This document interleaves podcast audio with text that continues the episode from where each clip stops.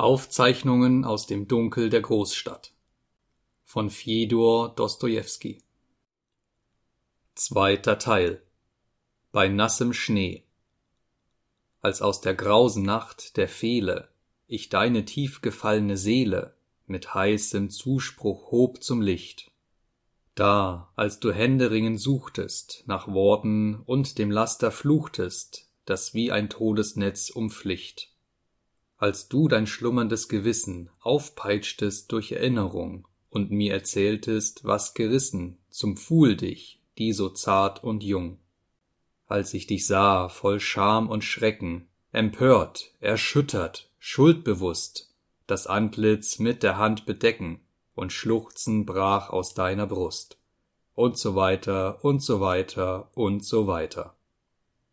N. A. Nekraso 1 Ich war zu jener Zeit erst 24 Jahre alt. Mein Leben war auch damals schon düster, unordentlich und bis zur Menschenscheu einsam. Ich verkehrte mit keinem Menschen, vermied es sogar, mit jemand zu reden und verkroch mich immer mehr in meinen Winkel. Während der Dienststunden in der Kanzlei gab ich mir sogar Mühe, niemanden anzusehen, und ich bemerkte recht wohl, dass meine Kollegen mich nicht nur für einen wunderlichen Kauz hielten, sondern auch das schien mir immer so, mich sogar mit einer Art von Ekel anblickten. Es kam mir der Gedanke, warum hat denn niemand außer mir die Empfindung, dass man ihn mit Ekel anblickt? Einer unserer Kanzleibeamten hatte ein ganz widerwärtiges, pockennarbiges Gesicht, die reine Verbrecherphysiognomie. Hätte ich ein so unanständiges Gesicht gehabt, so würde ich, glaube ich, nicht gewagt haben, jemand anzusehen. Ein anderer trug eine so abgenutzte Uniform, dass es in seiner Nähe schon schlecht roch, und doch zeigte keiner dieser Herren irgendwelche Verlegenheit, weder wegen seiner Kleidung noch wegen seines Gesichtes, noch in geistiger Hinsicht. Weder der eine noch der andere von ihnen hatte die Vorstellung, dass jemand sie mit Ekel ansehe, und wenn sie diese Vorstellung gehabt hätten, so wäre es ihnen ganz gleichgültig gewesen, wenn nur die Vorgesetzten sie nicht so ansahen. Jetzt ist es mir vollkommen klar, dass ich selbst infolge meiner grenzenlosen Eitelkeit und, im Zusammenhange damit, infolge der maßlosen Ansprüche, die ich an mich selbst stellte, mich sehr häufig mit einer grimmigen, bis zum Ekel gehenden Unzufriedenheit betrachtete und infolgedessen in Gedanken meine Auffassung einem jeden zuschrieb. Ich hasste zum Beispiel mein Gesicht, fand es hässlich und vermutete sogar, dass ein gemeiner Ausdruck in ihm liege, und darum bemühte ich mich jedes Mal, wenn ich zum Dienst kam, in qualvoller Weise, mich möglichst selbstbewusst zu benehmen und auf meinem Gesichte möglichst viel edle Gesinnung zum Ausdruck zu bringen, um nicht in den Verdacht der Gemeinheit zu geraten.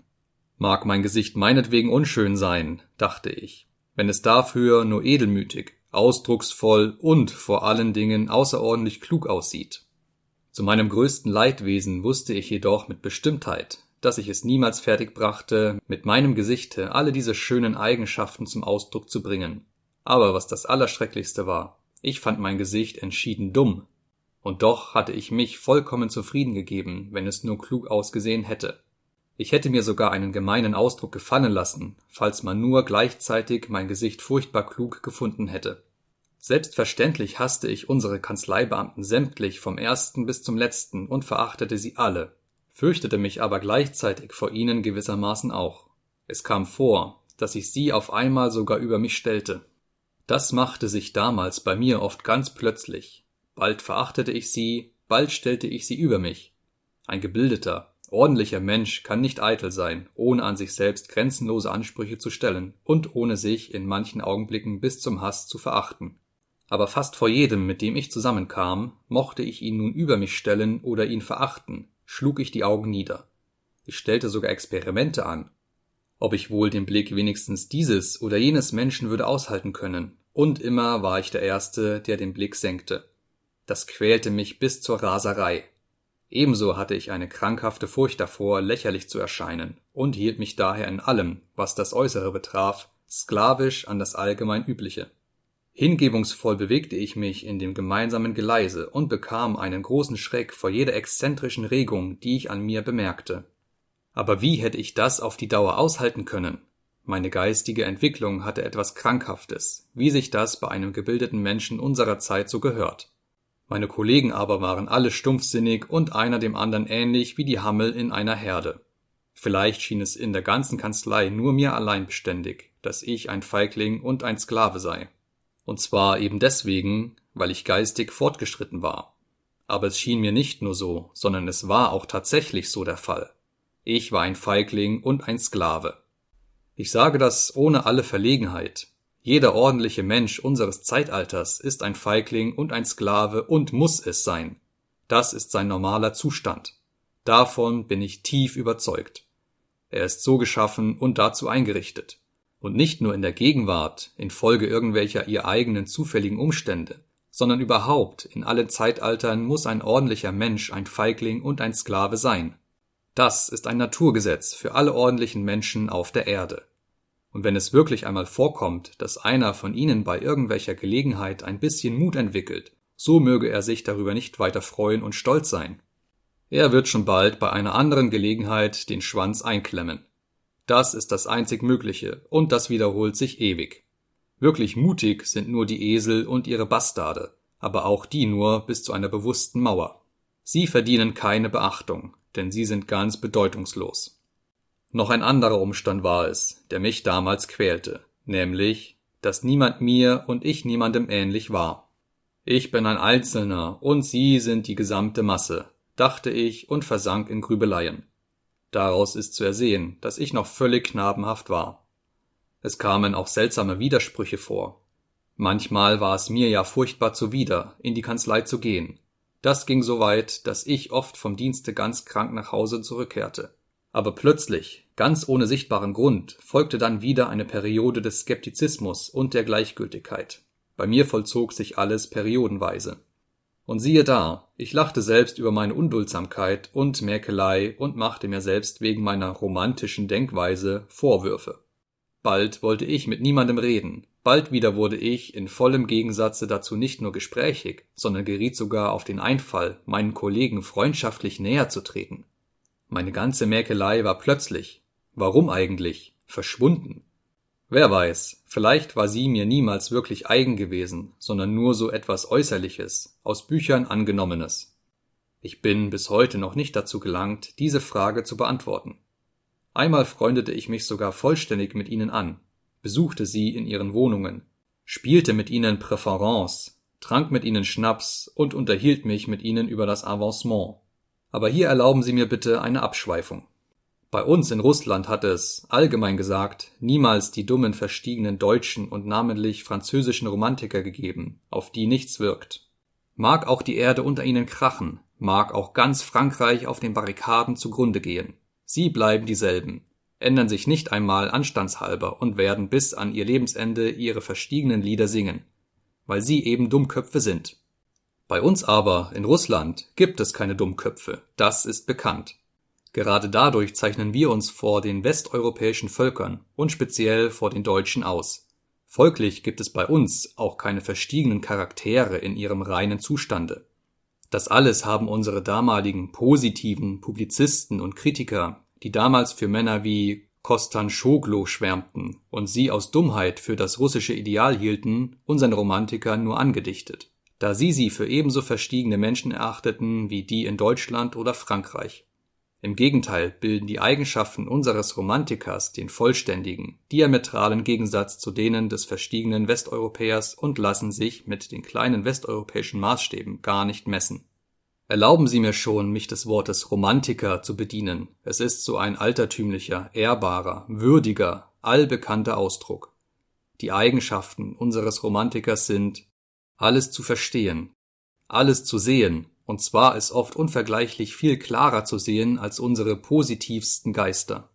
Mit niemandem und mit nichts Kompromisse einzugehen, aber zugleich nichts gering zu schätzen, allem aus dem Wege zu gehen, allem schlau nachzugeben, niemals das nützliche, praktische Ziel aus dem Auge zu verlieren, zum Beispiel hübsche Dienstwohnungen, nette Ruhegehälter, blitzende Orden, dieses Ziel durch alle enthusiastischen Schwärmereien und Bändchen lyrischer Gedichte hindurch unbeirrt zu verfolgen und gleichzeitig auch das Schöne und Erhabene, sich bis zu seinem Lebensende unversehrt zu bewahren und nebenbei, trotz aller Mühen und Sorgen, auch seine eigene werte Persönlichkeit wie ein kostbares Kleinod vollkommen unbeschädigt zu erhalten, sei es auch nur zum Nutzen dieses selben Schönen und Erhabenen.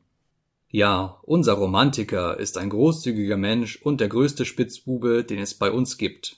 Das kann ich Ihnen versichern. Sogar aus eigener Erfahrung. Natürlich trifft das alles nur zu, wenn der Romantiker klug ist. Aber was rede ich da? Ein Romantiker ist immer klug. Ich wollte auch nur bemerken, dass es zwar bei uns auch dumme Romantiker gegeben hat, dies aber nicht in Betracht kommt, da sie sich noch in der Blüte ihrer Kraft vollständig in Deutsche umgewandelt und, um ihr Kleinod bequemer erhalten zu können, sich dort irgendwo, meist in Weimar oder im Schwarzwald, niedergelassen haben. Ich zum Beispiel habe die dienstliche Tätigkeit aufrichtig verachtet und sie nur notgedrungen nicht an den Nagel gehängt, weil ich für mein Sitzen im Büro Geld bekam. Das Resultat also war, beachten Sie das wohl, dass ich sie trotz meiner Verachtung nicht an den Nagel hängte. Unser Romantiker wird eher den Verstand verlieren, was übrigens nur sehr selten passiert, als dass er seine Tätigkeit an den Nagel hängt, wenn er nicht eine andere Karriere in Aussicht hat.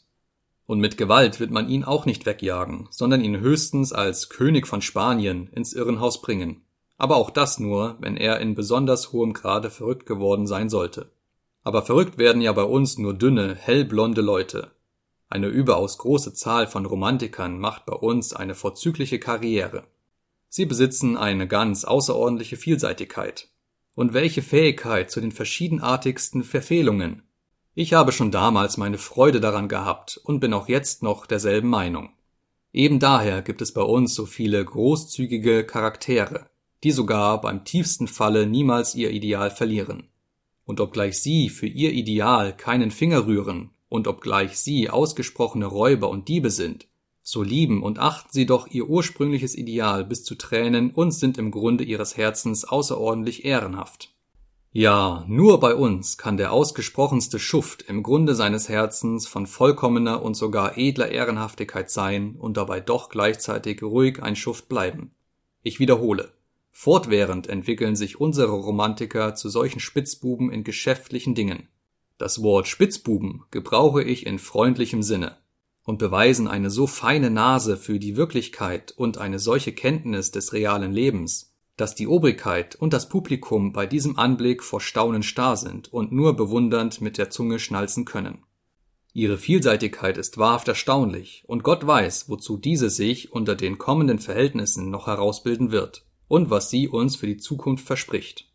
Aber das Material ist nicht übel, ich sage das nicht etwa aus übertriebenem, lächerlichem Patriotismus. Übrigens bin ich überzeugt, dass Sie wieder glauben, ich mache mich lustig. Aber wer weiß, vielleicht ist auch das Umgekehrte der Fall, und Sie sind überzeugt, dass ich wirklich so denke. In jedem Falle, meine Herren, werde ich mir Ihre beiden Meinungen zur Ehre anrechnen und sie mir zu besonderem Vergnügen gereichen lassen.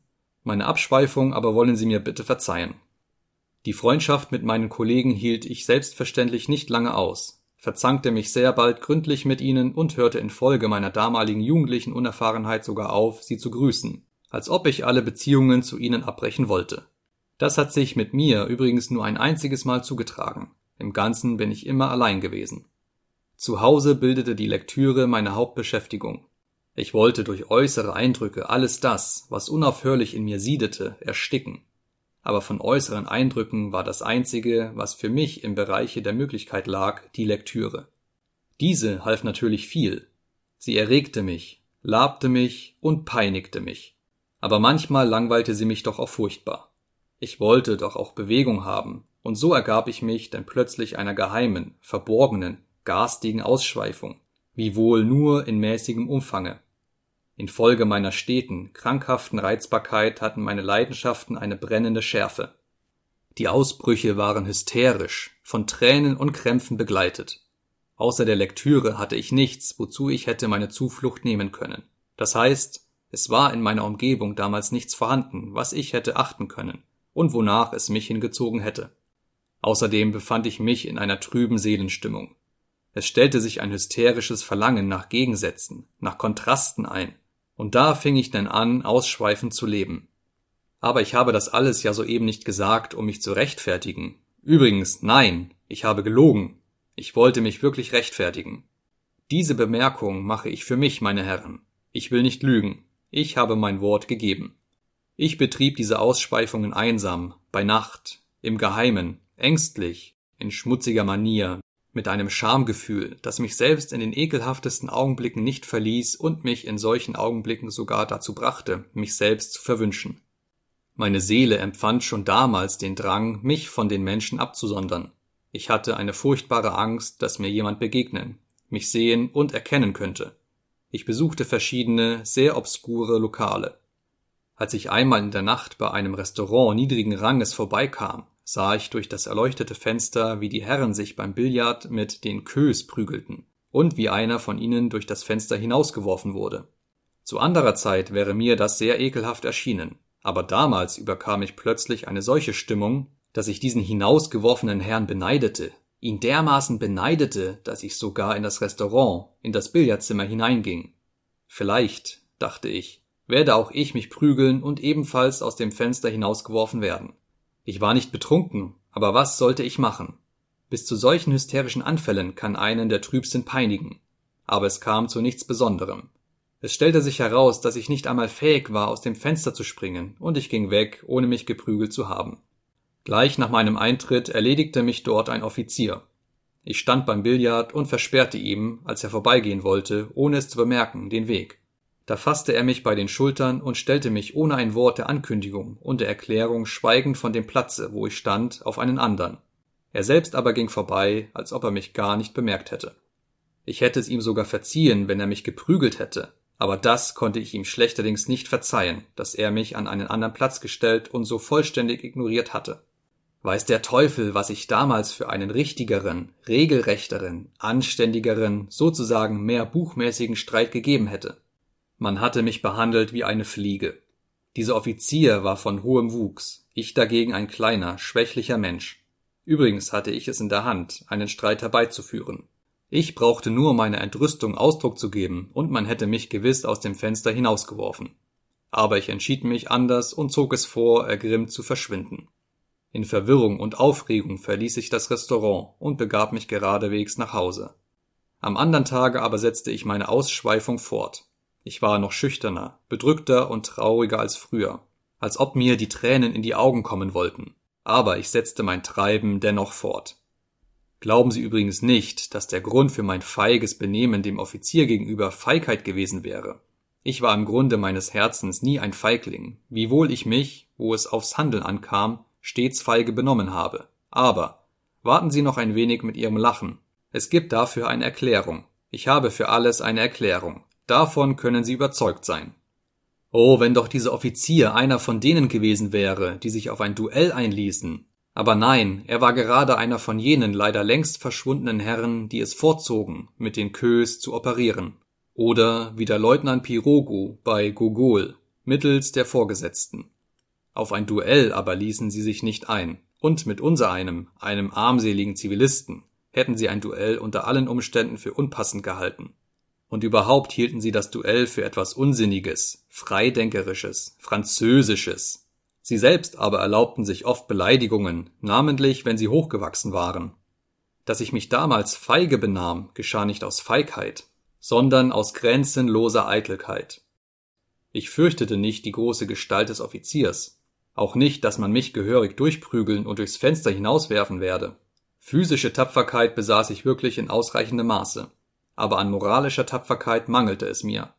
Ich fürchtete, dass alle Anwesenden, von dem frechen Marqueur angefangen bis zu dem niedrigen, übelriechenden, dort herumscharwenzelnden Beamten mit seinem pickelbesäten Gesichte und mit seinem fettigen Rockkragen, mich nicht verstehen und mich auslachen würden, wenn ich meiner Entrüstung Ausdruck gegeben und angefangen hätte, in buchmäßiger Sprache zu ihnen zu reden. Denn über den Ehrenpunkt, das heißt nicht über die Ehre, sondern über den Ehrenpunkt, point d'honneur, kann man ja bei uns bis auf den heutigen Tag überhaupt nicht anders als in buchmäßiger Sprache reden. In gewöhnlicher Sprache geschieht des Ehrenpunktes gar keine Erwähnung.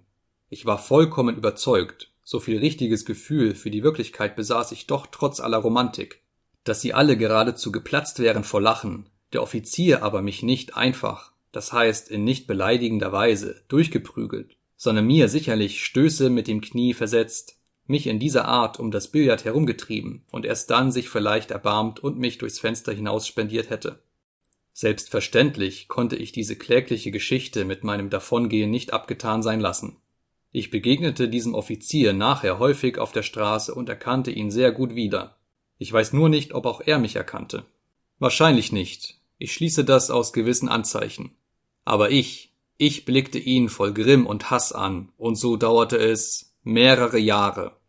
Mein Ingrimm wuchs und steigerte sich sogar mit den Jahren. Zuerst begann ich, heimlich über diesen Offizier Erkundigungen einzuziehen. Das hatte für mich seine Schwierigkeiten, da ich mit keinem Menschen bekannt war. Aber einmal rief ihn jemand auf der Straße mit seinem Familiennamen an, als ich ihm von weitem nachging, wie wenn ich an ihn angebunden wäre, und so erfuhr ich seinen Familiennamen. Ein andermal folgte ich ihm bis zu seiner Wohnung und erfuhr für ein Zehn-Kopekenstück von dem Hausknecht, wo er wohnte, in welchem Stockwerk, ob allein oder mit jemand zusammen und so weiter. Kurz alles, was man von einem Hausknecht erfahren kann. Eines Morgens kam mir, obwohl ich mich sonst nie mit Schriftstellerei befasste, der Gedanke, diesen Offizier in satirischer Art, karikierend, in Form einer Novelle abzukonterfeiern. Ich schrieb diese Novelle mit vielem Genuss. Ich bediente mich einer scharfen Polemik, ja sogar der Verleumdung. Den Familiennamen modelte ich anfangs nur so um, dass man ihn sogleich erkennen konnte. Aber dann, nach reiflicher Überlegung änderte ich ihn vollständig und sandte meine Schrift den Vaterländischen Aufzeichnungen ein. Aber die polemische Literatur war damals noch nicht Mode geworden, und so wurde meine Novelle nicht gedruckt. Das ärgerte mich sehr. Manchmal war ich nahe daran, vor Wut zu ersticken. Endlich fasste ich den Entschluss, meinen Gegner zum Duell zu fordern. Ich verfasste einen schönen, reizvollen Brief an ihn, in dem ich ihn anflehte, mich um Entschuldigung zu bitten. Im Falle der Weigerung deutete ich ziemlich bestimmt auf ein Duell hin. Der Brief war so abgefasst, dass der Offizier, wenn er auch nur eine Spur von Verständnis für das Schöne und Erhabene besaß, unfehlbar musste zu mir gelaufen kommen, um mir um den Hals zu fallen und mir seine Freundschaft anzubieten. Und wie schön wäre das gewesen! Was für ein herrliches Leben hätten wir zusammen geführt!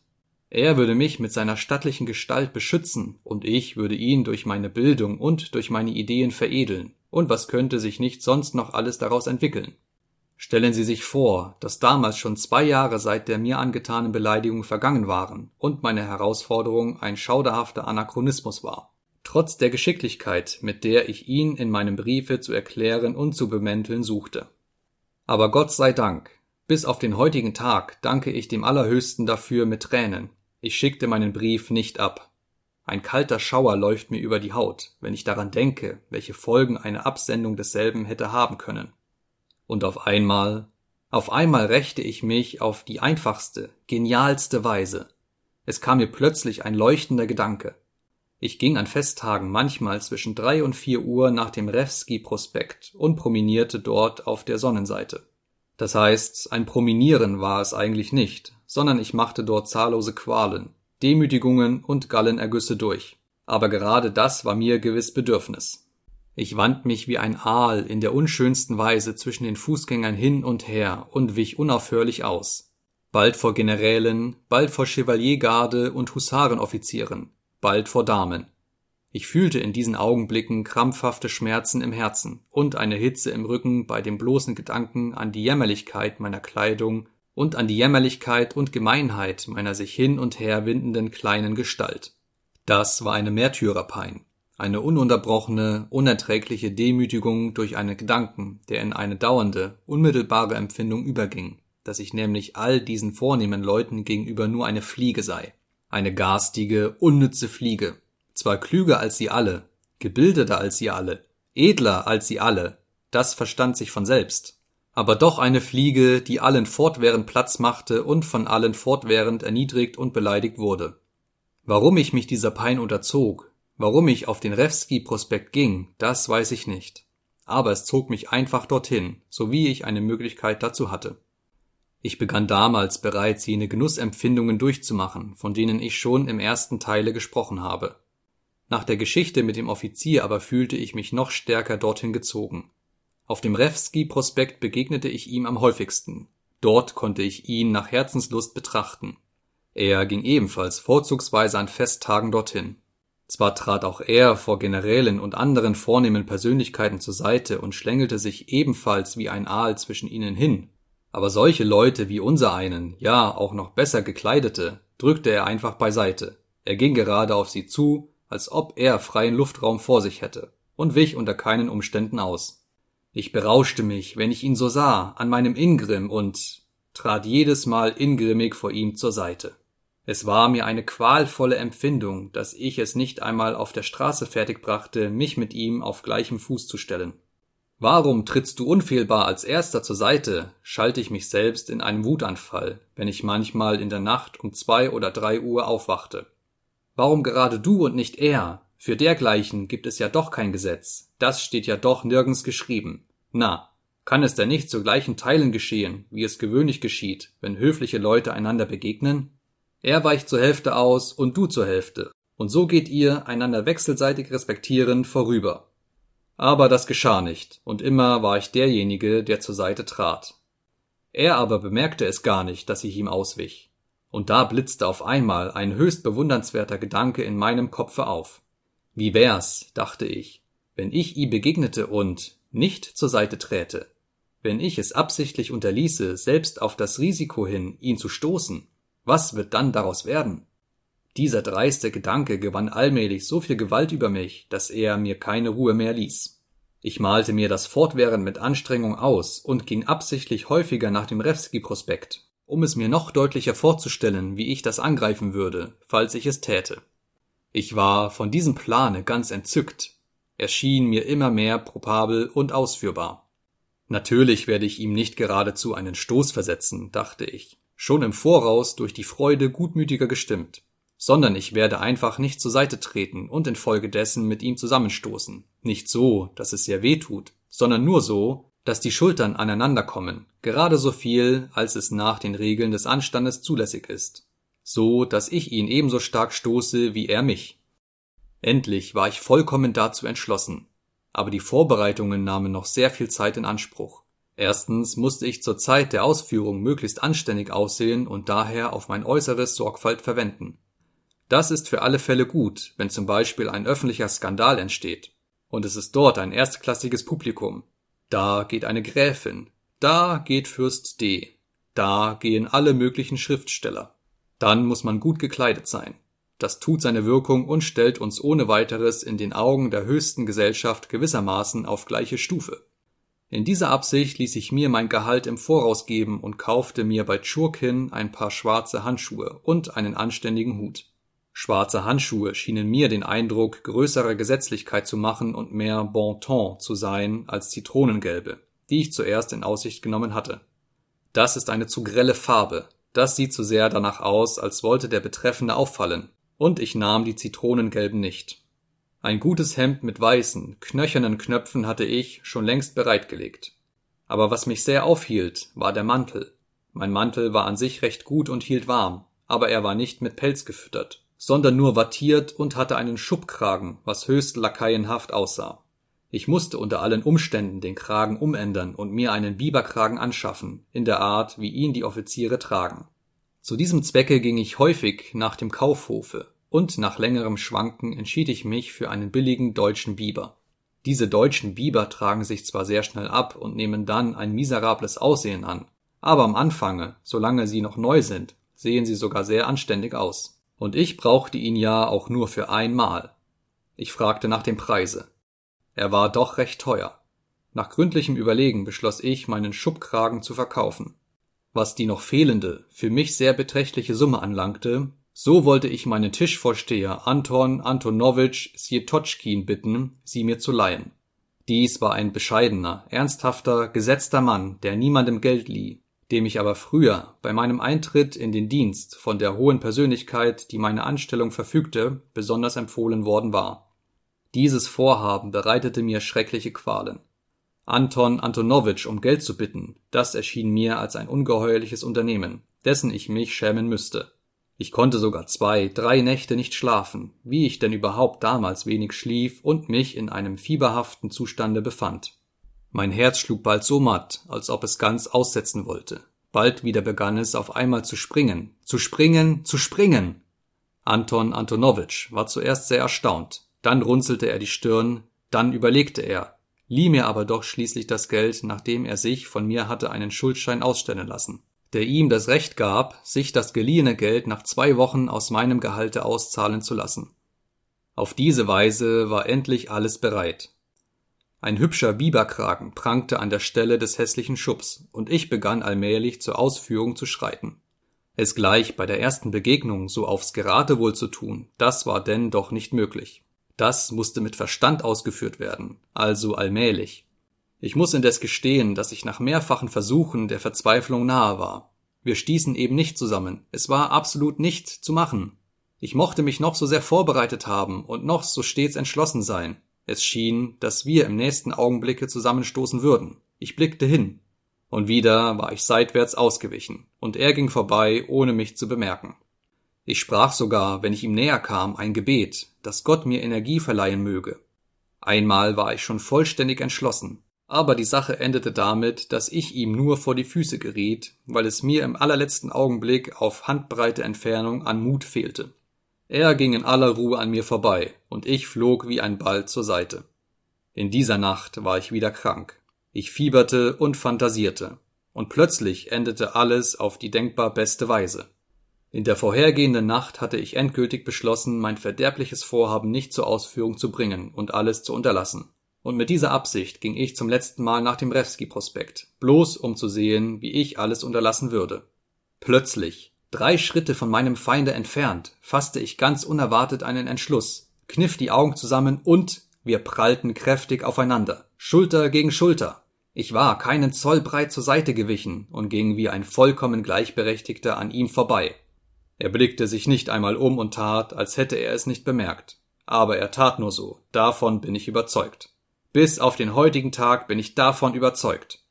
Selbstverständlich hatte ich bei dem Zusammenstoß das meiste abbekommen, da er stärker war als ich. Aber darauf kam es nicht an. Die Hauptsache war, dass ich meine Absicht erreicht, meine Würde aufrechterhalten hatte, nicht im geringsten ausgewichen war und mich öffentlich mit ihm auf die gleiche soziale Stufe gestellt hatte. Nachdem ich mich so für alles vollständig gerecht hatte, kehrte ich nach Hause zurück. Ich war in einer begeisterten Stimmung. Ich triumphierte und sang italienische Arien, Natürlich werde ich Ihnen nicht das schildern, was mit mir drei Tage darauf geschah. Wenn Sie meinen ersten Teil, das Dunkel, gelesen haben, so können Sie es selbst erraten.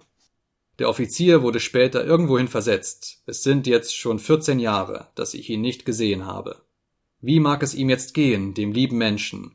Wen mag er beiseite drängen? 2. Aber die Periode meiner Ausschweifungen war zu Ende gegangen und ein schreckliches Gefühl von Übelkeit hatte mich überkommen. Es stellte sich Reue ein, aber ich jagte sie davon. Es war mir sowieso schon gar zu übel. Allmählich jedoch gewöhnte ich mich auch daran. Ich gewöhnte mich an alles. Das heißt, nicht, dass ich mich eigentlich daran gewöhnt hätte, sondern ich ließ mich sozusagen freiwillig bereit finden, es zu ertragen. Aber ich hatte ein Hilfsmittel, das mir über alles hinweghalf. Das war mich in alles Schöne und Erhabene zu retten natürlich in meinen Träumereien.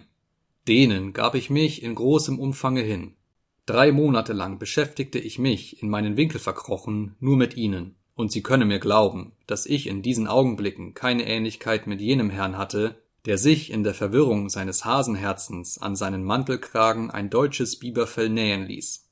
Ich wurde auf einmal ein Held. Meinen hochgewachsenen Leutnant hätte ich damals nicht einmal angenommen, wenn er mir hätte eine Visite machen wollen. Ich konnte ihn mir damals nicht einmal vorstellen. Welches der Inhalt meiner Träumereien war und wie ich damit zufrieden sein konnte, das ist jetzt schwer zu sagen. Aber damals war ich damit zufrieden. Übrigens ist das ja zum Teil auch jetzt der Fall. Besonders angenehm und lebhaft waren die Träumereien, die mir nach meinen Ausschweifungen in den Sinn kamen.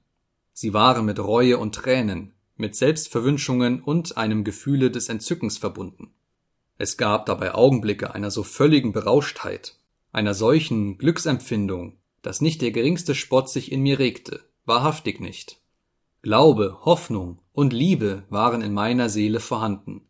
Das war's ja eben, dass ich damals blind glaubte. Durch irgendein Wunder, durch irgendein äußeres Ereignis werde dies alles sich plötzlich auseinanderschieben, einen weiten Zwischenraum freimachen, und es werde sich mir auf einmal ein Ausblick auf eine meine Persönlichkeit entsprechende Tätigkeit darbieten, auf eine segensreiche, schöne und vor allen Dingen völlig bereitstehende Tätigkeit. Was für eine genauer, das wusste ich niemals, aber vor allen Dingen war es eine völlig bereitstehende. Und da würde ich auf einmal in die Welt hinaustreten, beinahe auf einem weißen Rosse und mit einem Lorbeerkranze. Für eine Rolle zweiten Ranges hatte ich überhaupt kein Verständnis, und gerade dies war der Grund, weshalb ich in Wirklichkeit mit größter Seelenruhe die letzte Rolle spielte. Entweder ein Held sein oder im Schmutze liegen. Ein Mittelding gab es für mich nicht. Eben dies war es auch, was mich verdarb, denn im Schmutze tröstete ich mich damit, dass ich zu anderer Zeit ein Held war, der Held aber verdeckte mit seiner Persönlichkeit den Schwutz. Für einen gewöhnlichen Menschen, sagte ich mir, ist es eine Schande, sich zu beschmutzen, aber ein Held steht zu hoch, um ganz im Schmutze zu versinken. Folglich kann er sich ruhig beschmutzen. Es ist bedauernswert, dass diese Gedanken an alles Schöne und Erhabene mir auch während der Ausschweifung in den Sinn kamen. Und zwar gerade dann, wenn ich mich bereits auf dem tiefsten Grunde derselben befand. Sie kamen von ungefähr, in einzelnen Stößen, als ob sie sich in Erinnerung bringen wollten, vereitelten aber durch ihr Erscheinen die Ausschweifung nicht. Vielmehr belebten sie sie gewissermaßen durch den Kontrast und stellten sich genau in dem Quantum ein, das zu einer guten Soße erforderlich war. Diese Soße bestand aus Widersprüchen und Leiden, aus qualvoller innerer Selbstprüfung, und alle diese großen und kleinen Qualen verliehen meiner Ausschweifung eine Art von pikantem Geschmack, ja sogar einen gewissen Sinn, Kurz, sie erfüllten vollkommen die Pflicht einer guten Soße. Alles dies ermangelte nicht einmal einer gewissen Tiefe, und hätte ich mich denn auch zu einer einfachen, gemeinen, direkten, schreiberhaften Ausschweifung verstehen und an mir all diesen Schmutz ertragen können? Was hätte mich denn damals an diesem Schmutze reizen und nachts auf die Straßen locken können? Nein, ich hatte für alles ein edles Schlupfloch. Aber wie viel Liebe, oh Gott, wie viel Liebe erlebte ich manchmal in diesen meinen Träumereien, wenn ich mich in das Schöne und Erhabene rettete, wenn es auch eine fantastische Liebe war, und wenn sie auch niemals auf etwas Menschliches in Wirklichkeit angewendet wurde. So war diese Liebe doch in einer solchen Fülle vorhanden, dass ich später in Wirklichkeit gar kein Bedürfnis fühlbar machte, sie darauf anzuwenden. Das wäre ein überflüssiger Luxus gewesen. Alles endete übrigens immer in glücklichster Weise mit einem trägen, berauschenden Übergange zur Kunst, das heißt zu den schönen Formen des Daseins, vollständig gebrauchsfertigen Formen, die vorwiegend den Dichtern und Romanschriftstellern gestohlen und allen möglichen Verwendungen und Anforderungen angepasst waren. Ich triumphierte zum Beispiel über alle. Alle liegen selbstverständlich vor mir im Staube und sehen sich genötigt, freiwillig alle meine vorzüglichen Eigenschaften anzuerkennen. Ich aber verzeihe ihnen allen, ich bin ein berühmter Dichter und Kammerherr und verliebe mich. Ich nehme zahllose Millionen ein und verwende sie unverzüglich zum Besten des Menschengeschlechtes, und gleichzeitig beichte ich vor allem Volke meine Laster, die selbstverständlich nicht einfache Laster sind, sondern außerordentlich viel Schönes und Erhabenes in sich schließen, so etwas Manfredartiges. Alle weinen und küssen mich, sonst wären sie ja auch geradezu Holzklötze. Ich aber gehe barfuß und hungrig von dannen, um neue Ideen zu predigen und schlage die Reaktionäre bei Austerlitz. Dann wird ein Marsch gespielt. Eine Amnestie wird erlassen. Der Papst willigt ein, von Rom nach Brasilien überzusiedeln. Darauf Ball für ganz Italien in der Villa Borghese, die am Ufer des Comersees liegt, da der Comersee Express für dieses Fest nach Rom verlegt worden ist. Dann eine Szene im Gebüsch und so weiter und so weiter. Sie kennen das ja alles. Sie werden sagen, es sei gemein und unwürdig, das alles jetzt auf den Markt zu bringen, nach so häufigem Wonnerausche und so vielen Tränen, die ich selbst eingestanden habe. Aber warum soll das unwürdig sein? Glauben Sie denn, dass ich mich jetzt alles dessen schäme und dass das alles dümmer ist als irgendetwas aus Ihrem Leben, meine Herren? Und überdies können Sie mir glauben, dass ich dieses und jenes gar nicht so übel erdichtet hatte. Es begab sich doch nicht alles am Comersee. Indessen, Sie haben recht, es ist wirklich gemein und unwürdig. Aber am unwürdigsten ist es, dass ich jetzt angefangen habe, mich vor Ihnen zu rechtfertigen. Und noch unwürdiger ist es, dass ich jetzt diese Bemerkung mache. Aber nun genug, sonst kommen wir ja nie zu Ende. Eines würde immer unwürdiger sein als das andere. Länger als drei Monate hintereinander war ich aber schlechterdings nicht imstande, so zu träumen, und verspürte dann ein unabweisbares Bedürfnis, mich in die Gesellschaft der Menschen zu stürzen mich in die Gesellschaft der Menschen stürzen, Das bedeutete bei mir, meinen Tischvorsteher Anton Antonowitsch Sjetoczkin besuchen. Dies war mein einziger ständiger Bekannter in meinem ganzen Leben. Und ich wundere mich jetzt sogar selbst über diese Tatsache. Aber auch zu ihm ging ich nur dann, wenn die entsprechende Periode herangekommen war und meine Träumereien mich in eine solche glückselige Stimmung versetzt hatten, dass ich unbedingt und unverzüglich Menschen und die ganze Menschheit umarmen musste. Zu diesem Zwecke aber war es erforderlich, wenigstens einen wirklich und wahrhaftig existierenden Menschen zu haben. Zu Anton Antonowitsch musste man übrigens dienstags kommen. Das war sein Jour fix. Und somit musste ich auch das Bedürfnis, die ganze Menschheit zu umarmen, immer auf den Dienstag verschieben. Wohnen tat dieser Anton Antonowitsch bei den fünf Ecken, in vier niedrigen, winzigen Zimmerchen, deren Einrichtung den Eindruck großer Sparsamkeit machte. Bei ihm wohnten seine beiden Töchter und deren Tante, die immer das Teeeingießen besorgte. Von den Töchtern war die eine dreizehn, die andere vierzehn Jahre alt. Beide hatten Stupsnäschen, und ich war in ihrer Gegenwart immer schrecklich verlegen, weil sie fortwährend miteinander flüsterten und kicherten. Der Hausherr saß gewöhnlich in seinem Zimmer auf einem Ledersofa am Tische und bei ihm irgendein bejahrter Besucher, ein Beamter aus unserem oder auch aus einem fremden Ressort. Mehr als zwei oder drei Besucher, und zwar immer ein und dieselben, habe ich dort nie gesehen. Man sprach über die Akzise, über die Submissionen im Senat, über die Gehälter, über Beförderungen, über seine Exzellenz, über die Mittel, sich beliebt zu machen und so weiter und so weiter. Ich hatte die Geduld, neben diesen Leuten wie ein Dummkopf oft vier Stunden lang zu sitzen, ohne dass ich selbst gewagt oder verstanden hätte, über irgendein Thema mit ihnen ein Gespräch zu führen. Ich wurde dabei ganz stumpfsinnig, begann manchmal zu schwitzen und befürchtete einen Schlaganfall. Aber doch waren diese Besuche gut und nützlich.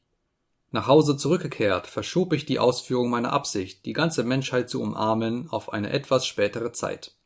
Übrigens hatte ich noch einen, wenn man's so nennen will, Bekannten, einen gewissen Simono, einen früheren Schulkameraden von mir. Schulkameraden hatte ich allerdings auch sonst noch viele in Petersburg. Aber ich verkehrte nicht mit ihnen und hatte sogar aufgehört, sie auf der Straße zu grüßen. Vielleicht hatte ich auch bei meinem Übergang in ein anderes Dienstressort die Absicht verfolgt, nicht mit ihnen zusammen zu sein und ein für allemal unter meine ganz verhasste Kindheit einen Strich zu machen. Verflucht sei diese Schule und diese schrecklichen Gefängnisjahre. Kurz, mit meinen Kameraden war ich sofort auseinandergekommen, als ich in die Freiheit hinausgetreten war. Es waren nur zwei oder drei übrig geblieben, mit denen ich mich noch grüßte, wenn wir uns begegneten. Zu diesen gehörte auch Simono, der sich bei uns in der Schule durch nichts ausgezeichnet und still und gleichmäßig gelebt hatte. Aber ich hatte an ihm eine gewisse Selbstständigkeit des Charakters und sogar eine ehrenhafte Gesinnung wahrgenommen. Ich glaube nicht einmal, dass er besonders beschränkt war. Zu einer gewissen Zeit hatten er und ich recht heitere Augenblicke miteinander verlebt. Aber diese hatten keine längere Fortsetzung gefunden. Es hatte sich auf einmal gleichsam ein Nebel darüber hingebreitet. Ihm waren diese Erinnerungen anscheinend peinlich, und ich glaube, er fürchtete immer, ich könnte in den früheren Ton verfallen. Ich argwöhnte, dass ich ihm sehr zuwider sei, aber dennoch ging ich zu ihm, da ich davon nicht sicher überzeugt war. Einmal an einem Donnerstage konnte ich meine Einsamkeit nicht ertragen. Ich wusste aber, dass donnerstags Anton Antonowitschs Tür verschlossen war. Und da kam mir der Gedanke an Simono. Als ich zu ihm zum vierten Stock hinaufstieg, sagte ich mir ausdrücklich, dass dieser Herr sich durch meinen Besuch belästigt fühlen werde und dass ich nicht gut daran täte, zu ihm zu gehen. Aber da es bei mir immer damit endete, dass solche Überlegungen mich erst recht dazu anstachelten, mich in eine missliche Lage zu begeben, so ging ich doch zu ihm hinein. Es war fast ein Jahr her, dass ich ihn zum letzten Male gesehen hatte. 3. Ich traf bei ihm noch zwei meiner Schulkameraden. Sie redeten, wie es schien, über eine wichtige Angelegenheit. Meinem Eintritt schenkte keiner von ihnen merkliche Beachtung, was recht seltsam war, da wir uns schon seit Jahren nicht gesehen hatten. Offenbar hielten sie mich sozusagen für eine gewöhnliche Fliege. So hatten sie mich nicht einmal in der Schule behandelt, obgleich mich dort alle gehasst hatten. Ich begriff natürlich, dass sie mich jetzt verachten mussten. Wegen meines Misserfolges in der dienstlichen Laufbahn und weil ich schon sehr heruntergekommen war und in schlechten Kleidern ging und so weiter was in ihren Augen ein Beweis meiner Unfähigkeit und Geringwertigkeit war. Aber eine so weitgehende Verachtung hatte ich doch nicht erwartet. Simono brachte sogar seine Verwunderung über mein Kommen zum Ausdruck. Alles dies machte mich stutzig. Ich setzte mich einigermaßen verstimmt hin und hörte zu, wovon sie sprachen. Das ernste und sogar erregte Gespräch drehte sich um ein Abschiedsdiner, das diese Herren gemeinsam gleich am folgenden Tage ihrem Kameraden Sverko, einem aktiven Offizier, vor seiner Versetzung nach einem fernen Gouvernement geben wollten. Monsieur Svierko war die ganze Zeit über auch mein Schulkamerad gewesen. In den oberen Klassen hatte ich ihn besonders stark zu hassen begonnen. In den unteren Klassen war er nur ein netter, ausgelassener Junge gewesen, den alle gern hatten. Ich hatte ihn übrigens auch schon in den unteren Klassen gehasst, und zwar gerade, weil er ein netter, ausgelassener Junge war. Er lernte immer nur schlecht, und je länger umso schlechter. Indessen machte er das Gymnasium doch glücklich durch, weil er gute Protektion hatte. In seinem letzten Jahre auf unserer Schule fiel ihm eine Erbschaft zu, 200 Seelen, und da bei uns fast alle arm waren, so begann er uns gegenüber groß zu tun.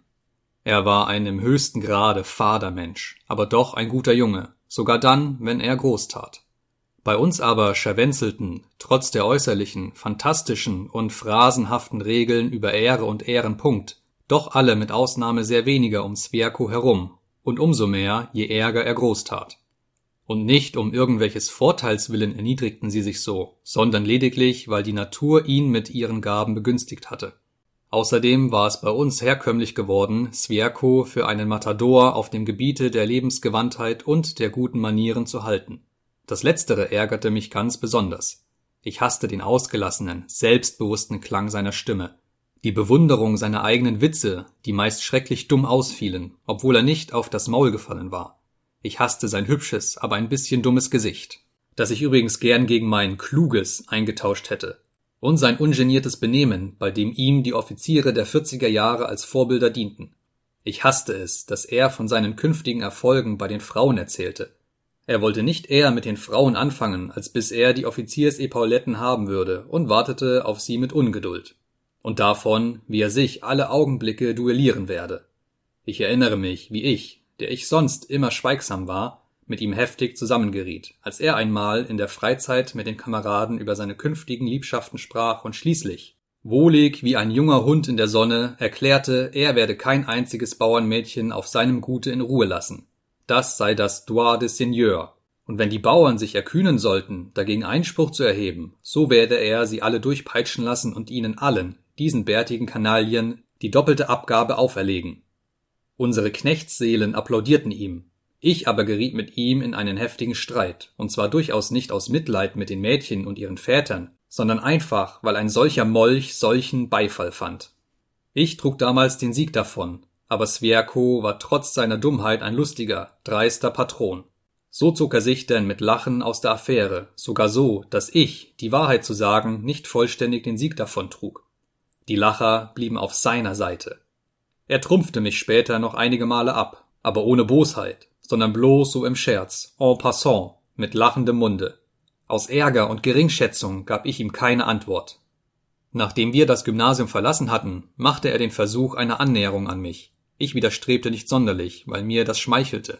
Aber es war nur natürlich, dass wir bald wieder auseinanderkamen. Dann hörte ich von seinen Leutnantserfolgen und von dem flotten Leben, das er führte. Dann gelangten andere Gerüchte zu meiner Kenntnis, dass er im Dienste gut vorwärts komme, auf der Straße grüßte er mich nicht mehr, und ich vermutete, dass er fürchtete, sich zu kompromittieren, wenn er mit einer so unbedeutenden Persönlichkeit wie mir einen Gruß wechsele. Einmal sah ich ihn auch im Theater, im dritten Rang. Er hatte schon die Achselschnüre. Er machte den Töchtern eines alten Generals die Kur und benahm sich gegen sie äußerst betulich. In den drei Jahren hatte sein Äußeres sehr verloren, wiewohl er immer noch wie früher ein ganz hübscher, gewandter Mensch war aber er war gleichsam aufgegangen und fing an, fett zu werden. Es war deutlich, dass er im Alter von 30 Jahren ein vollständig aufgedunsenes Gesicht haben werde. Also diesem Sverko wollten unsere Kameraden vor seiner Abreise ein Diner geben. Sie hatten während dieser ganzen drei Jahre ununterbrochen mit ihm verkehrt, obgleich sie selbst innerlich nicht der Ansicht waren, dass sie mit ihm auf gleicher Stufe ständen. Davon bin ich überzeugt. Von Simonos beiden Gästen war der eine ein Deutschrusse namens Verfeschkin, ein Mensch von kleiner Statur mit einem Affengesichte, ein Dummkopf, der sich über alle lustig machte, mein ärgster Feind schon von den untersten Klassen an, gemein, dreist, ein Renommist, der das empfindlichste Ehrgefühl fingierte, obwohl er natürlich im Grunde seines Herzens ein Feigling war. Er gehörte zu denjenigen Verehrern Svernkos, die ihm in bestimmter Absicht schmeichelten und oft Geld von ihm borgten.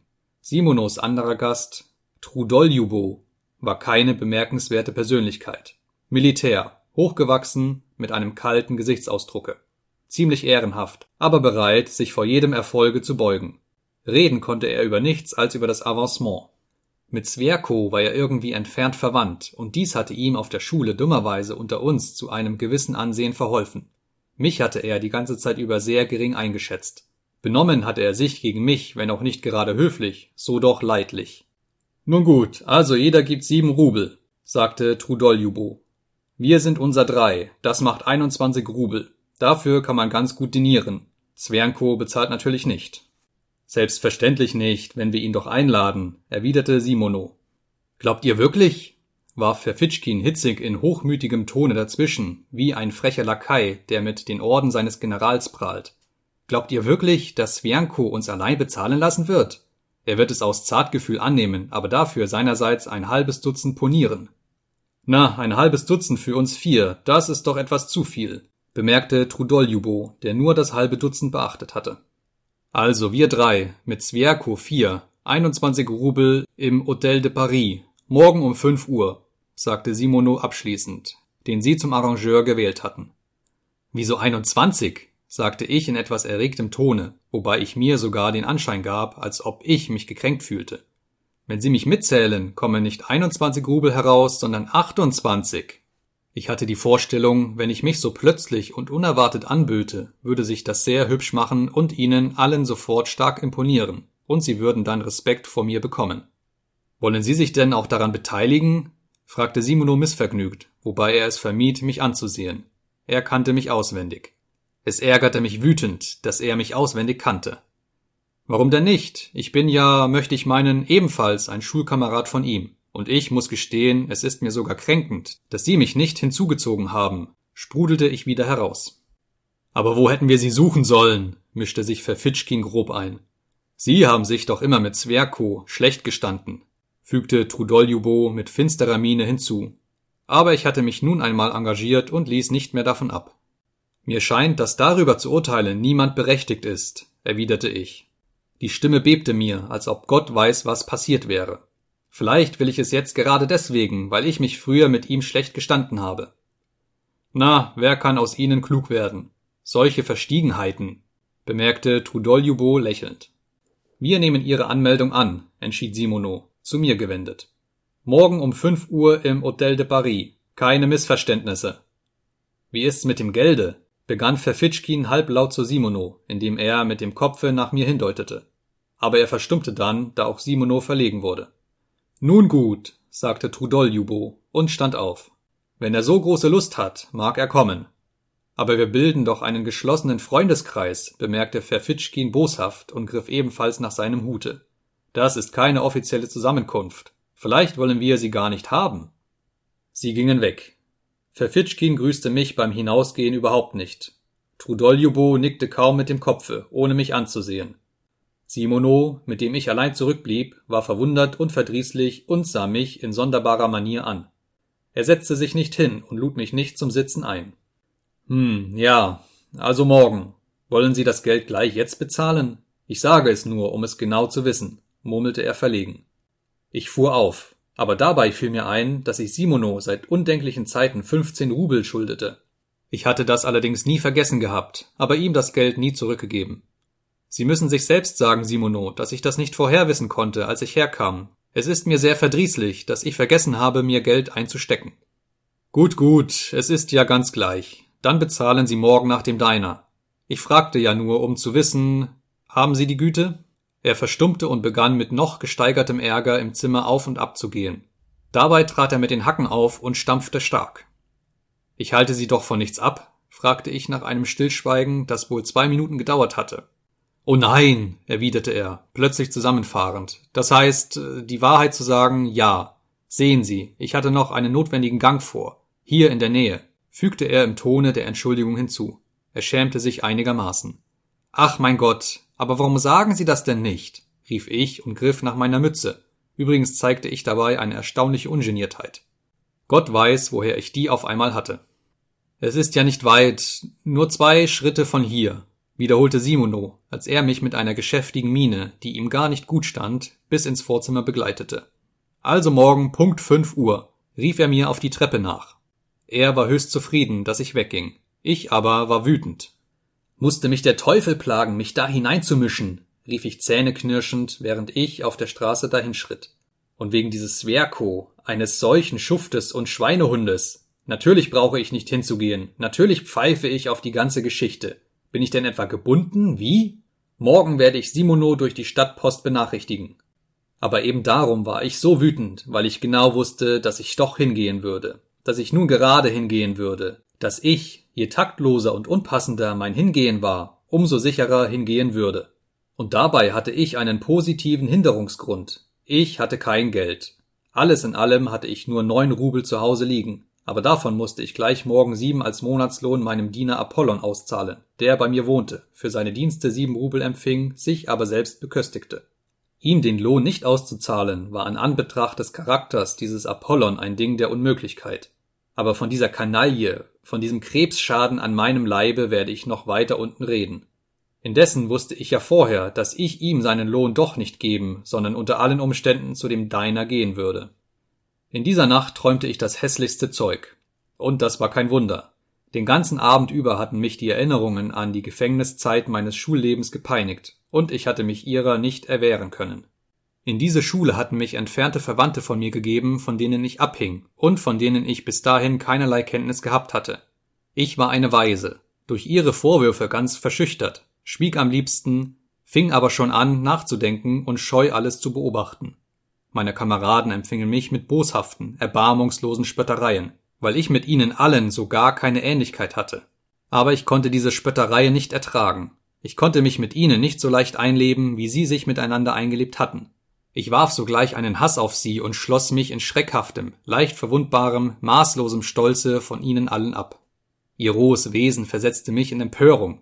Sie lachten offen und unverschämt über mein Gesicht, über meine ungeschickte Gestalt. Und dabei, was hatten sie selbst für dumme Gesichter? In unserer Schule wandelte sich der Ausdruck der Gesichter in einer eigentümlichen Weise um und wurde dümmer. Wie viele schöne Kinder traten bei uns ein, aber nach einigen Jahren war es einem widerwärtig, sie auch nur anzusehen. Schon mit sechzehn Jahren waren sie der Gegenstand meines Erstaunens und meiner Abneigung. Schon damals setzten mich die Kleinlichkeiten ihrer Denkweise und die Dummheit ihrer Beschäftigungen, Spiele und Gespräche in Verwunderung. Für die wichtigsten Dinge hatten sie so wenig Verständnis, für die merkwürdigsten, auffallendsten Gegenstände so wenig Interesse, dass ich unwillkürlich zu der Ansicht gelangte, sie ständen weit unter mir.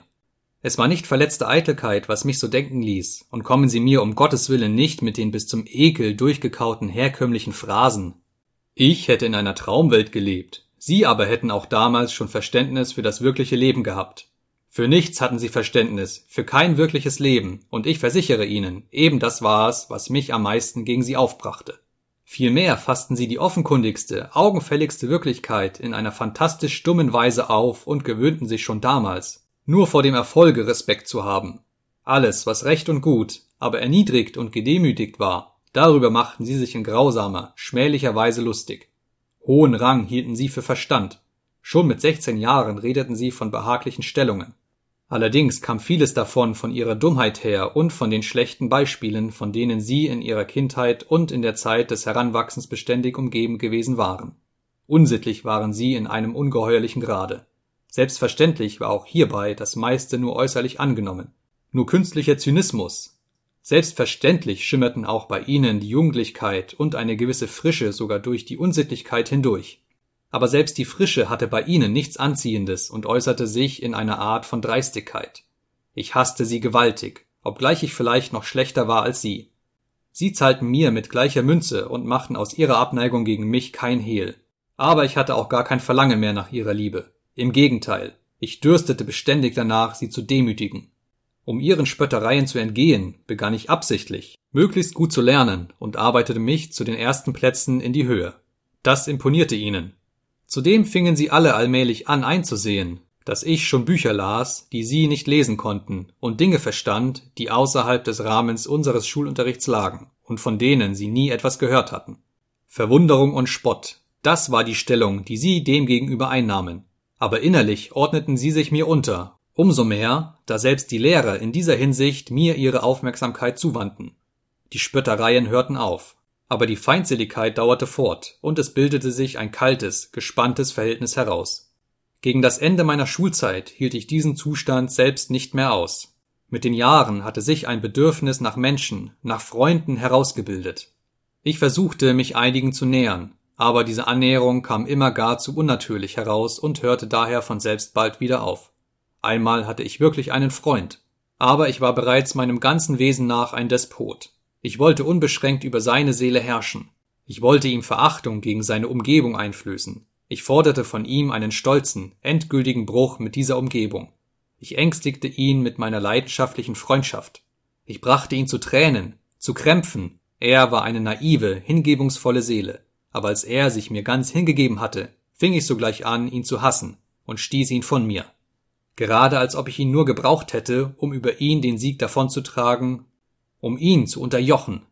Aber über alle konnte ich nicht den Sieg davontragen. Mein Freund war, ebenso wie ich, keinem von ihnen ähnlich und bildete eine sehr seltene Ausnahme. Das erste, was ich nach meinem Austritt aus der Schule tat, war, diejenige dienstliche Laufbahn, für die meine Verwandten mich bestimmt hatten, zu verlassen, um alle Fäden zu zerreißen, die Vergangenheit zu verfluchen und ihre Asche in die Winde zu streuen. Und weiß der Teufel, warum ich nach alledem zu diesem Simono hintrollte. Am andern Morgen sprang ich früh aus dem Bette, wie wenn das alles sogleich in Szene gehen würde. Aber ich glaubte, es werde an diesem Tage ganz bestimmt ein radikaler Umschwung in meinem Leben eintreten. Ob es von mangelnder Gewöhnung kam, aber mein ganzes Leben hindurch habe ich bei jedem äußeren, wenn auch ganz unbedeutenden Ereignisse immer die Vorstellung gehabt, dass nun sofort ein radikaler Umschwung in meinem Leben eintreten werde. Ich ging jedoch wie gewöhnlich in den Dienst, schlich mich aber zwei Stunden vor Büroschluss fort nach Hause, um mich zurechtzumachen. Die Hauptsache, dachte ich, ist, dass ich nicht als erster hinkomme, sonst werden sie denken, ich hätte mich schon sehr darauf gefreut. Aber solche Hauptsachen gab es tausende, und alle regten sie mich dermaßen auf, dass ich ganz schwach wurde. Ich putzte mir eigenhändig meine Stiefel noch einmal. Apollon hätte sie um keinen Preis der Welt zweimal an einem Tage geputzt, da er fand, dass das nicht in der Ordnung sei. Ich putzte sie, nachdem ich die Bürsten heimlich aus dem Vorzimmer entwendet hatte, damit er es nicht merkte und mich dann verachtete.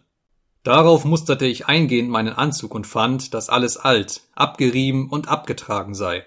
Ich war in dieser Hinsicht schon gar zu nachlässig geworden. Meine Dienstuniform war allerdings in Ordnung, aber ich konnte doch nicht in der Dienstuniform an einem Diner teilnehmen. Aber die Hauptsache war, dass sich an den Beinkleidern, gerade an dem einen Knie, ein gewaltiger gelber Fleck befand. Ich ahnte, dass schon allein dieser Fleck mir neun Zehntel meiner persönlichen Würde rauben werde. Ich wusste auch, dass es sehr unwürdig war, so zu denken. Aber jetzt handelt es sich nicht um das Denken, jetzt drückt das wirkliche Leben heran, dachte ich und wurde ganz kleinmütig. Desgleichen wusste ich schon damals ganz genau, dass ich alle diese Dinge in einer ungeheuerlichen Weise übertrieb. Aber was war zu machen? Ich war nicht mehr imstande, mich zu beherrschen und wurde vom Fieber geschüttelt. In voller Verzweiflung stellte ich mir alles im Voraus vor, wie dieser Schuft, der Svernko, mich von oben herab und kühl begrüßen, mit welcher stumpfsinnigen, durch nichts zu überwindenden Verachtung der dumme Trudoljubo mich ansehen in einer wie hässlichen, dreisten Weise der nichtswürdige Ferfitschkin, um seinem Gönner Svianko zu gefallen, über mich kichern, wie vorzüglich Simono das alles im Stillen verstehen und wie sehr er mich wegen meiner elenden Eitelkeit und meines unwürdigen Kleinmutes verachten werde. Und vor allen Dingen, wie kläglich und alltäglich das alles sein werde, wie wenig dem höheren Stile der Literatur entsprechend. Gewiss, das Beste wäre gewesen, überhaupt nicht hinzugehen. Aber das war nun schon völlig unmöglich. Wenn es mich irgendwo hinzog, dann konnte ich schlechterdings nicht widerstehen. Ich hätte mich nachher mein ganzes Leben lang gewöhnt. Siehst du wohl, du hast Angst gehabt, hast vor dem wirklichen Leben Angst gehabt, hast Angst gehabt. Vielmehr wünschte ich leidenschaftlich diesem ganzen Gesindel zu zeigen, dass ich ganz und gar nicht ein solcher Feigling sei, wie ich selbst es von mir glaubte. Ja, noch mehr. Gerade im stärksten Parorismus meines Feigheitsfiebers fantastierte ich davon, dass ich die Oberhand gewinnen, den Sieg davontragen, sie in Entzücken versetzen, sie zwingen würde, mich zu lieben. Na, zum Beispiel wegen meiner erhabenen Gedanken und wegen meines unzweifelhaften Esprits. Ich sagte mir, sie werden Svernko links liegen lassen. Er wird abseits sitzen, schweigen und sich schämen, Ich werde ihn einfach plattdrücken. Nachher werde ich mich meinetwegen wieder mit ihm versöhnen und mit ihm Brüderschaft trinken. Aber am allerschmerzlichsten und kränkendsten war für mich dies, dass ich schon damals wusste, vollkommen und bestimmt wusste, dass mir in Wahrheit an alledem nichts lag, dass ich in Wahrheit überhaupt nicht den Wunsch hatte, sie platt zu drücken, zu unterwerfen, in Entzücken zu versetzen, und dass ich für dieses ganze Resultat, wenn mir seine Erreichung wirklich gelänge, keinen Groschen geben würde. Oh, wie heiß bat ich Gott, dass dieser Tag recht schnell vorübergehen möchte. In unbeschreiblicher Beängstigung trat ich an das Fenster, öffnete die Luftscheibe und sah in den trüben Nebel des dicht herabfallenden nassen Schnees hinaus. Endlich schlug meine jämmerliche kleine Wanduhr fünf. Ich ergriff meine Mütze, und indem ich mir die Mühe gab, Apollo nicht anzusehen, der schon seit dem Morgen auf die Auszahlung seines Lohnes wartete, aber in seiner Dummheit davon nicht als erster anfangen wollte, schlüpfte ich an ihm vorbei aus der Tür und fuhr in einem Droschkenschlitten erster Klasse, den ich mir absichtlich für meinen letzten halben Rubel genommen hatte, wie ein vornehmer Herr nach dem Hotel de Paris. 4. Ich hatte schon am vorhergehenden Abend gewusst, dass ich als erster ankommen würde, aber darauf kam es mir jetzt gar nicht mehr an. Von den andern war nicht nur noch niemand da, sondern ich hatte sogar Mühe, unser Zimmer zu finden. Der Tisch war noch nicht ganz fertig gedeckt. Was bedeutete das? Nach vielem Fragen erfuhr ich endlich von dem Kellner, dass das Diner zu sechs Uhr, nicht zu fünf, bestellt worden sei. Auch am Buffet wurde mir das bestätigt. Ich schämte mich sogar meiner Fragen. Es war erst 25 Minuten nach fünf. Wenn Sie die Stunde umgeändert hatten, so wäre es jedenfalls Ihre Pflicht gewesen, mich zu benachrichtigen. Dazu ist die Stadtpost da. Aber Sie durften mich nicht in die Lage bringen, mich vor mir selbst und auch vor den Kellnern schämen zu müssen. Ich setzte mich hin. Ein Kellner deckte den Tisch zu Ende. Seine Gegenwart steigerte bei mir das Gefühl der Kränkung. Kurz vor sechs Uhr wurden zu den bereits brennenden Lampen noch Kerzen ins Zimmer gebracht. Es war dem Kellner aber gar nicht eingefallen, diese gleich nach meiner Ankunft hereinzubringen. In dem anstoßenden Zimmer dinierten an verschiedenen Tischen zwei schweigsame Gäste, welche finstere, ärgerliche Gesichter machten. In einem der weiter entfernt gelegenen Zimmer ging es sehr lärmend her. Es wurde sogar geschrien, man hörte eine ganze Rotte Menschen lachen. Auch hässliches französisches Gekreisch war vernehmbar. Es war ein Diner mit Damen. Kurz, es war mir sehr verdrießlich zumute. Selten hatte ich in meinem Leben unangenehmere Minuten durchgemacht, so dass ich, als sie Punkt sechs Uhr alle zusammen erschienen, mich im ersten Augenblick über sie wie über eine Art von Befreiern freute und beinahe vergessen hätte, dass ich gekränkt aussehen musste. Svianko trat als erster von allen durch die Tür. Offenbar räumten die anderen ihm den Vorrang ein. Sowohl er wie die anderen lachten, aber als Svernko mich erblickte, nahm er eine würdevolle Haltung an, trat ohne Eile, sich in der Taille wie aus Koketterie etwas nach vorne biegend, an mich heran und reichte mir freundlich, aber nicht sehr freundlich, die Hand, mit einer Art von vorsichtiger, beinahe generalmäßiger Höflichkeit, wie wenn er beim Handgeben sich vor irgendetwas in Acht nähme. Ich hatte ganz im Gegenteil geglaubt, er würde sogleich beim Eintritt in sein altes, dünnes, kreischendes Lachen ausbrechen und gleich bei den ersten Worten anfangen, seine flachen Späße und Witzchen loszulassen. Darauf war ich seit dem vorhergehenden Abend gefasst gewesen. Aber in keiner Weise hatte ich ein solches Benehmen von oben herab, eine solche exzellenzenhafte Freundlichkeit erwartet. Also war er jetzt völlig der Ansicht, dass er in jeder Hinsicht unermesslich weit über mir stehe wenn er nur die Absicht hätte, mich durch dieses generalmäßige Benehmen zu beleidigen, dann würde das noch nicht viel zu sagen haben, dachte ich. Dann würde ich einfach ausspucken. Wie aber, wenn wirklich, ohne jede Absicht, mich zu beleidigen, sich in seinem Hammelkopfe die Vorstellung gebildet hatte, dass er unermesslich hoch über mir stehe und sich überhaupt nicht anders als gönnerhaft gegen mich benehmen könne. Schon diese bloße Vermutung benahm mir den Atem. Ich habe mit Erstaunen von Ihrem Wunsche, an unserem Zusammensein teilzunehmen, gehört, begann er lispelnd und zischend und die Worte reckend, was er früher nicht getan hatte. Wir sind so sehr lange nicht mit Ihnen zusammengekommen. Sie meiden uns. Mit Unrecht. Wir sind nicht so schreckliche Menschen, wie Sie glauben. Nun, jedenfalls freue ich mich, unsere Bekanntschaft zu erneuern. Er wendete sich lässig ab, um seinen Hut auf das Fensterbrett zu legen. Warten Sie schon lange? Fragte Trudoljubo. Ich bin Punkt fünf Uhr gekommen, wie es mir gestern gesagt wurde, antwortete ich laut und in gereiztem Tone, der eine nahe Explosion erwarten ließ. Hast du ihm denn nicht mitgeteilt, dass wir die Stunde umgeändert haben? wandte sich Trudoljubo an Simono. Nein, ich habe es vergessen, erwiderte dieser, aber ohne jedes Bedauern, und ging, ohne sich auch nur bei mir zu entschuldigen, weg, um die kalten Vorspeisen zu bestellen. Also sind Sie schon eine Stunde hier. Ach, Sie Armer, rief Sviaku spöttisch, denn nach seiner Auffassung musste das wirklich furchtbar komisch gewesen sein. In sein Gelächter stimmte dann auch Verfitschkin mit seiner niederträchtigen, hellen, dünnen Stimme ein, die wie das Gekläff eines Schoßhündchens klang. Auch ihm erschien meine Situation als eine sehr verlegene und komische. Das ist durchaus nicht lächerlich, schrie ich Verfitschkin an, da ich in immer größere Erregung geriet. Nicht ich trage die Schuld, sondern andere, die es verabsäumt haben, mir Mitteilungen zu machen. Das, das, das ist einfach absurd. Nicht nur absurd, sondern noch etwas Ärgeres, brummte Trudoljubo, der sich in einer ungeschickten Weise meiner annahm. Sie sind gar zu gutmütig. Das ist geradezu eine Unhöflichkeit. Natürlich keine absichtliche. Wie hat Simono nur, hm. Wenn mir jemand einen solchen Streich gespielt hätte, bemerkte Verfitschkin, dann hätte ich. Ja, dann hätten Sie sich etwas zu essen und zu trinken bestellt, unterbrach ihn Swertko. Oder sich einfach ohne zu warten das Steiner servieren lassen.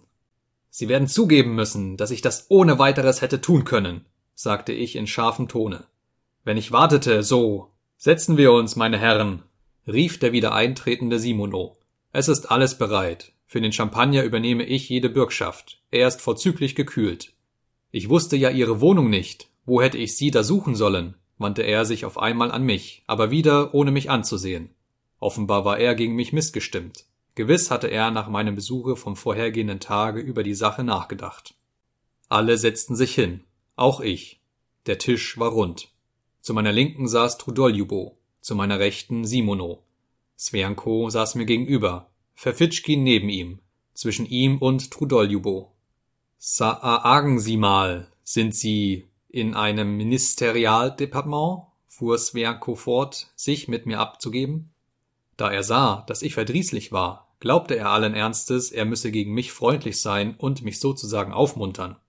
Was will der Mensch nur von mir? dachte ich wütend. Will er, dass ich ihm eine Weinflasche an den Kopf werfe? Infolge mangelnder Gewöhnung geriet ich überaus schnell in eine gereizte Stimmung hinein. Nein, ich bin in der Punkt Punkt Punkt Kanzlei, antwortete ich kurz und blickte dabei auf meinen Teller. Und gefällt es Ihnen in Ihrer Stellung? Sagen Sie, was hat Sie veranlasst, Ihre frühere Stellung aufzugeben? Die Veranlassung war eben, dass ich meine frühere Stellung aufgeben wollte, erwiderte ich und zog dabei die Worte dreimal so arg in die Länge, denn ich konnte mich kaum noch beherrschen. Verfitschkin prustete los. Simono warf mir einen ironischen Blick zu. Trudoljubo hörte auf zu essen und betrachtete mich neugierig. Sviako krümmte sich ein wenig zusammen, tat aber so, als hätte er nichts bemerkt. Nu uun. Und Ihr Lohn? Was für ein Lohn? Ich meine Ihr Gehalt. Aber wozu examinieren Sie mich so? Indessen sagte ich sogleich, wie viel Gehalt ich bekam. Ich war furchtbar rot geworden. Das ist nicht viel, bemerkte Sverko würdevoll. Ja, da kann man nicht in feinen Restaurants denieren, fügte Verfitschkin frech hinzu. Meiner Ansicht nach ist das sogar geradezu ärmlich, bemerkte Trudoljubo ernst. Und wie mager sie geworden sind, wie sie sich verändert haben. Seit jener Zeit, fügte Sverko hinzu, nunmehr nicht ohne Bosheit, indem er mit einer Art von unverschämtem Mitleid mich und meinen Anzug musterte. Aber machen Sie ihn doch nicht ganz verlegen, rief Verfitschkin kichernd. Mein Herr, lassen Sie sich sagen, dass ich mich nicht verlegen machen lasse, brach ich nun endlich los. Hören Sie wohl, ich diniere hier in einem feinen Restaurant für mein eigenes Geld, für mein eigenes und nicht für Fremdes. Merken Sie sich das, Monsieur Verfitschkin. Wie I? Wer diniert denn hier nicht für sein Geld? Sie reden, als ob, nahm Verfitschkin den Kampf auf. Er war krebsrot geworden und sah mir grimmig gerade in die Augen. Nun ja, nun ja, antwortete ich, da ich fühlte, dass ich zu weit gegangen war. Und ich glaube, es wäre besser, wenn wir uns mit einem klügeren Gespräche unterhielten. Sie beabsichtigen wohl, Ihren Verstand leuchten zu lassen. Seien Sie unbesorgt, das wäre hier völlig überflüssig. Aber Sie sind wohl ganz ins Gackern hineingekommen, mein Herr, wie? Haben Sie auch nicht in Ihrem Lippardement den Verstand verloren? Genug, meine Herren, genug! rief Svernko im Ton des unbestrittenen Gebieters. Wie dumm das Gerede ist, brummte Simono. Wahrhaftig, es ist dumm. Wir sind hier als eine Gesellschaft von Freunden zusammengekommen, um mit einem guten Freunde vor seiner Abreise eine Abschiedsfeier zu begehen, und da fangen Sie Streit an, sagte Trudoljubo, sich in grobem Tone an mich allein wendend. Sie haben sich uns gestern selbst aufgedrängt. Stören Sie nun nicht die allgemeine Harmonie. Genug, genug, rief Svernko. Hören Sie auf, meine Herren, das schickt sich wirklich nicht. Da will ich Ihnen lieber erzählen, wie ich mich vorgestern beinahe verheiratet hätte. Und nun folgte eine satirische Erzählung, wie dieser Herr sich vor zwei Tagen beinahe verheiratet hätte. Von der Heirat sagte er übrigens kein Wort. Aber in der Erzählung wimmelte es von Generälen, Obersten und sogar von Kammerjunkern, und Svernko war unter ihnen fast die Hauptperson. Es erhob sich ein beifälliges Gelächter. Verfitschkin kreischte sogar vor Vergnügen. Alle ließen mich unbeachtet, und ich saß mundtot gemacht und gedemütigt da. Mein Gott, ist das eine Gesellschaft für mich dachte ich. Und als was für ein Dummkopf habe ich mich ihnen gezeigt. Diesem Verfitschkin habe ich aber doch zu viel erlaubt. Sie denken, die Tölpel, sie hätten mir eine Ehre damit erwiesen, dass sie mir einen Platz an ihrem Tische eingeräumt haben und begreifen nicht, dass ich, ich es bin, der ihnen eine Ehre erweist und nicht sie mir. Mager geworden. Anzug. Ach, die verfluchten Hosen. Svernko hat vorhin gleich den gelben Fleck an meinem Knie bemerkt. Aber was soll ich hier noch? Ich will sofort, diesen Augenblick vom Tische aufstehen, meinen Hut nehmen und einfach weggehen, ohne ein Wort zu sagen. Aus Verachtung. Morgen aber kann ich sie ja meinetwegen zum Duell fordern. Die Schufte. Die sieben Rubel sollen sie mir nicht leid tun. Am Ende denken sie, hol's der Teufel. Die sieben Rubel tun mir nicht leid. Diesen Augenblick gehe ich fort. Natürlich blieb ich da. Ich trank vor Verdruss Lafitte und Cherry, immer ganze Gläser voll. Da ich das nicht gewohnt war, wurde ich schnell betrunken, und mit der Trunkenheit wuchs auch mein Ärger. Ich bekam auf einmal Lust, sie alle in der dreistesten Weise zu beleidigen und dann sogleich wegzugehen. Ich will den richtigen Augenblick abpassen und ihnen dann zeigen, wen sie vor sich haben. Dann mögen sie sagen, er ist zwar ein komischer, aber ein kluger Mensch. Und, und, kurz, hol sie der Teufel. Ich ließ meine trüb gewordenen Augen in frecher Manier bei ihnen allen herumgehen aber sie taten, als hätten sie mich vollständig vergessen. Bei ihnen war viel Lärm, Geschrei und Lustigkeit. Das Wort führte immer Sverko. Ich begann zuzuhören. Sverko erzählte von einer schönen, stolzen Dame, die er schließlich dahin gebracht habe, ihm ihre Liebe zu gestehen. Natürlich log er pferdemäßig. Besonders behilflich sei ihm bei dieser Affäre sein intimer Freund Kolja gewesen.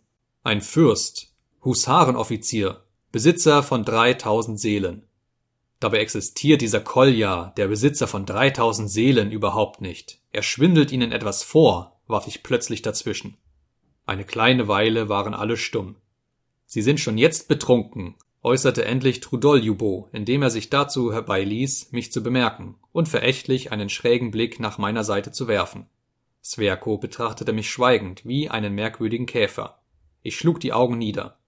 Simono goss mit möglichster Beschleunigung Champagner in die Gläser. Trudoljubo hob sein Glas in die Höhe, und nach ihm taten dies alle, außer mir. Auf deine Gesundheit und auf eine glückliche Reise, rief er Svernko zu. Auf die alten Jahre unserer Freundschaft, meine Herren, und auf unsere Zukunft. Hurra! Alle tranken aus und drängten sich dann um Svernko, um ihn zu küssen. Ich rührte mich nicht. Das volle Glas stand vor mir, ohne dass ich es erhoben hätte. Werden Sie denn nicht trinken? brüllte Trudoljubo, der die Geduld verloren hatte und sich drohend zu mir wandte.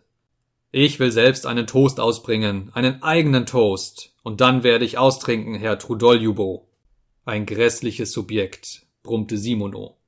Ich richtete mich auf meinem Stuhle gerade und ergriff in fieberhafter Aufregung das Glas. Ich bereitete mich darauf vor, etwas Ungewöhnliches zu sagen, wusste aber selbst noch nicht, was ich eigentlich sagen würde.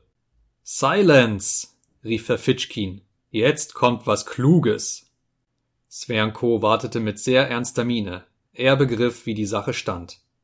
Herr Leutnant Svernko, begann ich, lassen Sie sich sagen, dass ich die Phrasen und die Phrasenhelden und die geschnürten Taillen hasse. Das ist der erste Punkt, auf diesen folgt der zweite. Alle gerieten in unruhige Bewegung. Zweiter Punkt. Ich hasse die leichtfertigen Weiber und die Schürzenjäger. Und besonders die Schürzenjäger. Dritter Punkt. Ich liebe die Wahrheit und die Aufrichtigkeit und die Ehrenhaftigkeit, fuhr ich fast mechanisch fort, denn ich selbst begann schon vor Schreck starr zu werden, da ich gar nicht begriff, wie ich das alles so hinredete. Ich liebe den Gedanken, Monsieur Sverko. Ich liebe die wahre Kameradschaftlichkeit auf gleichem Fuße, nicht. Hm, ich liebe, indes, warum nicht? Auch ich werde auf Ihre Gesundheit trinken, Monsieur Sverko. Verführen Sie Tscherkessinnen, erschießen Sie die Feinde des Vaterlandes und und auf Ihre Gesundheit, Monsieur Sverko. Sverko erhob sich von seinem Stuhle, machte mir eine Verbeugung und sagte Ich danke Ihnen sehr. Er war furchtbar beleidigt und war sogar ganz blass geworden. Hol's der Teufel! brüllte Trudoljubo und schlug mit der Faust auf den Tisch. Nein, für so etwas haut man einem eins in die Fresse! kreischte Verfitschkin. Hinausjagen muss man ihn, brummte Simono. Kein Wort, meine Herren, keine Gebärde, rief Sverko feierlich und hemmte dadurch die allgemeine Entrüstung. Ich danke Ihnen allen, aber ich werde selbst verstehen, ihm zu zeigen, wie ich seine Worte schätze. Herr Verfetschkin, gleich morgen werden Sie mir Genugtuung für die soeben von Ihnen gesprochenen Worte geben, sagte ich laut, mich würdevoll zu Verfetschkin wendend. Sie meinen ein Duell? Wie es Ihnen beliebt, antwortete dieser. Aber wahrscheinlich kam meine Herausforderung so komisch heraus und passte so wenig zu meiner Figur, dass alle, darunter zuletzt auch Verfetschkin, sich nur so schüttelten vor Lachen. Na, wir wollen uns nicht um ihn kümmern. Er ist ja schon vollständig betrunken, sagte Trudoljubo mit einer Miene des Ekels. Ich werde es mir nie verzeihen, dass ich ihn habe teilnehmen lassen, brummte Simono wieder. Jetzt sollte ich ihnen allen ein paar Flaschen an die Köpfe werfen, dachte ich, ergriff eine Flasche und goss mir ein ganzes Glas ein. Nein, ich will lieber bis zum Schlusse sitzen bleiben, dachte ich weiter. Sie würden sich nur darüber freuen, meine Herren, wenn ich wegginge. Um keinen Preis. Ich werde absichtlich bis zum Schlusse sitzen bleiben und trinken, zum Zeichen meiner völligen Geringschätzung ihrer Personen. Ich werde sitzen bleiben und trinken, denn hier ist eine Schenke und ich bezahle mein Geld. Ich werde sitzen bleiben und trinken, weil ich sie für Nullen erachte, für Menschen, die gar nicht existieren. Ich werde sitzen bleiben und trinken. Und auch singen, wenn ich Lust habe. Ja, auch singen. Denn dazu habe ich das Recht. Zum Singen. Hm. Aber ich sang nicht. Ich gab mir nur Mühe, keinen von ihnen anzusehen. Ich nahm die ungeniertesten Haltungen ein und wartete mit Ungeduld auf den Moment, wo sie selbst als Erste anfangen würden, mit mir zu sprechen. Aber leider fingen sie nicht an. Und wie sehr, wie sehr wünschte ich in diesem Augenblicke, mich mit ihnen zu versöhnen. Es schlug acht, endlich auch neun. Sie gingen vom Tische zum Sofa hinüber. Sverko streckte sich auf das Polster hin und legte das eine Bein auf das runde Tischchen. Dorthin wurde auch der Wein gebracht. Er ponierte ihnen wirklich drei Flaschen. Mich lud er natürlich nicht dazu ein. Alle setzten sich um ihn, wie er da auf dem Sofa lag, herum. Sie hörten ihm beinahe mit andächtiger Verehrung zu. Es war zu sehen, dass sie ihn wirklich gern hatten. Warum nur? Warum nur? dachte ich im stillen. Mitunter gerieten sie in einen truckenen Enthusiasmus und küssten einander. Sie redeten vom Kaukasus und worin die wahre Leidenschaft bestehe und vom Galbig und von vorteilhaften Dienststellen und wie viel Einkünfte der Husarenoffizier Podkaschewski habe, den keiner von ihnen persönlich kannte. Sie freuten sich über die Höhe seiner Einkünfte und über die außerordentliche Schönheit und Anmut der Fürstin sowieso, die ebenfalls keiner von ihnen jemals gesehen hatte. Zuletzt sprachen sie sich dahin aus, dass Shakespeare unsterblich sei ich lächelte geringschätzig und ging auf der anderen Seite des Zimmers, dem Sofa gerade gegenüber, an der Wand entlang hin und her, vom Tische bis zum Ofen und wieder zurück. Ich wollte ihnen mit Gewalt zeigen, dass ich sie nicht nötig hätte, aber dabei trat ich absichtlich mit den Hacken auf und stampfte tüchtig. Aber es war alles vergeblich. Sie wandten mir keine Aufmerksamkeit zu. Ich hatte die Geduld, in dieser Weise gerade vor ihnen von acht bis elf Uhr auf und ab zu gehen, immer an ein und derselben Stelle vom Tische bis zum Ofen und vom Ofen wieder bis zum Tische. Das ist nun ebenso mein Wille, und niemand kann es mir verbieten. Mehrmals blieb der Kellner, wenn er hereinkam, stehen, um nach mir hinzusehen. Von dem häufigen Umwenden war mir der Kopf schwindelig. Zeitweilig glaubte ich im Fieberdelirium befangen zu sein. Innerhalb dieser drei Stunden schwitzte ich dreimal und wurde dreimal wieder trocken. Manchmal drang mit tiefstem, ätzendem Schmerze in mein Herz der Gedanke ein, dass zehn Jahre, zwanzig Jahre, vierzig Jahre vergehen würden und ich immer noch, selbst noch nach vierzig Jahren, mit einem Gefühle des Ekels und der Scham an diese unwürdigsten, lächerlichsten und schrecklichsten Augenblicke meines ganzen Lebens zurückdenken würde. In einer gewissenloseren, freiwilligeren Weise sich selbst zu erniedrigen, war ein Ding der Unmöglichkeit. Ich begriff das vollständig, jawohl, und fuhr dennoch fort, vom Tische bis zum Ofen und wieder zurückzugehen. Oh, wenn ihr nur wüsstet, welcher Gefühle und Gedanken ich fähig bin, und welchen hohen Grad geistiger Entwicklung ich erreicht habe, dachte ich in einzelnen Augenblicken, indem ich mich in Gedanken nach dem Sofa wandte, wo meine Feinde saßen. Aber meine Feinde benahmen sich so, als ob ich gar nicht im Zimmer wäre. Einmal, nur ein einziges Mal wandten sie sich zu mir, nämlich als Verko von Shakespeare zu reden anfing und ich plötzlich verächtlich auflachte. Ich prustete in einer so gemachten, hässlichen Weise los, dass sie alle mit einem Male ihr Gespräch unterbrachen und schweigend, ernsthaft und ohne zu lachen mich etwa zwei Minuten lang beobachteten, wie ich an der Wand hin und her ging, vom Tische bis zum Ofen und ihnen keinerlei Beachtung schenkte. Aber weitere Folgen hatte das nicht. Sie redeten mich nicht an und kümmerten sich nach den zwei Minuten wieder nicht mehr um mich. Es schlug elf. Meine Herren, rief Sverko, sich vom Sofa erhebend, jetzt wollen wir alle dorthin. Natürlich, natürlich, antworteten die anderen. Ich drehte mich mit einer kurzen Wendung zu Sverko hin. Ich war dermaßen zerbrochen und zermartert, dass ich diesen Zustand selbst um den Preis meines Lebens beenden musste. Ich fieberte. Meine vom Schweiße durchnässten Haare waren an der Stirn und an den Schläfen festgetrocknet. Sverko, ich bitte Sie um Verzeihung, sagte ich in scharfem, entschlossenem Tone. Verfitschkin, und Sie auch, und Sie alle, Sie alle, ich habe Sie alle beleidigt. Aha, das Duell ist Ihnen doch unbehaglich, zischelte Verfitschkin boshaft. Ich fühlte einen scharfen Schmerz am Herzen. Nein, ich fürchte mich nicht vor dem Duell, Verfitschkin. Ich bin bereit, mich gleich morgen mit Ihnen zu duellieren, aber erst nach der Versöhnung. Ich bestehe sogar auf dem Duell, und Sie können es mir nicht abschlagen. Ich will Ihnen beweisen, dass ich mich nicht vor dem Duell fürchte. Sie sollen den ersten Schuss haben, ich aber werde in die Luft schießen. Er will sich selbst trösten, bemerkte Simono. Er kneift einfach, fügte Trudoljubo hinzu. So lassen Sie einen doch vorbeigehen. Warum stellen Sie sich einem denn in den Weg? Na, was wollen Sie noch? fragte Sverko verächtlich. Sie hatten sämtliche rote Köpfe und ihre Augen glänzten. Sie hatten viel getrunken. Ich bitte Sie um Ihre Freundschaft, Sverko. Ich habe Sie beleidigt, aber beleidigt? Sie mich? Lassen Sie sich sagen, mein Herr, dass Sie nie und unter keinen Umständen mich beleidigen können.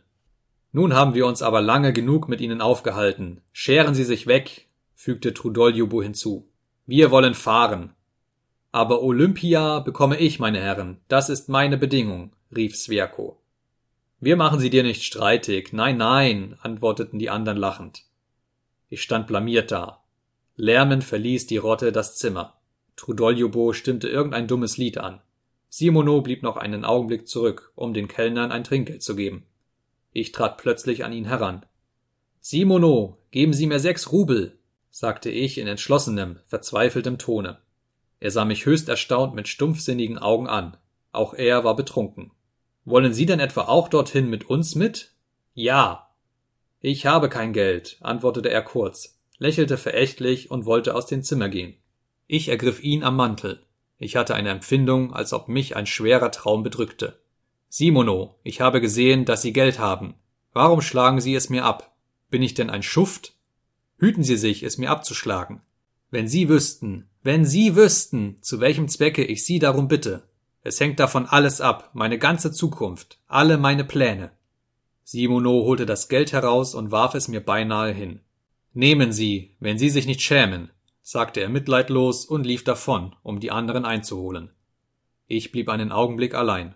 Unordnung, Speisereste, ein zerschlagenes Glas auf dem Fußboden, verschütteter Wein, Zigarettenstümpfe, Berauschtheit und Fieberhitze im Kopfe, quälendes Leid im Herzen und schließlich der Kellner, der alles mit angesehen und mit angehört hatte und mir nun neugierig ins Gesicht blickte. Dorthin, rief ich, Entweder werden sie alle vor mir auf die Knie fallen, meine Füße umfassen und mich um meine Freundschaft anflehen, oder, oder ich werde diesem Sverko eine Ohrfeige geben. 5. Da ist er nun, da ist er nun endlich, der Zusammenstoß mit der Wirklichkeit, murmelte ich, während ich Hals über Kopf die Treppe hinablief. Das ist nun nicht mehr der Papst, der Rom verlässt und nach Brasilien übersiedelt. Das ist nun nicht mehr der Ball am Komasee. Ein Schuft bist du, ging es mir durch den Kopf, wenn du dich jetzt über diese Träumereien lustig machst. Meinetwegen, rief ich, mir selbst antwortend. Jetzt ist ja doch schon alles verloren. Von denen war nichts mehr zu sehen und zu hören. Aber das schadete nichts. Ich wusste, wohin sie gefahren waren. Vor der Haustür stand nur eine einzige Nachtdroschke. Der Kutscher in seinem Kaftan von grobem Bauerntuch war ganz weiß von dem immer noch fallenden, nassen und sozusagen warmen Schnee. Die Luft war lau und schwül. Das kleine, zottige, scheckige Pferdchen war ebenfalls ganz beschneit und hustete. Das habe ich noch deutlich in der Erinnerung. Ich sprang in den Schlitten, aber kaum hatte ich den Fuß hineingesetzt, um mich hinzusetzen, als bei der Erinnerung an die Art, wie Simono mir soeben die sechs Rubel gegeben hatte, mir die Beine ganz schwach wurden und ich wie ein Sack auf den Sitz niedersank. Nein, da muss ich viel tun, um das alles wieder wettzumachen, rief ich. Aber ich werde es wieder wettmachen, oder ich gehe noch in dieser Nacht auf dem Fleck zugrunde. Fahr zu! Wir fuhren los.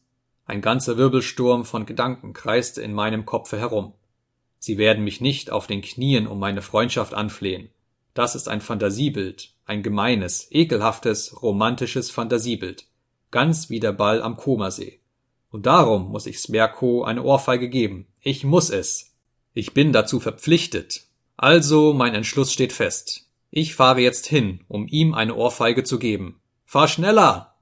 Der Kutscher schüttelte mit den Zügeln. So wie ich hereinkomme, werde ich sie ihm geben.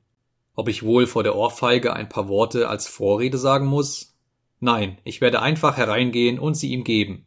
Sie werden alle im Salon sitzen und er mit Olympia auf dem Sofa. Diese verfluchte Olympia. Sie hat sich einmal über mein Gesicht lustig gemacht und mich abgewiesen. Ich werde Olympia an den Haaren vorziehen und Zwerko an den Ohren. Nein, lieber an einem Ohre, und an dem Ohre werde ich ihn durch das ganze Zimmer führen. Sie werden vielleicht alle auf mich losschlagen und mich hinauswerfen. Das ist sogar so gut wie sicher. Meinetwegen. Ich werde doch als Erster eine Ohrfeige gegeben haben. Die Initiative ist bei mir gewesen. Nach den Gesetzen der Ehre ist das alles, worauf es ankommt. Er ist dann schon gebrandmarkt und kann sich nachher die Ohrfeige durch keine Schläge abwaschen, sondern nur durch ein Duell. Er wird sich mit mir duellieren müssen. Mögen Sie mich meinetwegen jetzt schlagen. Mögen Sie, die Undankbaren. Besonders wird Trudoljubo schlagen. Er ist so stark. Verfitschkin wird mich von der Seite packen und mir unfehlbar in die Haare fahren, das ist sicher. Aber meinetwegen, meinetwegen, dazu bin ich hergekommen. Ihre Hammelköpfe werden doch endlich die Tragik, die in alledem steckt, begreifen müssen. Wenn Sie mich zur Tür schleppen werden, werde ich Ihnen zuschreien, dass Sie in Wirklichkeit nicht so viel wert sind wie mein kleiner Finger. Fahr schneller, Kutscher, fahr schneller! rief ich ihm zu. Er zuckte ordentlich zusammen und schwang dann die Peitsche. Ich hatte ihn gar zu wild angeschrien. Bei Tagesanbruch werden wir uns duellieren. Das ist nun beschlossene Sache. Mit einer Anstellung in einem Departement ist es dann aus. Verfitschkin sagte vorhin für Departement Lipartement. Aber wo soll ich Pistolen herbekommen? Unsinn. Ich lasse mir einen Gehaltsvorschuss geben und kaufe welche. Aber Pulver und Kugeln? Das ist Sache des Sekundanten. Und wie soll ich mit alledem bis zum Anbruch des Tages fertig werden? Und wo soll ich einen Sekundanten hernehmen? Ich habe keine Bekannten. Unsinn, rief ich in noch größere Aufregung geratend. Unsinn. Der erste Beste, der mir auf der Straße begegnet und an den ich mich wende, ist verpflichtet, mein Sekundant zu sein, gerade ebenso wie er verpflichtet wäre, einen Ertrinkenden aus dem Wasser zu ziehen. Auch die exzentrischsten Fälle müssen als berechtigt anerkannt werden. Ja, wenn ich morgen sogar den Direktor selbst bäte, mein Sekundant zu sein, so müsste auch der einwilligen, schon allein aus Ritterlichkeit und müsste das Geheimnis bewahren. Anton Antonowitsch. Ich brach ab, denn in demselben Augenblicke trat mir klarer und deutlicher, als es bei irgendeinem Menschen auf der ganzen Welt möglich gewesen wäre, die ganze grässliche Absurdität meiner Voraussetzungen und die ganze Kehrseite der Medaille vor Augen. Aber Fahr schneller, Kutscher, fahr schneller, du Schuft, fahr schneller. Aber, gnädiger Herr, wandte dieser ein. Plötzlich überlief mich ein Frostschauder. Aber wäre es nicht das Beste, wäre es nicht das Beste, jetzt geradewegs nach Hause zu fahren? Oh mein Gott, warum, warum habe ich mich gestern nur zu diesem Diner gedrängt? Aber nein, das ist unmöglich. Und der dreistündige Spaziergang vom Tische bis zum Ofen? Nein, für diesen Spaziergang müssen Sie mir büßen, Sie und kein anderer. Sie müssen mir diese Schmach abwaschen. Fahr schneller! Aber wie, wenn Sie mich auf die Polizeiwache bringen? Das werden Sie nicht wagen. Vor einem Skandal werden Sie sich fürchten. Aber wie, wenn Sverko aus Geringschätzung ein Duell ablehnt? Das ist sogar höchst wahrscheinlich, aber dann werde ich Ihnen zeigen. Dann werde ich morgen zu der Zeit, wo er abfährt, auf den Posthof kommen und ihn, wenn er in den Postschlitten einsteigen will, am Bein packen, ihm den Mantel abreißen. Mit den Zähnen werde ich ihn am Arme festhalten, ich werde ihn beißen. Seht alle, wozu man einen verzweifelten Menschen bringen kann. Mag er mich meinetwegen auf den Kopf schlagen und die anderen alle mich von hinten anfallen. Ich werde dem ganzen Publikum zuschreien. Seht diesen jungen Hund hier, der hinfährt, um die Tscherkessinnen zu bezaubern. Aber ich habe ihm ins Gesicht gespuckt. Selbstverständlich ist dann alles aus. Mit der Aussicht auf Anstellung in einem Departement ist es dann für immer vorbei. Man wird mich ergreifen, mich vor Gericht stellen, mich meines Amtes entsetzen, mich ins Gefängnis sperren und mich zur Ansiedlung nach Sibirien verschicken. Aber das schadet nichts. Nach 15 Jahren, nach meiner Freilassung, werde ich mich in Lumpen als Bettler zu ihm schleppen. Ich werde ihn irgendwo in einer Provinzialstadt finden. Er wird verheiratet und glücklich sein. Er wird eine fast erwachsene Tochter haben. Ich werde sagen, sieh her, du Unmensch, sieh meine eingefallenen Wangen und meine Lumpen. Ich habe alles verloren. Meine Karriere, mein Glück, die Kunst, die Wissenschaft, ein geliebtes Weib, und alles deinetwegen. Da sind Pistolen. Ich bin hergekommen, um meine Pistole abzuschießen, und und ich verzeihe dir. Dann werde ich in die Luft schießen, davongehen und spurlos verschwinden.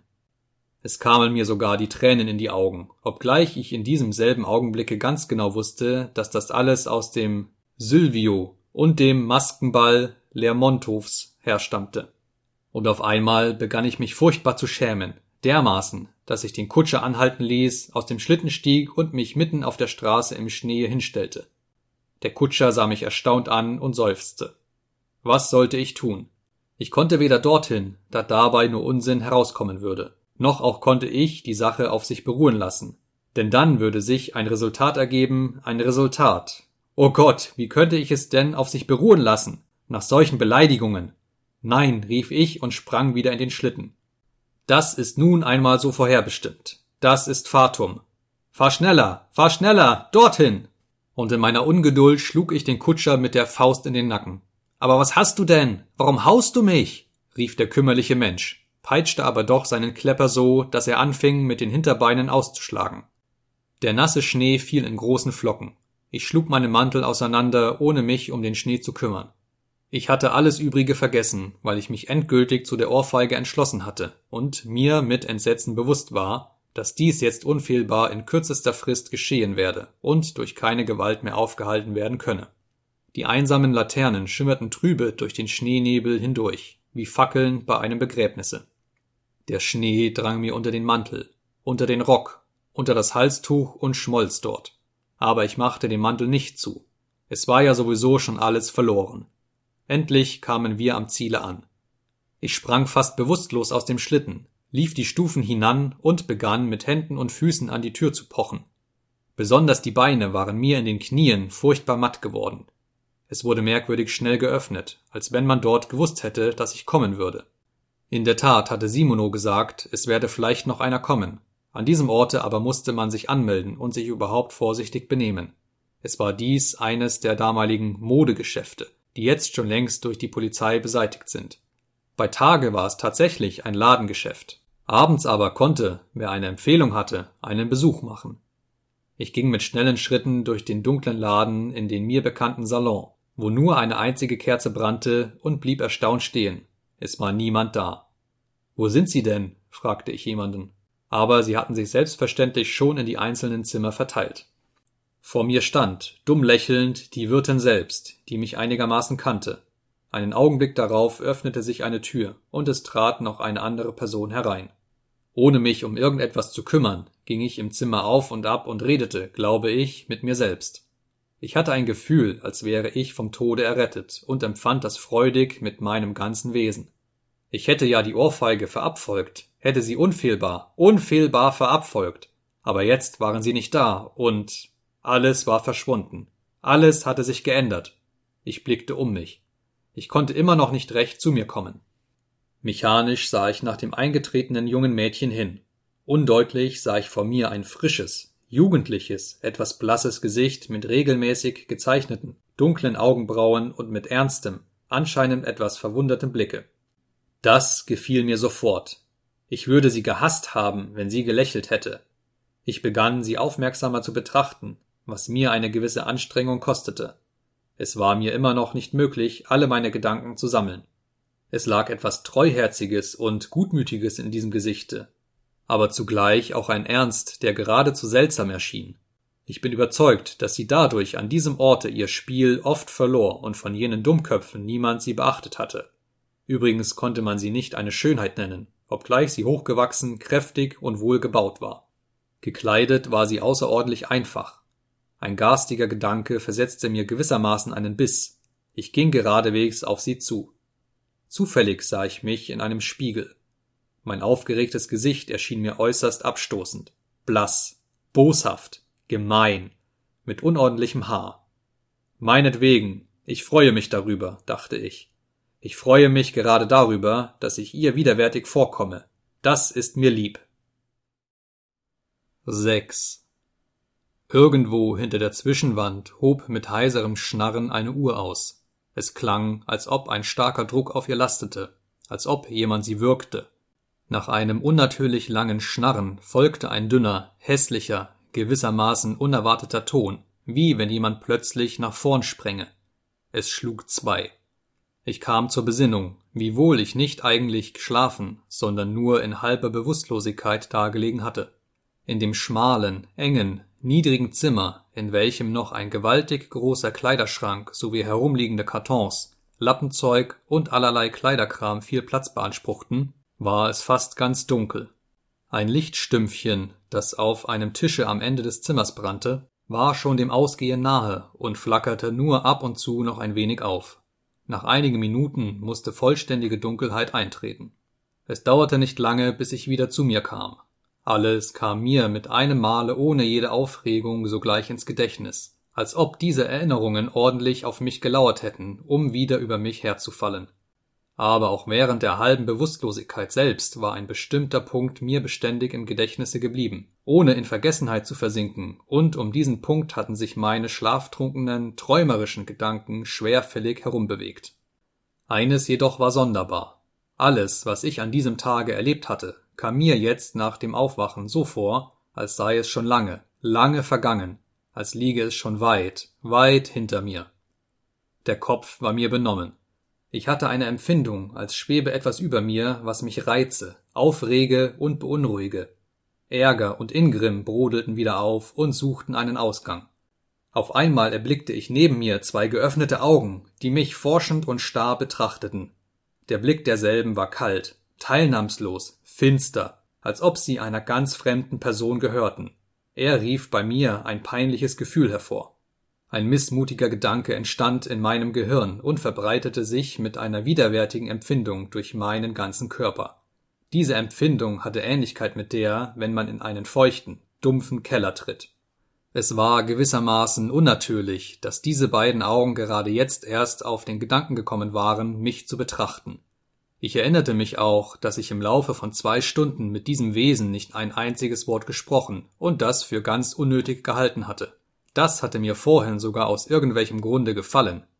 Jetzt aber trat mir auf einmal vor die Seele das Absurde, gleich einer Spinne ekelhafte Bild einer Ausschweifung, die ohne Liebe, roh und schamlos geradezu damit anfängt, womit die wahre Liebe ihre Krönung findet. So sahen wir einander lange an, aber sie schlug ihre Augen vor den meinigen nicht nieder und änderte ihren Blick nicht, so dass es mir schließlich gewissermaßen unheimlich wurde. Wie heißt du? fragte ich kurz, um dieser Situation möglichst schnell ein Ende zu machen. Lisa, antwortete sie beinahe flüsternd, aber sehr unfreundlich und wandte die Augen ab. Ich schwieg eine Weile. Ist das heute ein Wetter? Schnee, scheußlich, sagte ich. fast nur so vor mich hin, legte melancholisch die Hand unter meinen Kopf und sah nach der Decke. Sie antwortete nicht. All das war ekelhaft. Bist du eine hiesige? fragte ich einen Augenblick darauf und drehte den Kopf ein wenig nach ihr hin. Nein. Wo bist du denn her? Aus Riga, sagte sie widerwillig. Bist du eine Deutsche? Nein, eine Russin.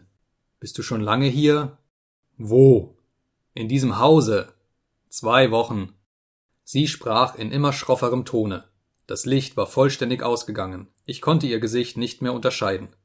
Hast du noch einen Vater und eine Mutter? Ja, nein, ja. Wo wohnen Sie? Dort, in Riga. Was sind Sie? Nichts Besonderes. Was heißt das, nichts Besonderes? Was sind Sie? Was haben Sie für einen Beruf? Kleinbürger. Hast du immer bei ihnen gewohnt? Ja. Wie alt bist du? Zwanzig. Warum bist du denn von ihnen weggegangen? Bloß so. Dieses bloß so bedeutete, lass mich in Ruhe, es wird mir zum Ekel. Wir verstummten beide. Weiß Gott, warum ich nicht wegging. Mir selbst wurde immer widerwärtiger und melancholischer zumute. Die Bilder des ganzen vorhergehenden Tages begannen wie von selbst, ohne meinen Willen, unordentlich vor meinem geistigen Auge vorüberzuziehen. Ich erinnerte mich auf einmal an eine Szene, die ich am Morgen auf der Straße gesehen hatte, als ich, den Kopf voll Sorgen, nach meinem Büro trabte. Heute trugen sie einen Sarg heraus und ließen ihn beinahe fallen, sagte ich plötzlich laut, ganz und gar nicht in der Absicht, ein Gespräch anzufangen, sondern ohne mir etwas dabei zu denken, fast unwillkürlich. Einen Sarg? Ja, auf dem Heumarkte. Sie brachten ihn aus einem Keller heraus. Aus einem Keller? Nicht eigentlich aus einem Keller, sondern aus einer Kellerwohnung. Na, du weißt wohl. Von da unten, aus einem schlechten Hause. Es war ringsum ein grässlicher Schmutz. Eierschalen, Kehricht. Es roch hässlich. Es war greulich. Stillschweigen. Es ist schauderhaft, heute begraben zu werden, begann ich von neuem, nur um nicht zu schweigen.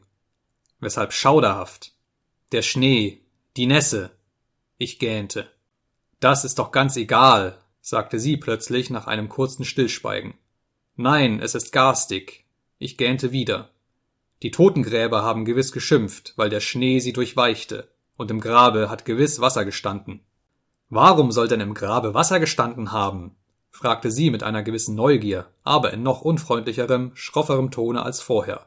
Ich kam auf einmal in eine gereizte Stimmung hinein. Natürlich ist Wasser da gewesen, auf dem Boden, ein Fuß hoch. Da auf dem Wolkowiski-Kirchhof ist kein einziges Grab, das gegraben wird, trocken. Woher kommt das?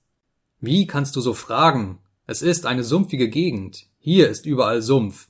So werden denn die Särge einfach ins Wasser gelegt. Ich habe es selbst gesehen. Viele Male. Ich hatte es kein einziges Mal gesehen und war auch niemals auf dem Wolkowiski-Kirchhofe gewesen, sondern hatte es nur erzählen hören. Ist es dir denn ganz egal, ob du stirbst? Aber warum soll ich denn sterben? antwortete sie, als ob sie sich verteidigte. Irgendeinmal wirst du schon sterben und wirst genauso sterben wie die Tote, von der ich redete. Das war ebenfalls ein junges Mädchen. Sie ist an der Schwindsucht gestorben. Das Mädchen hätte im Krankenhause sterben sollen. Sie weiß damit schon Bescheid, dachte ich, und hat gesagt, das Mädchen und nicht das junge Mädchen. Sie war ihrer Wirtin Geld schuldig, erwiderte ich, durch den Streit immer hitziger werdend.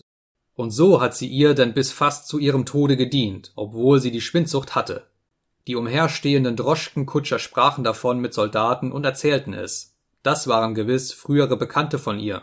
Sie lachten und hatten auch noch vor, in der Schenke auf ihr Gedächtnis zu trinken. Auch hier log ich vieles hinzu. Stillschweigen. Tiefes Stillschweigen. Sie rührte sich nicht einmal. Im Krankenhause ist es wohl besser zu sterben, wie? Ist es nicht alles dasselbe? Aber warum sollte ich sterben? fügte sie in gereiztem Tone hinzu. Wenn nicht jetzt, so doch später. Na, auch später. Was redest du? Sieh mal, jetzt bist du jung, hübsch und frisch.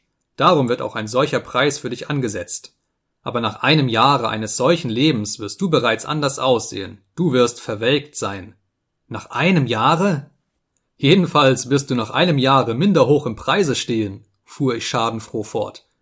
Du wirst von hier anderswohin ziehen, in ein anderes Haus, von niedrigerem Range, und wieder nach einem Jahre in ein drittes Haus, immer tiefer und tiefer.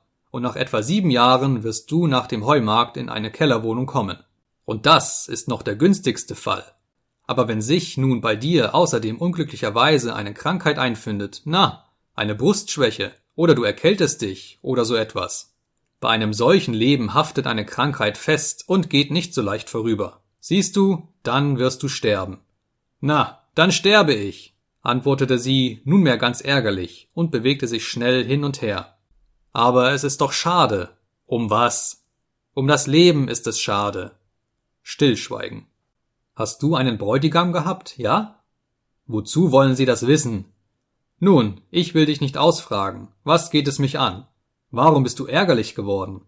Du hast gewiss deine Unannehmlichkeiten gehabt. Was geht es mich an? Aber ich habe doch Mitleid. Mit wem? Mit dir. Nicht Anlass, flüsterte sie kaum hörbar und bewegte sich wieder hin und her. Ich wurde über ihr Verhalten sogleich ärgerlich. Wie? Ich war so freundlich gegen sie, und sie? Was denkst du denn? Bist du auf gutem Wege? Ich denke gar nichts. Das ist eben schlimm, dass du nichts denkst. Komm zur Besinnung, solange es noch Zeit ist. Und Zeit ist es noch. Du bist noch jung und schön. Du könntest dich verlieben, dich verheiraten, glücklich werden.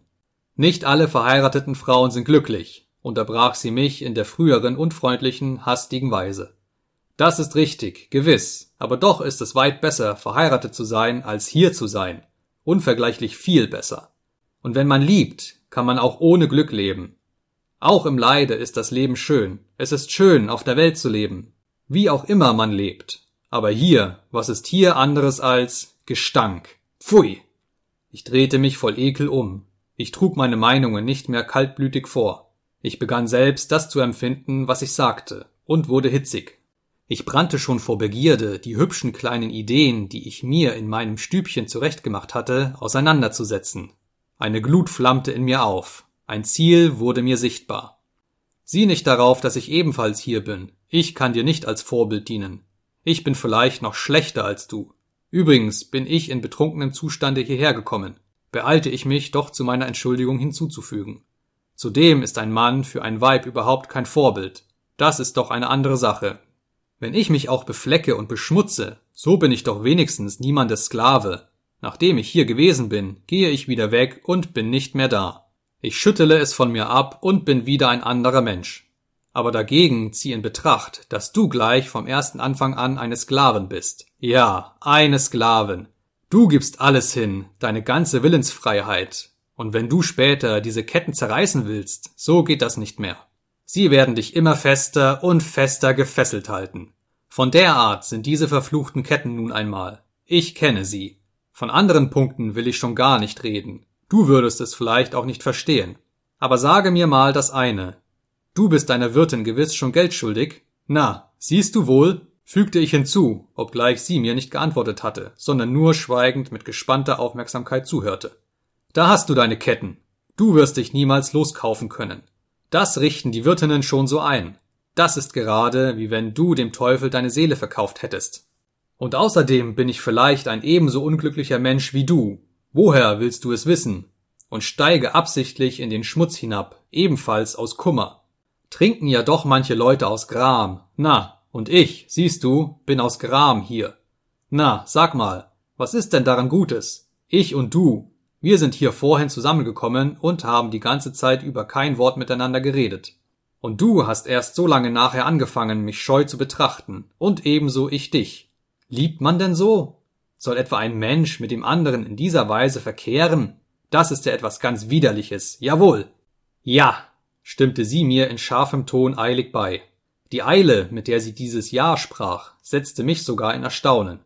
Also auch ihr, dachte ich, ist vielleicht dieser selbe Gedanke schon durch den Kopf gegangen, als sie mich vorhin betrachtete? Also ist auch sie bereits gewisser Gedanken fähig. Hol's der Teufel, das ist merkwürdig. Das ist Seelenverwandtschaft, dachte ich und rieb mir beinahe die Hände. Und wie sollte man auch mit so einer jungen Seele sich nicht verständigen können? Am meisten Reiz hatte es für mich, so mein Spiel zu treiben. Sie drehte ihren Kopf näher zu mir hin und stützte sich, wie es mir in der Dunkelheit schien, auf den Arm. Vielleicht betrachtete sie mich. Wie leid tat es mir, dass ich ihre Augen nicht unterscheiden konnte. Ich hörte ihr tiefes Atmen. Warum bist du hierher gekommen? Begann ich nunmehr in einer Art von autoritativem Tone. Es hat sich so gemacht. Aber es ist doch so schön, im Vaterhause zu leben. Da hat man es warm und behaglich. Man hat sein eigenes Nest. Aber wenn es da schlechter war als hier. Ich muss den richtigen Ton treffen, ging es mir durch den Kopf. Vielleicht lässt sich durch Empfindsamkeit etwas erreichen. Übrigens war das bei mir nur so ein flüchtiger Gedanke. Ich versichere, dass sie mich wirklich interessierte. Überdies befand ich mich in einer Art von Schwächezustand und in sentimentaler Stimmung. Und Spitzbüberei verträgt sich ja auch sehr leicht mit Sentimentalität. Dagegen lässt sich nichts sagen, beeilte ich mich zu antworten. Es kommt alles Mögliche vor. Siehst du, ich bin davon überzeugt, dass dich jemand gekränkt hat und dass eher die Menschen sich dir gegenüber schuldig gemacht haben, als du dich ihnen gegenüber. Ich weiß ja von deiner Lebensgeschichte nichts, aber ein solches Mädchen wie du begibt sich nicht aus eigener Neigung an einen Ort wie diesen hier. Was bin ich denn für ein Mädchen? flüsterte sie kaum hörbar, aber ich hörte es doch. Hol's der Teufel, dachte ich. Ich sage ja Schmeicheleien, das ist hässlich, aber vielleicht ist es auch gut so. Sie schwieg. Siehst du, Lisa, ich will einmal von mir reden. Wenn ich von meiner Kindheit an eine Familie gehabt hätte, so würde ich nicht ein solcher Mensch sein, wie ich es jetzt bin. Ich denke darüber oft nach. Mag es in der Familie auch noch so schlecht sein, es sind doch immer Vater und Mutter und keine Feinde, keine Fremden. Und wenn sie einem auch nur einmal im Jahre ihre Liebe zeigen. Man weiß doch, dass man bei sich zu Hause ist. Siehst du, ich bin ohne Familie aufgewachsen. Daher kommt es auch gewiss, dass ich ein solcher Mensch geworden bin, ein so gefühlloser Mensch. Ich wartete wieder. Vielleicht verstehst du mich überhaupt nicht, dachte ich. Und es ist ja auch lächerlich, ich als Moralprediger. Wenn ich Vater wäre und eine Tochter hätte, dann würde ich, glaube ich, die Tochter mehr lieben als die Söhne. Wirklich. Begann ich von einer anderen Seite her, als wollte ich, um sie zu zerstreuen, den Gegenstand wechseln. Ich musste gestehen, dass ich errötete. Warum denn? fragte sie. Also hörte sie doch zu. So unwillkürlich. Ich weiß nicht warum, Lisa. Siehst du, ich habe einen Vater gekannt, der war ein strenger, finsterer Mensch. Aber vor seiner Tochter lag er oft auf den Knien, küsste ihr die Hände und die Füße und konnte sich an ihr gar nicht satt sehen. Wirklich. Wenn sie auf einer Abendgesellschaft tanzte, so stand er fünf Stunden lang auf ein und demselben Flecken und verwandte kein Auge von ihr. Er war in sie ganz vernarrt. Ich habe dafür Verständnis. Wenn sie nachts schlief, so stand er auf und ging zu der Schlafenden hin, um sie zu küssen und zu bekreuzen. Er selbst ging in einem schmierigen Rock umher und war für alle andern geizig. Aber ihr kaufte er für sein letztes Geld etwas, machte ihr wertvolle Geschenke und freute sich von Herzen, wenn ein Geschenk ihr gefiel. Der Vater liebt die Töchter immer mehr, als es die Mutter tut. Manches junge Mädchen hat bei sich zu Hause ein vergnügliches Leben. Ich aber würde, glaube ich, meine Tochter keinem zur Frau geben. Warum denn nicht? fragte sie mit einem ganz leisen Lächeln. Ich würde eifersüchtig sein, wahrhaftig. Na, sie sollte einen anderen küssen. Sie sollte einen Fremden mehr lieben als ihren Vater. Schon die bloße Vorstellung ist peinlich. Gewiss, das alles ist Unsinn. Gewiss, ein Vater nimmt schließlich Vernunft an. Aber was mich betrifft, ich würde, glaube ich, bevor ich meine Tochter einem zur Frau gäbe, mich schon allein mit Sorgen totquälen. An allen Bewerbern würde ich etwas auszusetzen haben. Schließlich aber würde ich meine Tochter doch demjenigen geben, den sie selbst liebt. Derjenige, den die Tochter selbst liebt, erscheint ja freilich dem Vater immer als der schlechteste von allen. Das ist nun einmal so. Davon rührt in den Familien viel Unheil her. Es gibt auch andere, die, statt ihre Töchter in Ehren wegzugeben, sich freuen, wenn sie sie verkaufen können, sagte sie plötzlich. Aha, dachte ich, so steht die Sache. So, Lisa, geht es in jenen verfluchten Familien zu, wo es weder Gottesfurcht noch Liebe gibt, fiel ich eifrig ein. Wo aber keine Liebe ist, da ist auch keine Vernunft. Solche Familien gibt es allerdings, aber von denen rede ich nicht. Du hast offenbar in deiner Familie nichts Gutes erlebt, da du so sprichst. Wahrlich, du bist eine Unglückliche. Hm, all das geschieht meist aus Armut. Ist es denn bei den vornehmen Leuten besser, auch in der Armut können ehrenhafte Leute gut und brav leben. Hm, ja, vielleicht. Bedenke auch das, Lisa. Der Mensch liebt es, nur sein Leid zu zählen. Aber sein Glück zählt er nicht. Zählte er aber gebührendermaßen beides, so würde er sehen, dass er von beidem zu Genüge bekommt. Nun, Wie aber, wenn in einer Familie alles wohl gelingt und Gott sie segnet und dein Mann sich als ein guter Mensch erweist und dich liebt und auf den Händen trägt und nicht von deiner Seite weicht? Schön ist es in einer solchen Familie. Manchmal ist es sogar schön, wenn man das Leid gemeinsam trägt. Und wo gäbe es kein Leid? Vielleicht wirst du dich verheiraten, dann wirst du das selbst erfahren. Nimm auch nur die erste Zeit der Ehe mit dem, den du liebst. Wie viel Glück, wie viel Glück schließt die manchmal in sich? Volles, ununterbrochenes Glück. In der ersten Zeit nehmen sogar die Streitigkeiten mit dem Manne ein gutes Ende. Manche Frau fängt, je mehr sie ihren Mann liebt, umso häufiger Streit mit ihm an. Wirklich, ich habe eine solche Frau gekannt. Ich liebe dich so sehr, sagte sie, und quäle dich nur aus Liebe, das musst du doch fühlen. Weißt du wohl, dass man aus Liebe einen Menschen absichtlich quälen kann? Am meisten tun das die Frauen.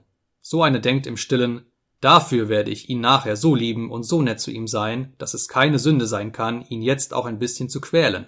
Und im Hause freuen sich alle über euch, und alles geht schön und heiter und friedlich und ehrenhaft zu. Da gibt es auch andere, die eifersüchtig sind. Wenn der Mann irgendwohin geht, dann kann die Frau, ich habe eine solche gekannt, es nicht aushalten, sondern springt mitten in der Nacht auf und läuft heimlich weg, um nachzusehen, ob er auch nicht da und da ist, in dem und dem Hause, mit der und der zusammen. Das ist nun allerdings nicht schön. Und sie weiß selbst, dass es nicht schön ist, und ihr Herz quält sich und martert sich ab. Aber sie liebt ja und tut das alles aus Liebe. Und wie schön ist es, nach einem Streite sich zu versöhnen, wenn die Frau selbst den Mann um Verzeihung bittet oder ihm verzeiht. Und beiden wird auf einmal so fröhlich, so fröhlich zumute, als ob sie von neuem einander zum ersten Mal begegneten, sich von neuem vermählten und ihre Liebe von neuem anfinge. Und niemand, niemand darf wissen, was zwischen Mann und Frau vorgeht, wenn sie einander lieben.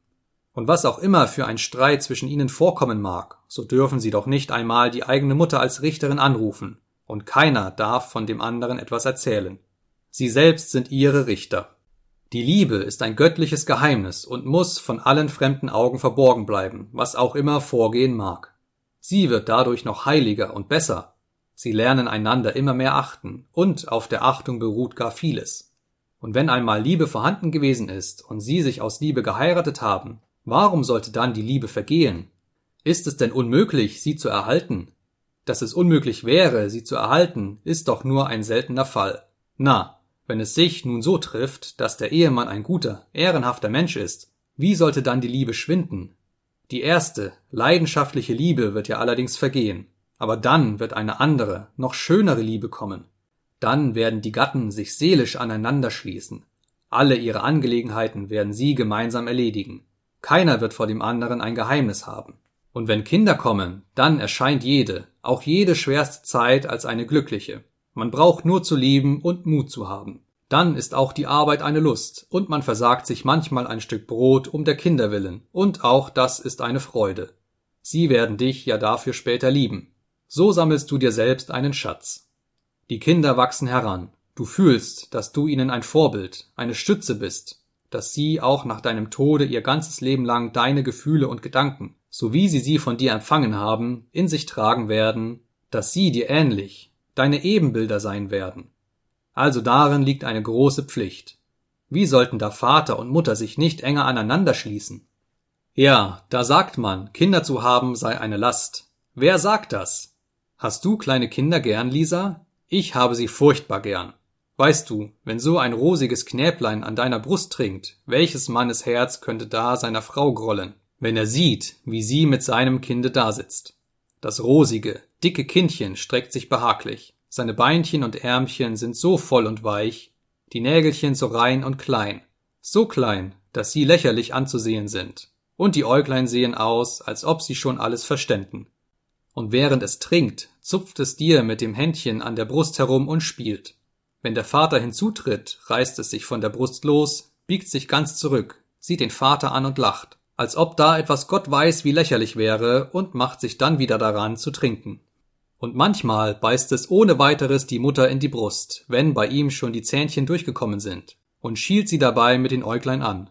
Siehst du wohl, ich habe dich gebissen, ist das nicht alles das schönste Glück, wenn sie zu dreien beisammen sind, Mann, Frau und Kind?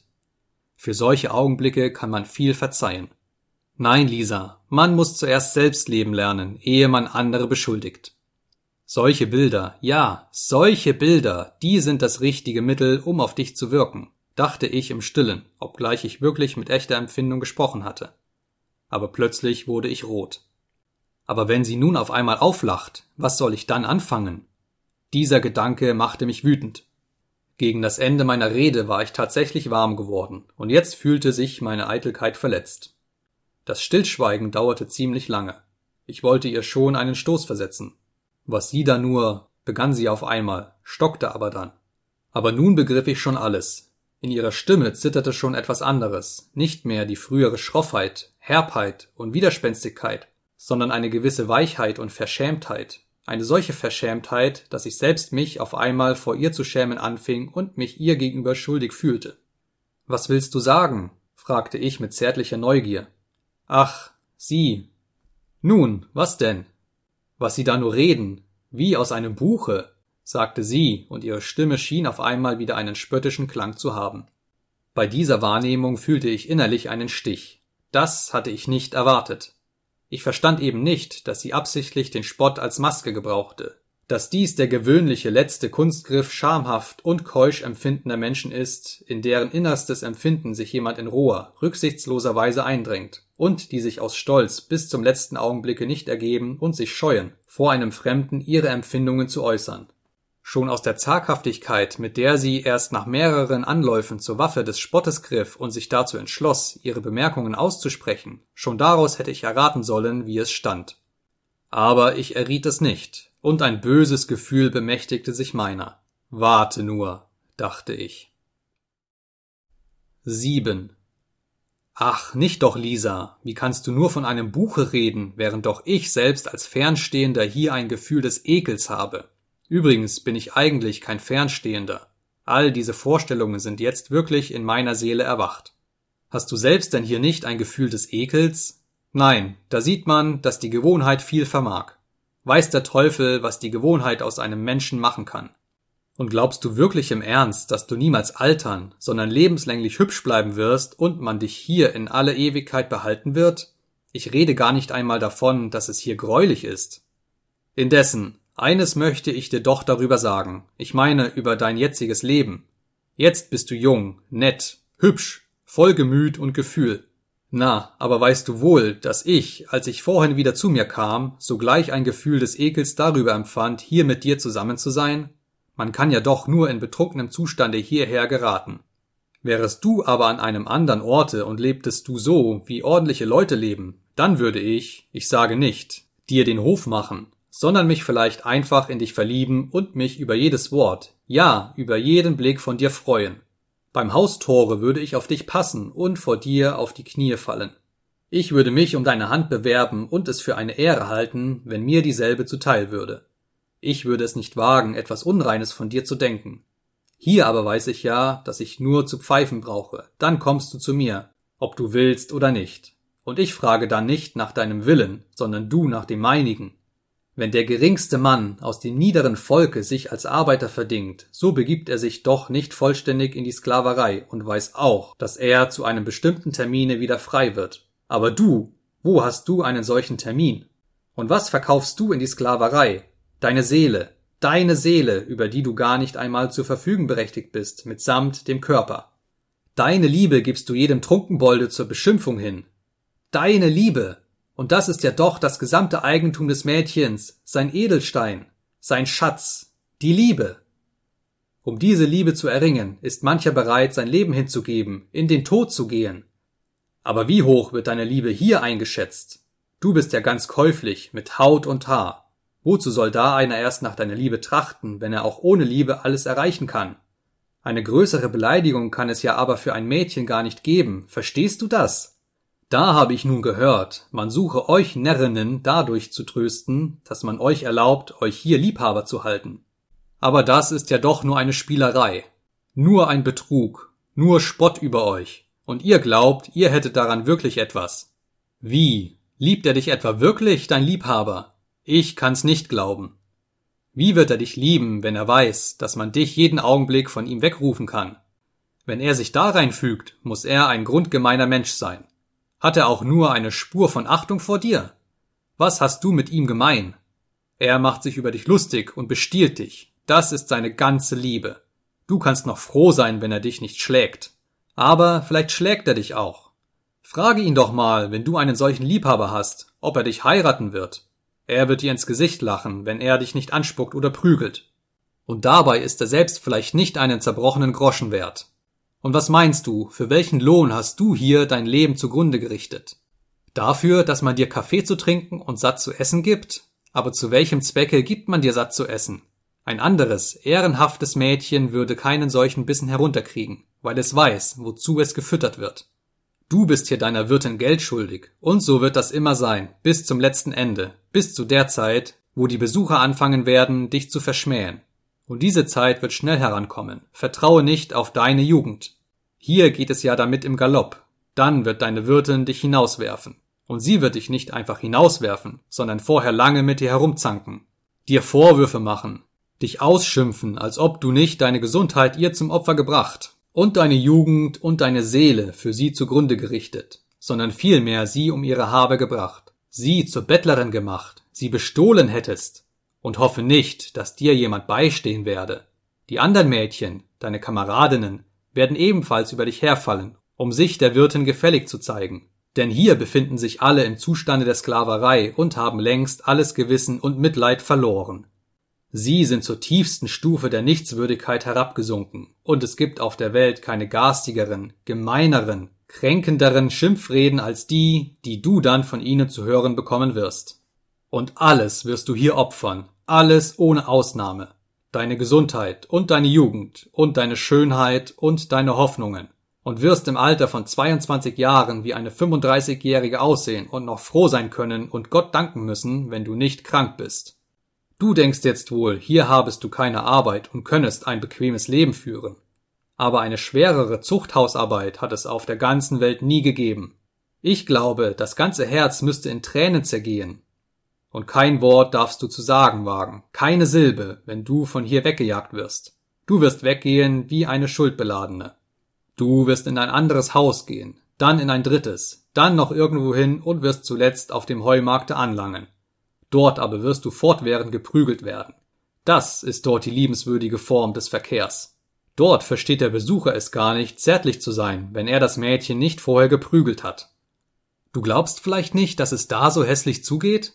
Geh einmal hin und pass auf, vielleicht wirst du es mit deinen eigenen Augen zu sehen bekommen. Ich habe dort einmal am Neujahrstage ein Mädchen an der Tür gesehen. Ihre Hausgenossen warfen sie zum Spott hinaus, damit sie ein bisschen durchfrieren sollte, weil sie gar zu sehr geheult hatte und die Tür machten sie hinter ihr zu. Um neun Uhr morgens war sie schon vollständig betrunken, zerzaust, halbnackt, ganz zerprügelt.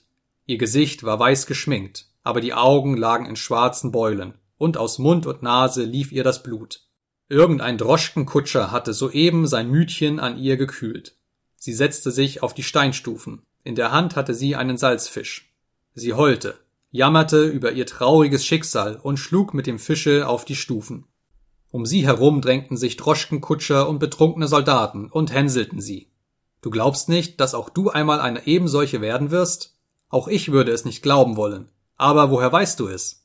Vielleicht war zehn, acht Jahre vorher dieses selbe Mädchen mit dem Salzfisch von irgendwo hierher gekommen, frisch und unschuldig und rein wie ein Engel Gottes. Sie wusste von nichts Schlechtem und errötete über jedes arge Wort.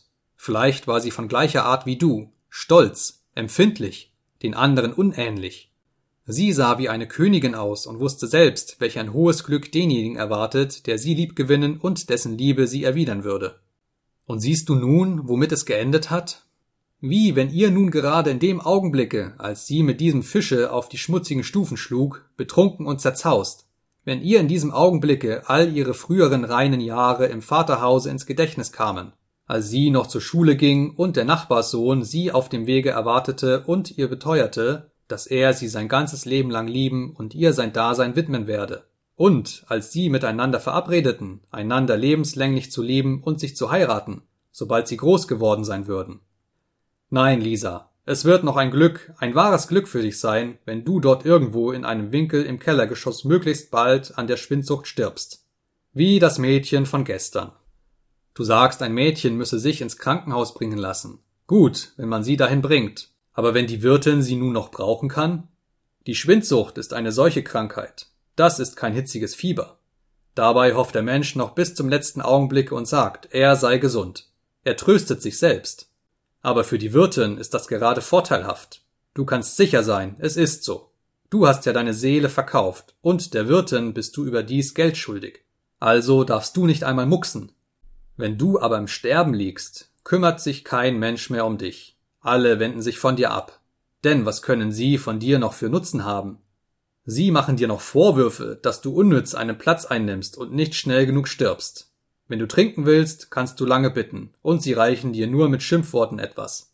Wann wirst du denn endlich krepieren, du Aas? Du störst uns im Schlafe, die Besucher werden verdrießlich.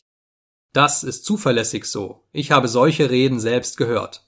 Wenn du im Verscheiden bist, stecken sie dich in den unsaubersten Winkel der Kellerwohnung, wo es dunkel und feucht ist. Welches werden dann deine Gedanken sein, wenn du da so allein liegst? Sobald du gestorben bist, lässt man die Leiche eilig unter ungeduldigen Gebrumm von fremden Händen zurechtmachen. Niemand segnet dich. Niemand seufzt um dich. Sie möchten dich nur so schnell wie möglich loswerden. Als Sarg kaufen sie einen ausgehöhlten Baumstamm und tragen dich hinaus, wie sie gestern jenes arme Mädchen hinausgetragen haben und gehen zum Gedächtnistrinken in die Schenke. Im Grabe ist schlackriger, ekelhafter Schmutz und nasser Schnee. Die Leute werden sich doch um deinetwillen nicht erst Umstände machen? Lass sie runter, Iwan. Na, nun sieh mal an, so eine Geschichte. Auch hier geht sie mit den Beinen nach oben, so ein Frauenzimmer. Fass doch die Stricke kürzer, Schlingel. Es geht auch so. Was heißt, geht auch so? Sie liegt ja auf der Seite. Sie ist doch auch ein Mensch gewesen, oder meinst du nicht? Na, dann ist's gut. Schütte zu. Nicht einmal schimpfen mögen sie um deinetwillen lange. Sie schütten das Grab so schnell wie möglich mit der nassen, bläulichen Lehmerde zu und gehen dann in die Schenke. Damit hat dein Andenken auf Erden ein Ende. Zu anderen kommen die Kinder, die Väter, die Ehemänner ans Grab. Aber an deinem Grabe fließt keine Träne. Ertönt kein Seufzer. Gedenkt deiner niemand. Kein Mensch, kein Mensch auf der ganzen Welt kommt jemals zu dir. Dein Name verschwindet von dem Antlitze der Erde, gerade als wärest du überhaupt nicht da gewesen, als wärest du nie geboren. In Schmutz und Sumpf liegst du da, magst du auch nachts, wenn die Toten aufstehen, an den Sargdeckel pochen und rufen. Lasst mich noch einmal auf die Welt, ihr guten Leute, damit ich noch ein bisschen lebe.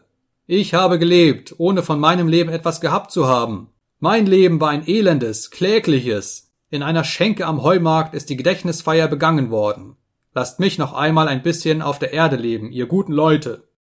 Ich war dermaßen in eine pathetische Redeweise hineingeraten, dass ich einen Kehlkrampf herannahen fühlte, und auf einmal hielt ich inne, richtete mich erschrocken halb auf und begann mit ängstlich geneigtem Kopfe und stark pochendem Herzen zu lauschen. Und zur Aufregung hatte ich allen Grund. Schon lange hatte ich geahnt, dass ich ihr die ganze Seele umgekehrt und ihr das Herz zerriss, und je sicherer mir diese Vermutung wurde, umso mehr wünschte ich, mein Ziel möglichst schnell und möglichst vollständig zu erreichen. Das Spiel, das ich trieb, riss mich hin. Übrigens war es nicht ein bloßes Spiel. Ich wusste, dass ich steif, gekünstelt, ja mit einem Worte buchmäßig redete, und ich verstand auch gar nicht anders zu reden als wie aus einem Buche. Aber das setzte mich nicht in Verlegenheit. Ich wusste ja, ich fühlte, dass ich verstanden wurde, und dass gerade diese buchmäßige Ausdrucksweise der Sache noch förderlich sein konnte. Aber jetzt, wo ich die Wirkung erzielt hatte, wurde ich auf einmal ängstlich. Nein, noch nie, noch nie in meinem Leben war ich Zeuge einer solchen Verzweiflung gewesen. Sie lag mit dem Gesichte nach unten, drückte es fest in das Kissen und umfasste dieses mit beiden Armen. Die Brust wollte ihr zerspringen. Ihr ganzer junger Leib zuckte wie in Krämpfen. Das in der Brust zusammengepresste Schluchzen beengte diese, zerriss sie und bahnte sich plötzlich in Jammerlauten und Geschrei einen Ausgang. Da drückte sie sich noch fester gegen das Kissen. Sie wollte, dass niemand hier, keine lebende Seele von ihrer Qual und von ihren Tränen etwas merkte. Sie biss in das Kissen, biss sich den Arm blutig, das sah ich nachher, krallte sich mit den Fingern in ihre aufgelösten Haarflechten, hielt den Atem an, presste die Zähne aufeinander und wurde ganz starr vor übermäßiger Anstrengung. Ich wollte etwas zu ihr sagen, ich bat sie, sich zu beruhigen, aber ich fühlte, dass ich das nicht durfte. selbst am ganzen Leibe von einem Fieberschauder geschüttelt und beinahe von Entsetzen gepackt, sprang ich plötzlich auf und begann tastend, so gut es ging, mich zum Weggehen fertig zu machen. Es war dunkel. So sehr ich mich auch bemühte, konnte ich damit doch nicht so schnell zustande kommen. Auf einmal fand ich beim Herumwühlen ein Streichholzschächtelchen und einen Leuchter mit einem ganzen, noch nicht angezündet gewesenen Lichte. Sowie das Zimmer hell wurde, sprang Lisa plötzlich vom Bette auf, setzte sich hin und sah mich mit ganz entstelltem Gesichte, mit einem halb wahnsinnigen Lächeln wie von Sinnen an. Ich setzte mich neben sie und ergriff ihre Hände. Sie kam wieder zu sich, machte eine Bewegung zu mir hin, als ob sie mich umarmen wollte, wagte es aber doch nicht und ließ leise den Kopf vor mir sinken. Lisa, liebes Kind, ich habe Unrecht getan. Verzeih mir, begann ich aber der kräftige Druck, mit dem sie meine Hände zwischen ihren Fingern zusammenpresste, ließ mich erraten, dass meine Worte unangebracht waren, und ich schwieg. Da hast du meine Adresse, Lisa. Komm zu mir. Ja, ich werde kommen, flüsterte sie in festem Tone, aber den Kopf hob sie immer noch nicht in die Höhe. Jetzt aber werde ich weggehen. Lebe wohl. Auf Wiedersehen. Ich stand auf, und sie erhob sich ebenfalls. Auf einmal aber errötete sie über das ganze Gesicht zuckte zusammen, ergriff ihr Tuch, das auf einem Stuhle lag, und schlug es um Schultern und Brust bis ans Kinn hinauf. Nachdem sie das getan hatte, lächelte sie wieder in einer schmerzlichen Weise, errötete und sah mich seltsam an. Mir war weh ums Herz. Ich hatte es eilig, wegzugehen und zu verschwinden. Warten Sie einen Augenblick, sagte sie plötzlich, als wir schon auf dem Flur dicht bei der Tür waren, hielt mich mit der Hand am Mantel zurück, stellte hastig das Licht hin und lief fort. Offenbar war ihr etwas eingefallen, und sie wollte etwas holen, um es mir zu zeigen. Als sie weglief, war sie wieder ganz rot geworden, ihre Augen glänzten, auf ihren Lippen zeigte sich ein Lächeln. Was mochte sie nur haben? Ich wartete in unwillkürlicher Spannung. Eine Minute darauf kehrte sie wieder zurück mit einem Blicke, der für etwas um Verzeihung zu bitten schien. Überhaupt war das nicht mehr jenes Gesicht und jener Blick wie am Anfang, finster, misstrauisch und starr. Ihr Blick war jetzt bittend, weich und zugleich zutraulich, freundlich und schüchtern. So blicken Kinder jemanden an, den sie sehr lieb haben und den sie um etwas bitten. Sie hatte hellbraune Augen, schöne, lebhafte Augen, die es verstanden, sowohl Liebe als auch finsteren Hass wiederzuspiegeln. Ohne mir eine Erklärung zu geben, als ob ich wie ein höheres Wesen alles auch ohne Erklärung verstehen müsste, hielt sie mir ein Blatt Papier hin. Ihr ganzes Gesicht strahlte in diesem Augenblicke nur so auf in einem überaus naiven, fast kindlichen Gefühle des Triumphes. Ich faltete das Blatt auseinander. Es war ein Brief, den ein Student der Medizin oder etwas ähnliches an sie gerichtet hatte, eine sehr schwülstige, blumenreiche, aber außerordentlich respektvolle Liebeserklärung. Ich habe die einzelnen Ausdrücke jetzt nicht mehr im Gedächtnisse, aber ich erinnere mich noch sehr gut, dass durch die hochtrabenden Wendungen ein echtes Gefühl hindurchblickte, das sich nicht fingieren lässt. Als ich zu Ende gelesen hatte, begegnete ich ihrem auf mich gerichteten heißen, gespannten, kindlich ungeduldigen Blicke. Sie hing mit den Augen ordentlich an meinem Gesichte und wartete ungeduldig, was ich sagen würde. Mit wenigen Worten und eilig, aber mit einer Art von freudigem Stolze sagte sie mir zur Erklärung, sie sei irgendwo auf einem Tanzabend gewesen in einer Familie, bei sehr, sehr guten Leuten, in einer Familie und wo sie noch nichts, gar nichts wissen. Denn sie sei ja auch hier erst seit kurzem und nur so vorläufig und hätte sich überhaupt noch nicht dazu entschlossen, da zu bleiben und werde unbedingt weggehen, so wie sie ihre Schuld werde abbezahlt haben. Na, und da sei denn auch dieser Student gewesen und habe den ganzen Abend mit ihr getanzt und geredet. Und es habe sich herausgestellt, dass er ebenfalls aus Riga stammte und schon als kleiner Knabe mit ihr bekannt gewesen war und dass sie miteinander gespielt hatten. Nur sei das schon sehr lange her, und er kenne auch ihre Eltern aber davon wisse er nichts. Nichts, nichts und argwöhnte auch nichts. Und am Tage nach der Tanzgesellschaft, das heißt vor drei Tagen, habe er ihr durch ihre Freundin, mit der sie zu der Gesellschaft gegangen sei, diesen Brief geschickt. Und, na, das sei alles. Sie schlug wie verschämt ihre leuchtenden Augen nieder, als sie mit ihrer Erzählung fertig war. Die Ärmste, Sie bewahrte den Brief dieses Studenten wie eine Kostbarkeit auf und war hingelaufen, um diese ihre einzige Kostbarkeit zu holen, weil sie nicht wollte, dass ich wegginge, ohne erfahren zu haben, dass auch sie ehrenhaft und aufrichtig geliebt werde und jemand mit ihr respektvoll rede. Gewiss ist es diesem Briefe beschieden, für immer in der Schatulle ohne weitere Folgen zu liegen. Aber wenn auch. Ich bin überzeugt, dass sie ihn ihr ganzes Leben lang wie eine Kostbarkeit aufbewahren wird, wie ihren Stolz und ihre Rechtfertigung. Hatte sie doch auch jetzt in einem solchen Augenblicke an diesen Brief gedacht und ihn mir gebracht, um vor mir naiv damit zu prahlen und ihr Ansehen in meinen Augen zu erhöhen. Auch ich sollte ihn sehen und loben. Ich sagte nichts, drückte ihr die Hand und ging hinaus. Es war mir ein Bedürfnis, fortzugehen. Ich ging den ganzen Weg zu Fuß trotzdem es immer noch mit großen Flocken schneite. Ich fühlte mich erschöpft, bedrückt, von verständnisloser Benommenheit gequält. Aber die Wahrheit blitzte schon durch die Benommenheit hindurch. Die hässliche Wahrheit. 8. Es dauerte übrigens lange, bis ich mich dazu verstand, diese Wahrheit anzuerkennen. Als ich am Morgen nach einigen Stunden eines tiefen, bleiernen Schlafes aufgewacht war und mir sogleich den ganzen vorhergehenden Tag ins Gedächtnis zurückrufen hatte, wunderte ich mich sogar über die Sentimentalität, die ich im Gespräche mit Lisa an den Tag gelegt hatte, und über all diese Empfindungen von Schrecken und Mitleid.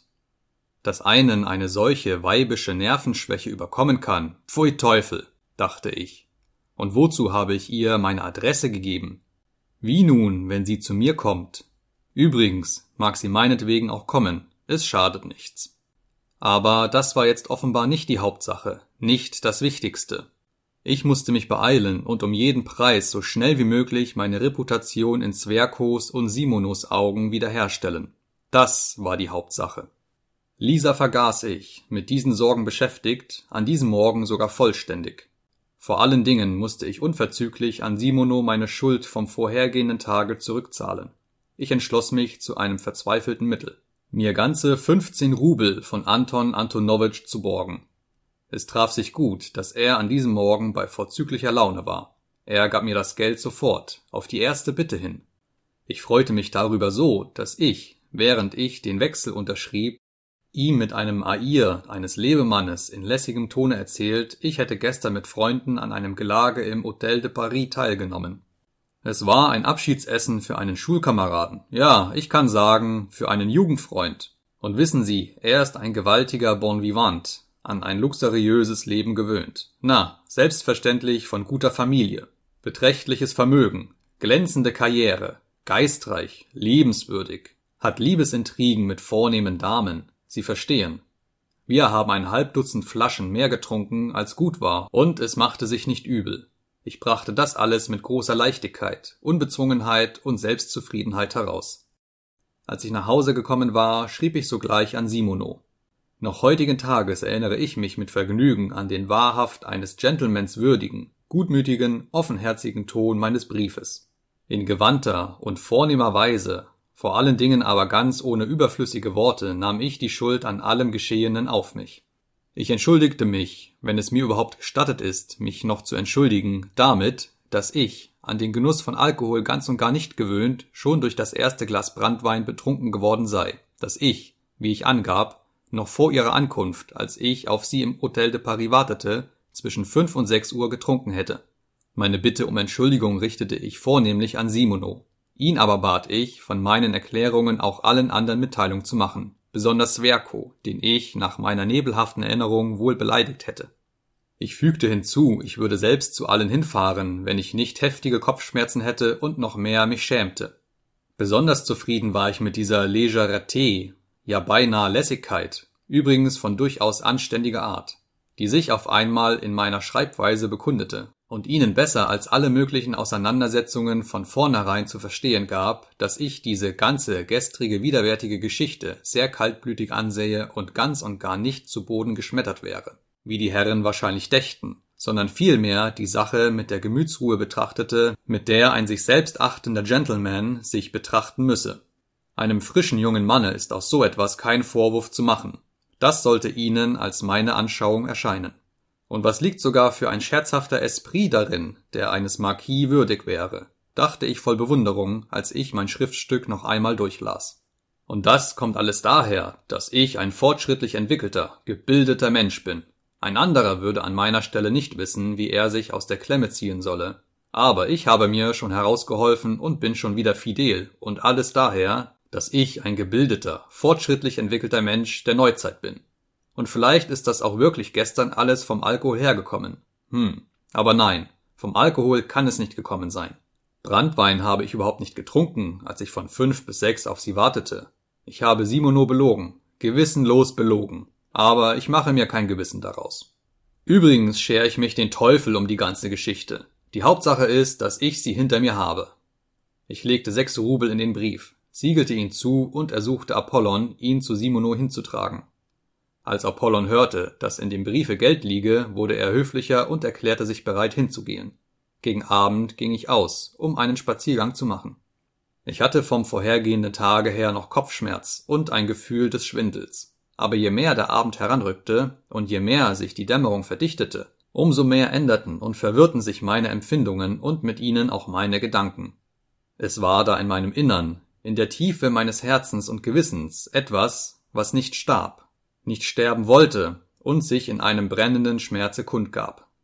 Ich drängte mich vorzugsweise in den belebtesten Geschäftsstraßen umher, in der Mieszczanskaja Straße, in der Sardowaja Straße und am Jusupo-Garten. Besonders liebte ich es immer, in diesen Straßen in der Dämmerung umherzugehen, namentlich, wenn dort die bunte Menge der Passanten dichter wird. Es sind das Geschäftsleute und Handwerker, die mit sorgenvollen, ja ärgerlichen Gesichtern von ihrer Tagesarbeit nach Hause gehen. Es gefiel mir besonders dieses Hasten um den kleinen Gewinn, dieses brutal prosaische Treiben. Diesmal aber hatte dieses ganze Straßengedränge die Wirkung, meine Nerven noch mehr zu reizen. Ich konnte schlechterdings nicht mit mir zurechtkommen und zu einem Abschluss gelangen. In meiner Seele erhob sich etwas, erhob sich unaufhörlich schmerzend und wollte sich nicht beruhigen. Ganz verstört kehrte ich nach Hause zurück. Ich hatte eine Empfindung, als ob ein Verbrechen auf meiner Seele lastete. Es quälte mich beständig der Gedanke, dass Lisa kommen könnte. Sonderbar kam es mir vor, dass von all den Erinnerungen an den vergangenen Tag die Erinnerung an sie mich besonders, gewissermaßen ganz abgesondert von den übrigen, quälte. Alles andere hatte ich gegen Abend schon vollständig vergessen. Ich hatte es mit einer geringschätzigen Gebärde hinter mich geworfen und war mit meinem Briefe an Simono immer noch ganz zufrieden. Aber was jene Sache anlangte, so war ich eigentümlicherweise nicht mehr zufrieden. Es war gerade, als wenn ich mich lediglich um Lisa quälte. Wie nun, wenn sie kommt? dachte ich unaufhörlich. Nun gut, das schadet ja nichts. Mag sie kommen. Hm. Unangenehm ist zum Beispiel schon allein dies, dass sie sehen wird, wie ich lebe, Gestern erschien ich ihr gegenüber als ein solcher Held, aber jetzt, hm, das ist aber auch wirklich unangenehm, dass ich so heruntergekommen bin. Es sieht geradezu bettlermäßig in meiner Wohnung aus. Und ich habe es fertiggebracht, gestern in einem solchen Anzuge zum Diner zu fahren. Und mein Wachstuchsofa, aus dem die Bastfüllung herauskommt. Und mein Schlafrock, mit dem ich meinen Körper nicht bedecken kann. Welche Lumpen. Und sie wird das alles sehen. Auch meinen Apollon wird sie sehen. Dieser Racker wird sie gewiss beleidigen. Er wird gegen sie ungezogen sein, um mich zu ärgern. Ich aber werde selbstverständlich nach meiner Gewohnheit es mit der Angst bekommen, werde vor ihr hin und her trippeln und mich mit meinen Schlafrockschößen zu bedecken suchen, werde lächeln und lügen. Ach, wie hässlich. Und das ist noch nicht einmal das hässlichste. Es gibt noch etwas Wichtigeres, Garstigeres, Gemeineres, ja, Gemeineres, dass ich wieder, wieder diese ehrlose, lügnerische Maske vorbinden muss. Als ich bis zu diesem Gedanken gelangt war, fuhr ich heftig auf. Warum soll diese Maske ehrlos sein? Worin besteht die Ehrlosigkeit? Ich habe gestern aufrichtig gesprochen. Ich erinnere mich, dass auch in mir echte Empfindung vorhanden war. Ich beabsichtigte gerade, in ihr edle Empfindungen wachzurufen. Wenn sie zu weinen anfing, so war das ganz gut. Das wirkt wohltätig. Aber trotzdem konnte ich mich absolut nicht beruhigen.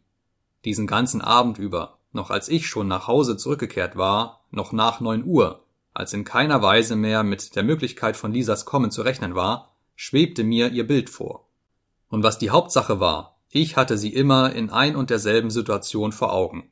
Speziell ein bestimmter Augenblick von all den Ereignissen des vorhergehenden Tages stand mir besonders klar vor der Seele. Der Augenblick, als ich das Zimmer mit dem Streichholz erleuchtete und ihr blasses, verzerrtes Gesicht mit dem gequälten Blicke sah. Und was für ein klägliches, unnatürliches, verzerrtes Lächeln in jenem Augenblicke auf ihrem Gesichte lag. Aber ich wusste damals noch nicht, dass ich noch nach 15 Jahren mir Lisa immer gerade mit diesem kläglichen, verzerrten, unangebrachten Lächeln vorstellen würde, das sie damals gezeigt hatte. Am anderen Tage war ich schon wieder geneigt, das alles für Unsinn, für Nervenüberreizung und vor allen Dingen für Übertreibung zu halten. Ich hatte immer diese meine schwache Seite gekannt und mich manchmal sehr vor ihr gefürchtet. Ich übertreibe alles, das ist mein Fehler, wiederholte ich mir allstündlich. Aber übrigens wird Lisa doch vielleicht kommen. Das war der Refrain, mit dem damals alle meine Überlegungen schlossen. Ich beunruhigte mich dermaßen, dass ich manchmal in Wut geriet. Sie wird kommen, unbedingt wird sie kommen, rief ich aus und rannte dabei im Zimmer hin und her. Wenn nicht heute, so wird sie morgen kommen und wird mich antreffen. All diese reinen Herzen haben diesen verdammten Hang zum Romantischen. Oh, über die Ekelhaftigkeit, Dummheit, Borniertheit dieser garstigen, sentimentalen Seelen. Na, wie kann man das nur nicht begreifen? Wie kann man das nur nicht begreifen? aber hier stockte ich selbst und sogar in starker Betroffenheit. Und wie weniger Worte, dachte ich so nebenbei, wie weniger idyllischer Schilderungen bedurfte es, und diese idyllischen Schilderungen waren noch dazu unecht, buchmäßig ein Kunstprodukt, um sofort einem menschlichen Leben die Richtung zu geben, die ich wollte. Das macht die Jungfräulichkeit und die Frische des Bodens. Manchmal kam mir der Gedanke, selbst zu ihr hinzufahren, ihr alles zu erzählen und sie zu bitten, sie möchte nicht zu mir kommen.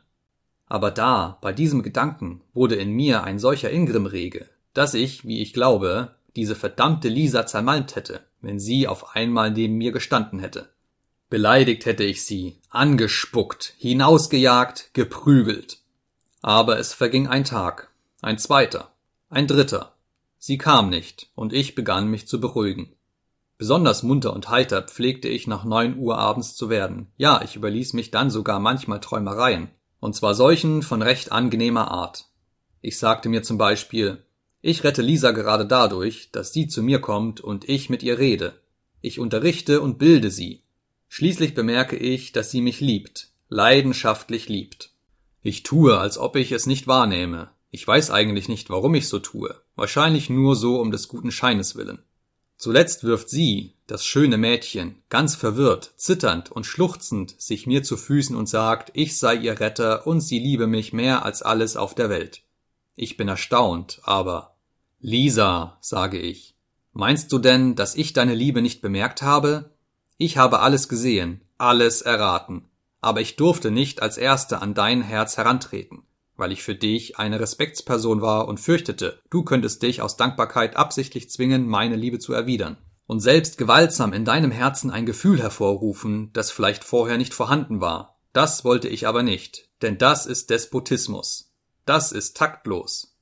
Nun, kurz gesagt, ich verhedderte mich da in so einer westeuropäischen, George Sanschen, unsagbar edlen Finesse. Aber jetzt, jetzt bist du mein, du bist mein Geschöpf, Du bist rein und schön. Du bist mein schönes Weib. Als volle, wahre Herrin tritt erhobenen Hauptes in mein Haus. Darauf führen wir dann ein schönes Leben, reisen ins Ausland. Und so ging das noch eine ganze Weile weiter. Aber diese Fantasien wurden mir schließlich selbst zuwider, und das Ende vom Liede war, dass ich mir selbst die Zunge herausstreckte. Aber die Wirtin wird ihr, so ein gemeines Frauenzimmer, gar nicht die Erlaubnis zum Ausgehen geben, dachte ich. Ich glaube, diese Mädchen dürfen nicht viel spazieren gehen, am wenigsten abends. Ich hatte aus unklarem Grunde die Vorstellung, sie müsse unbedingt am Abend kommen, speziell um sieben Uhr. Indessen hat sie gesagt, sie habe sich noch nicht vollständig in die Knechtschaft begeben, sondern genieße besondere Rechte.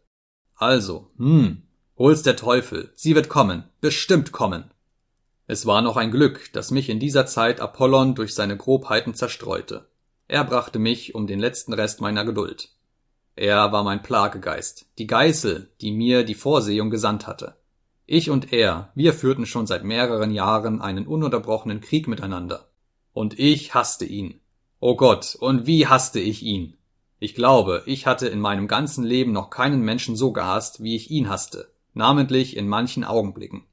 Er war schon bei Jahren, hatte ein würdevolles Wesen und beschäftigte sich zum Teil mit Schneiderei. Aber, ich weiß nicht warum, er verachtete mich und sogar in einer maßlosen Weise und benahm sich gegen mich mit einem unerträglichen Hochmute.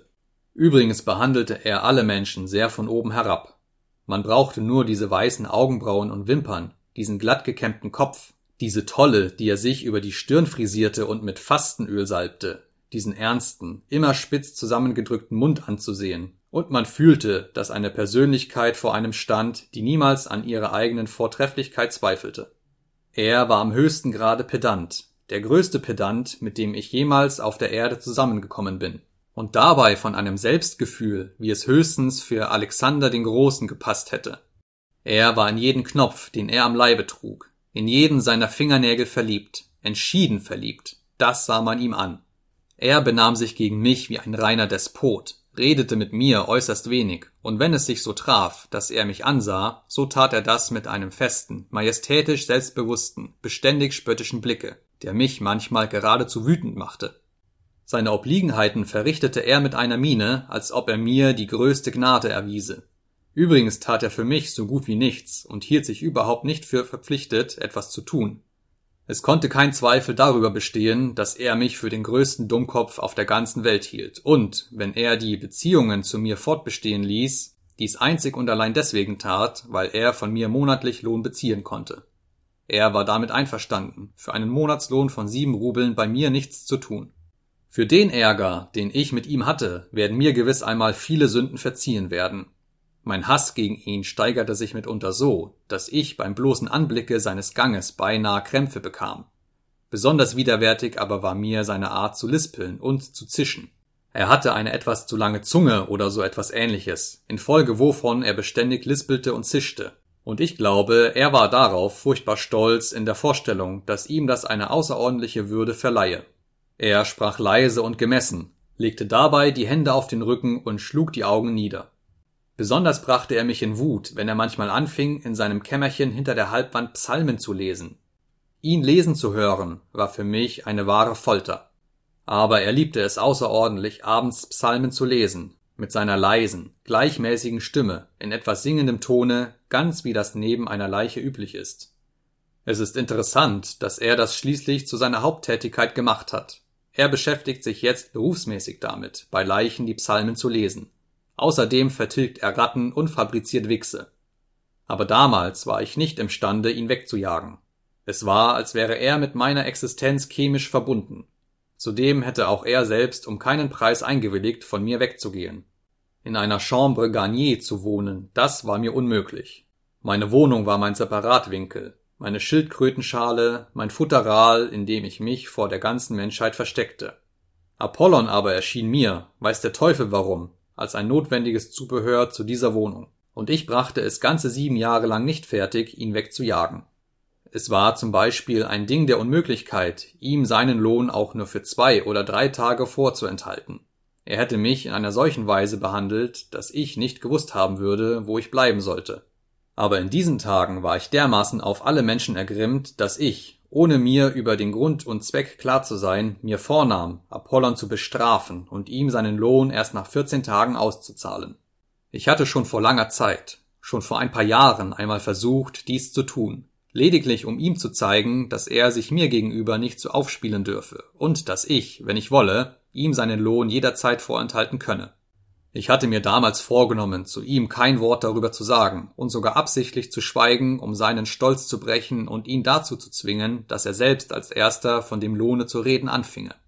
Dann wollte ich die ganzen sieben Rubel aus dem Tischkasten herausnehmen, ihm zeigen, dass ich das Geld besäße und express beiseite gelegt hätte, ihm aber sagen, ich wolle ihm seinen Lohn nicht geben. Ich wolle es nicht. Wolle es einfach nicht, weil das nun einmal so mein Wille als Herr sei denn er benehme sich respektlos und sei ein Grobian.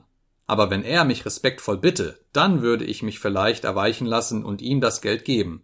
Andernfalls könne er noch 14 Tage warten oder drei Wochen oder einen ganzen Monat. Aber wie grimmig ich damals auch war, so hatte er mich dennoch besiegt. Ich hatte es nicht einmal vier Tage lang ausgehalten. Er hatte mit demjenigen Mittel angefangen, mit dem er in ähnlichen Fällen immer anfing, denn ähnliche Fälle hatte es schon mehrere gegeben so probeweise. Und ich bemerkte, dass ich alles vorher wusste und seine gemeine Taktik auswendig kannte. Nämlich, er pflegte das so zu machen. Er begann damit, einen außerordentlich ernsten Blick auf mich zu richten und ihn mehrere Minuten lang nicht von mir abzuwenden. Namentlich, wenn ich die Wohnung verließ oder er mich bei meiner Rückkehr empfing. Wenn ich dann standhielt und tat, als ob ich diese Blicke gar nicht bemerkte, so schritt er, immer noch schweigend wie vorher, zum zweiten Grade der Folter.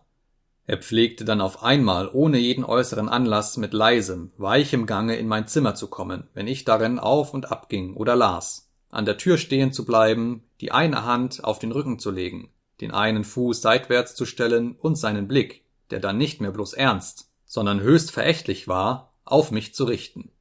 Wenn ich ihn plötzlich fragte, was er wolle, so gab er keine Antwort und fuhr noch einige Sekunden lang fort, mich starr anzusehen. Darauf presste er in einer ganz besonderen Art mit vielsagender Miene die Lippen zusammen, drehte sich langsam auf dem Flecke um und ging langsam in sein Kämmerchen. Etwa zwei Stunden darauf kam er auf einmal wieder heraus und erschien wieder in derselben Weise vor mir. Es kam vor, dass ich in meiner Wut ihn gar nicht erst fragte, was er wolle, sondern einfach selbst in strenger, gebieterischer Manier den Kopf in die Höhe hob und ebenfalls anfing, ihn starr anzusehen. So sahen wir einander manchmal ein paar Minuten lang an, Endlich drehte er sich langsam und würdevoll um und ging wieder auf zwei Stunden weg. Wenn ich mich auch durch dieses Mittel nicht zur Vernunft bringen ließ und zu revoltieren fortfuhr, so begann er auf einmal, mich ansehend, zu seufzen, lange und tief zu seufzen, als wolle er mit diesem einen Seufzer die ganze Tiefe meines moralischen Falles ausmessen. Und selbstverständlich endete die Sache schließlich damit, dass er vollständig siegte. Ich wütete und schrie, aber ich sah mich trotzdem genötigt, das, um was es sich handelte, auszuführen. Diesmal jedoch hatte das gewöhnliche Manöver der ernsten Blicke kaum angefangen, als ich sogleich außer mir geriet und wütend auf ihn losstürzte. Ich befand mich auch ohne dies schon in übermäßig gereiztem Zustande. Hier geblieben! schrie ich wie ein Rasender, als er sich, die eine Hand auf den Rücken haltend, langsam und schweigend umdrehte, um sich nach seinem Kämmerchen zu begeben. Hier geblieben! Dreh dich um! Dreh dich um, ich rede mit dir. Und mein Brüllen klang wohl sehr ungewöhnlich, denn er drehte sich wirklich um und begann mich sogar mit einer gewissen Verwunderung zu betrachten. Indessen sagte er auch jetzt noch kein Wort, und eben das war es, was mich wütend machte. Wie kannst du dich erdreisten, ungerufen zu mir hereinzukommen und mich so anzusehen? Antworte! Aber nachdem er mich wieder schweigend eine halbe Minute lang angesehen hatte, begann er von neuem sich umzudrehen. Hier geblieben! Brüllte ich, indem ich zu ihm hinstürzte. Nicht von der Stelle. So, jetzt antworte. Was hast du hier gewollt? Wenn Sie jetzt einen Befehl für mich haben, so ist es meine Obliegenheit, ihn auszuführen, antwortete er, wieder erst nach einigem Stillschweigen mit seiner lispelnden Sprache leise und gemessen, wobei er die Augenbrauen in die Höhe zog und langsam den Kopf von einer Schulter nach der anderen hin und her bog. Und alles das tat er mit einer entsetzlichen Seelenruhe. Das ist keine Antwort auf meine Frage, du Henkersknecht, schrie ich, vor Zorn zitternd. Ich will dir selbst sagen, du Henkersknecht, weshalb du hierher kommst. Du siehst, dass ich dir deinen Lohn nicht auszahle. Du selbst aber willst aus Stolz mich nicht darum höflich bitten, und deshalb kommst du her, um mich mit deinen dummen Blicken zu bestrafen, zu peinigen, und hast gar keine Ahnung, du Henkersknecht, wie dumm das ist, wie dumm, wie dumm, wie dumm. Er wollte sich wieder schweigend umdrehen, aber ich packte ihn bei der Schulter. Hör mal zu, schrie ich ihn an. Da ist das Geld. Siehst du, da ist es. Ich nahm es aus dem Tischkasten heraus. Die ganzen sieben Rubel. Aber du bekommst sie nicht. Bekommst sie nicht eher, als bis du mit respektvoller, unterwürfiger Miene kommst und mich um Verzeihung bittest. Nun hast du es gehört. Das kann nicht geschehen, antwortete er mit maßlosem Selbstgefühl. Es wird geschehen, schrie ich. Ich gebe dir mein Ehrenwort, es wird geschehen. Ich habe auch gar nichts getan, wofür ich Sie um Verzeihung bitten sollte, fuhr er fort, wie wenn er gar nicht gehört hätte, was ich ihm zuschrie. Vielmehr haben Sie selbst mich einen Henkersknecht genannt, wofür ich Sie jederzeit bei der Polizei wegen Beleidigung belangen kann. Geh hin, belange mich, schrie ich. Geh sofort, diese Minute, diese Sekunde. Aber du bist doch ein Henkersknecht, ein Henkersknecht, ein Henkersknecht. Aber er sah mich nur an, drehte sich dann um und ging, ohne auf das zu hören, was ich ihm nachrief, und ohne sich noch einmal zurückzuwenden, mit ruhigen Schritten in sein Kämmerchen. Wenn Lisa nicht gewesen wäre, so wäre nichts von alledem geschehen, sagte ich mir im stillen. Nachdem ich dann etwa eine Minute lang dagestanden hatte, begab ich mich würdevoll und feierlich, aber mit langsam und stark pochendem Herzen selbst zu ihm hinter die Halbwand. Apollon, sagte ich leise und in einzelnen Absätzen, ich konnte nur mühsam atmen. Gehe sofort und ohne den geringsten Verzug hin und hole den Polizeiinspektor. Er hatte sich unterdessen schon an seinem Tische niedergelassen, die Brille aufgesetzt und eine Näharbeit vorgenommen. aber als er meinen Befehl hörte, prustete er auf einmal vor Lachen los. Geh sofort hin, augenblicklich. Geh hin, oder es passiert etwas, was du nicht ahnst. Sie sind wahrhaftig nicht bei Verstande, bemerkte er, ebenso langsam lispelnd wie sonst. Er hob nicht einmal den Kopf in die Höhe und fuhr fort, seine Nadel einzufädeln.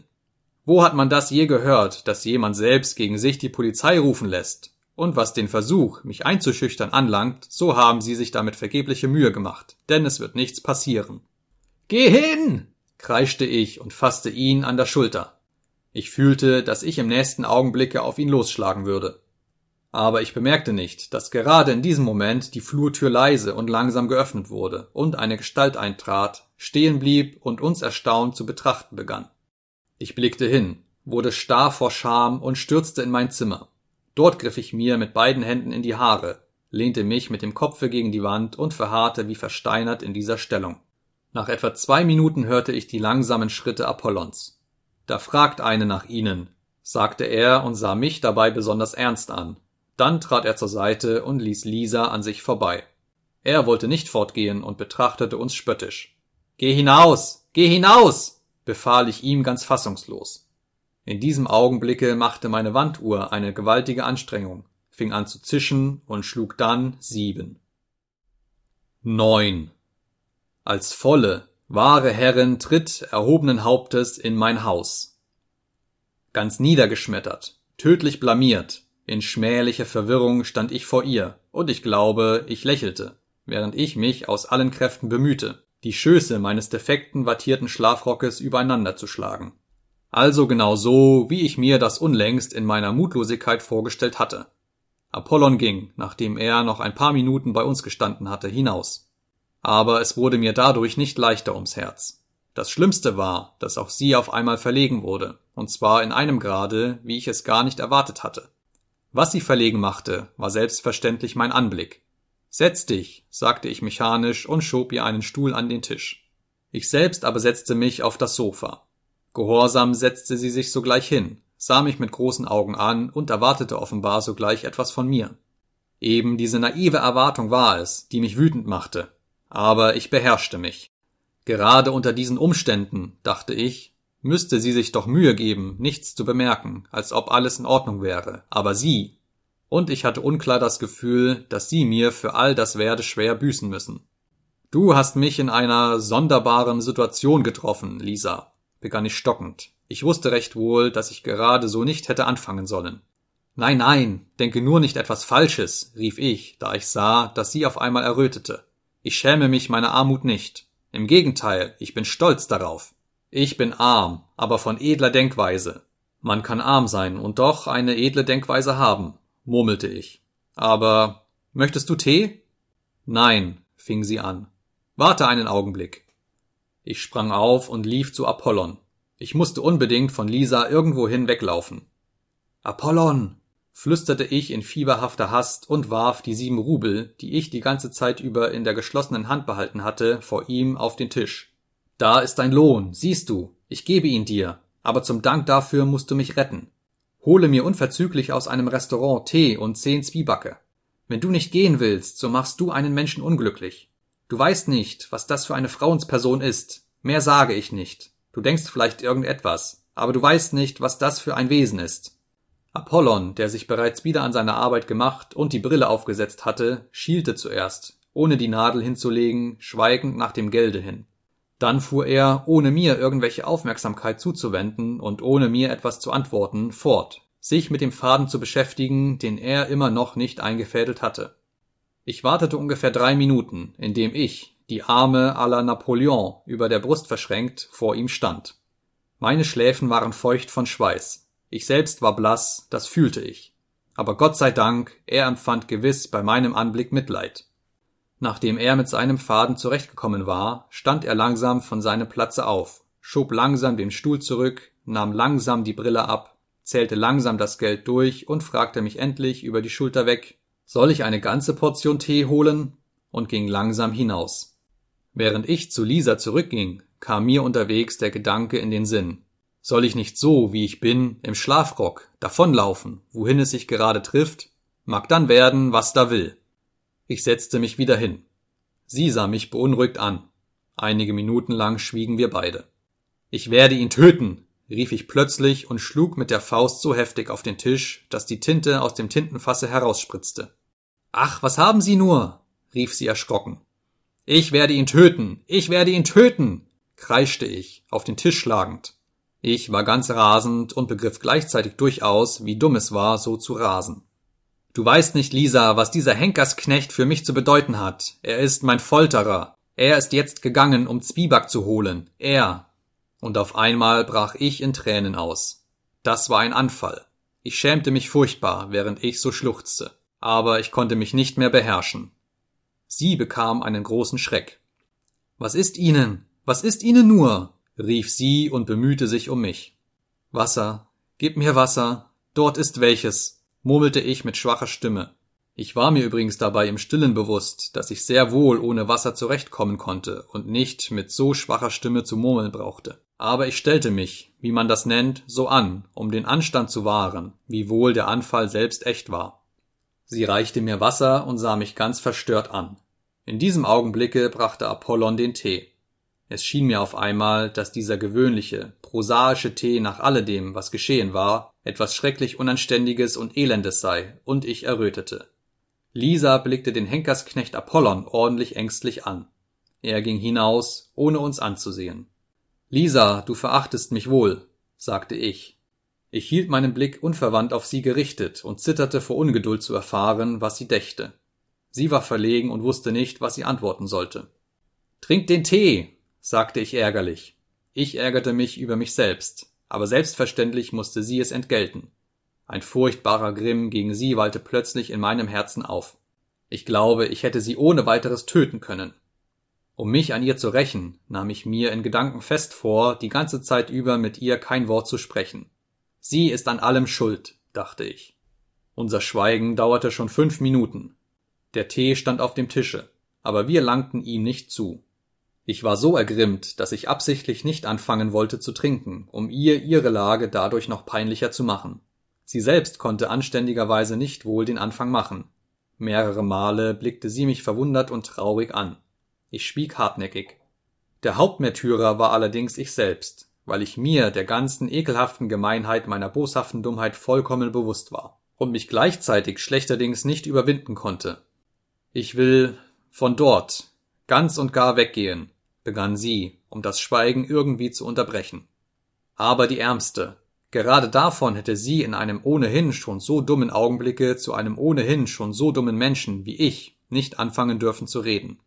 Das Herz tat mir sogar weh vor Mitleid mit ihrer Ungeschicklichkeit und unzeitigen Offenheit. Aber eine hässliche Regung erstickte in mir auf der Stelle das ganze Mitleid und reizte mich sogar noch mehr auf. Mochte alles in der Welt zugrunde gehen. Es vergingen noch fünf Minuten. Habe ich sie auch nicht gestört? begann sie schüchtern, kaum hörbar und erhob sich vom Stuhle. Aber so wie ich diese erste Äußerung beleidigter Würde wahrnahm, fing ich ordentlich an zu zittern vor Bosheit und brach sofort los. Warum bist du zu mir gekommen? Das sage mir doch, bitte, fing ich, nur mühsam atmend, an. Ich hielt in meinen Worten nicht einmal die logische Ordnung inne. Ich wollte alles mit einem Mal aussprechen, in einem einzigen Ergusse. Ich kümmerte mich nicht einmal darum, womit ich anfing. Warum bist du gekommen? Antworte. Antworte. schrie ich. Ich wusste kaum von mir selbst. Ich werde dir sagen, meine Beste, warum du gekommen bist. Du bist gekommen, weil ich damals mitleidige Worte zu dir gesagt habe. Na, und nun bist du in eine gerührte Stimmung hineingeraten und hast Lust bekommen, wieder mitleidige Worte zu hören. So wisse denn, wisse, dass ich mich damals über dich lustig gemacht habe. Und auch jetzt mache ich mich über dich lustig. Warum zitterst du? Ja, ich habe mich über dich lustig gemacht. Ich war vorher beleidigt worden bei einem deiner von eben jenen Herren, die damals vor mir zu euch kamen. Ich kam zu euch in der Absicht, einen von ihnen durchzuprügeln, den Offizier. Aber das gelang mir nicht, da ich ihn nicht mehr antraf. Da musste ich meinen Ingrimm über die erlittene Kränkung an irgendjemandem auslassen, jemandem meine Überlegenheit zu fühlen geben. Du kamst mir in den Wurf, und da goss ich denn meine Bosheit über dich aus und machte mich über dich lustig. Man hatte mich gedemütigt. So wollte ich auch einen anderen Menschen demütigen. Man hatte mich unwürdig behandelt. So wollte auch ich meine Macht zeigen. So lag die Sache. Du aber hast am Ende gedacht, ich wäre damals absichtlich hingekommen, um dich zu retten, ja? Hast du das gedacht? Hast du das gedacht? Ich wusste, dass sie vielleicht konfus werden und die Einzelheiten nicht verstehen werde, aber ich wusste auch, dass sie den Kern der Sache vorzüglich begreifen werde. Und so war es denn auch. Sie wurde blass wie Leinwand, wollte etwas sagen, und ihre Lippen verzogen sich schmerzlich. Aber wie wenn jemand sie mit einem Beile erschlagen hätte, sank sie auf dem Stuhl nieder.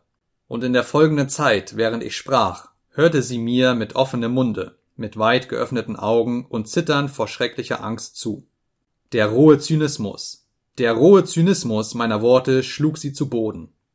Um dich zu retten, fuhr ich fort, sprang vom Stuhle auf und lief vor ihr im Zimmer hin und her. Wovon denn? Aber ich selbst bin ja vielleicht schlechter als du. Warum hast du mir denn damals, als ich dir so erbauliche Reden hielt, nicht die Frage ins Gesicht geschleudert? Aber du selbst, warum bist du zu uns gekommen, um uns Moral zu predigen? Nach Macht, nach Macht verlangte mich damals. Es verlangte mich danach, mein Spiel zu treiben, dich zum Weinen zu bringen, dich zu demütigen, hysterische Krämpfe bei dir hervorzurufen. Das war es, wonach mich damals verlangte. Allerdings blieb ich damals selbst nicht fest, weil ich eben ein Waschlappen bin. Ich bekam Angst und gab dir aus Dummheit, weiß der Teufel wozu, meine Adresse. Aber dann schimpfte ich dich, noch ehe ich nach Hause gekommen war, wegen dieser Adresse mit den hässlichsten Ausdrücken. Ich hasste dich bereits, weil ich dich damals belogen hatte. Denn ich kann nur mit Worten spielen und Hirngespinste bilden. Aber weißt du wohl, was ich in Wirklichkeit möchte? Dass ihr alle in die Erde versenket. Das möchte ich. Ich will meine Ruhe haben. Wenn ich dadurch erreichen kann, dass man mich nicht in meiner Ruhe stört, so verkaufe ich die ganze Welt sofort für eine Kopeke. Soll die Welt untergehen oder soll ich auf meinen Tee verzichten? Ich sage, die Welt möge untergehen, wenn ich nur immer meinen Tee trinken kann. Hast du das gewusst oder nicht? Na, aber ich weiß, dass ich ein schändlicher, gemeiner Mensch, ein Egoist, ein Faulpelz bin. Siehst du, ich habe diese drei Tage über vor Furcht gezittert, dass du kommen würdest. Und weißt du, was mich diese drei Tage über besonders beunruhigt hat? Das war der Umstand, dass ich mich dir damals als einen solchen Helden präsentiert hatte und du mich nun hier auf einmal in meinem zerrissenen Schlafrock als garstigen Bettler erblicken würdest. Ich habe vorhin zu dir gesagt, ich schämte mich meiner Armut nicht. So wisse denn, dass ich mich ihrer doch schäme, mich ihrer über alles schäme, vor ihr einen größeren Abscheu habe als vor allem anderen, einen größeren als vor dem Begehen eines Diebstahls, denn ich bin in meiner Eitelkeit so empfindlich, als ob man mir die Haut abgezogen hätte und mir schon die bloße Luft Schmerz verursachte. Hast du es denn wirklich auch jetzt noch nicht begriffen, dass ich es dir nie verzeihen werde, dass du mich in diesem Schlafrocke angetroffen hast, in dem Augenblicke, als ich wie ein ergrimmtes Hündchen auf Apollon losging? Der Erlöser, der ehemalige Held stürzt wie ein räudiger, zottiger kleiner Köter auf seinen Diener los, und der lacht ihn aus, und die Tränen von vorhin, die ich wie ein beschämtes altes Weib vor dir nicht zurückhalten konnte, die werde ich dir niemals verzeihen. Und das, was ich dir jetzt bekenne, werde ich dir ebenfalls niemals verzeihen. Ja, du, du allein bist für das alles verantwortlich, weil du mir so in den Wurf gekommen bist und weil ich ein gemeiner Mensch, weil ich der garstigste, lächerlichste, kleinlichste, dümmste aller Erdenwürmer bin, die ganz und gar nicht besser sind als ich, die aber, weiß der Teufel woher, niemals verlegen werden. Ich aber werde mein ganzes Leben lang von jedem Lump Nasenstüber bekommen. Das ist nun eben ein Charakterzug an mir. Und was geht es mich an, dass du davon nichts begreifst? Und was, ja was in aller Welt gehst du selbst mich an, und ob du dort zugrunde gehst oder nicht, und begreifst du wohl, wie ich jetzt, nachdem ich mich so dir gegenüber ausgesprochen habe, dich dafür hassen werde, dass du hier gewesen bist und es angehört hast? Der Mensch spricht sich ja nur ein einziges Mal im Leben so aus, und auch das nur in einem Anfall von Hysterie. Was willst du nun noch? Warum sitzt du nun noch nach alledem vor mir und peinigst mich und gehst nicht fort? Aber da begab sich auf einmal etwas Sonderbares. Ich war dermaßen daran gewöhnt, mir alles aufgrund meines Bücherwissens in Gedanken zurechtzulegen und mir alles in der Welt so vorzustellen, wie ich selbst es mir schon vorher in meinen fantastischen Träumereien ausgedacht hatte, dass ich diesen sonderbaren Vorgang damals nicht einmal sofort begriff. Was sich aber begab, war dies. Lisa, die von mir beleidigte und gedemütigte Lisa, verstand alles weit besser, als ich angenommen hatte. Sie verstand von alledem namentlich das, was ein Weib immer vor allem versteht, wenn es wahrhaft liebt, nämlich, dass ich selbst unglücklich war. Das Gefühl der Angst und des Schmerzes über die erlittene Kränkung, das sich auf ihrem Gesichte ausgeprägt hatte, war zuerst von einem trauernden Erstaunen abgelöst worden. Als ich aber anfing, mich einen schändlichen, gemeinen Menschen zu nennen und mir die Tränen zu fließen begannen, ich brachte diese ganze Tirade unter Tränen heraus, da verzerrte sich ihr ganzes Gesicht wie von einem Krampfe. Sie wollte aufstehen und mir Einhalt tun, als ich aber schloss, da kümmerte sie sich nicht um meine heftigen Fragen. Warum bist du hier? Warum gehst du nicht fort? sondern beachtete nur das eine, dass es mir offenbar selbst eine große Pein war, das alles auszusprechen. Aber sie war so verschüchtert, die Ärmste. Sie meinte, unendlich weit unter mir zu stehen. Wie hätte sie böse werden, sich beleidigt fühlen können? Sie sprang auf einmal in einem unwiderstehlichen Impuls vom Stuhle auf aber obwohl sie mit ihrem ganzen Wesen zu mir hinstrebte, war sie doch noch so zaghaft, dass sie nicht wagte, sich vom Platze zu rühren und nur die Arme nach mir ausstreckte. Da drehte sich auch mir das Herz in der Brust herum. Dann stürzte sie plötzlich zu mir hin, umschlang meinen Hals mit ihren Armen und brach in Tränen aus. Ich konnte mich ebenfalls nicht beherrschen und schluchzte so, wie es noch nie bei mir vorgekommen war. Man lässt mich nicht, ich kann nicht, ich kann kein guter Mensch sein, stieß ich mühsam hervor. Dann ging ich zum Sofa, ließ mich mit dem Gesichte nach unten darauf niederfallen und schluchzte eine Viertelstunde lang in einem echten hysterischen Anfall. Sie warf sich zu mir hin, umarmte mich und verharrte wie erstarrt in dieser Haltung. Aber die Sache war die, dass dieser Anfall doch einmal wieder aufhören musste. Und siehe da, ich schreibe ja die ekelhafte Wahrheit nieder, während ich da so vornüber auf dem Sofa lag und das Gesicht fest auf mein schäbiges Lederkissen presste, da begann ich allmählich, ganz von weitem, unwillkürlich, aber unwiderstehlich zu fühlen, dass es mir unbehaglich sein werde, den Kopf aufzuheben und Lisa gerade in die Augen zu sehen. Worüber schämte ich mich? Ich weiß es nicht, aber schämen tat ich mich. Es kam mir auch in meinem aufgeregten Kopf der Gedanke, dass sie jetzt die Heldin sei und ich ein genau ebenso erniedrigtes, niedergedrücktes Geschöpf, wie sie es mir gegenüber in jener Nacht vor vier Tagen gewesen war. Und alle diese Gedanken kamen mir noch zu der Zeit, wo ich mit dem Gesicht auf dem Sofa lag. Oh Gott, ob ich sie damals wirklich beneidet habe? Ich weiß es nicht. Selbst heutigen Tages kann ich diese Frage nicht beantworten.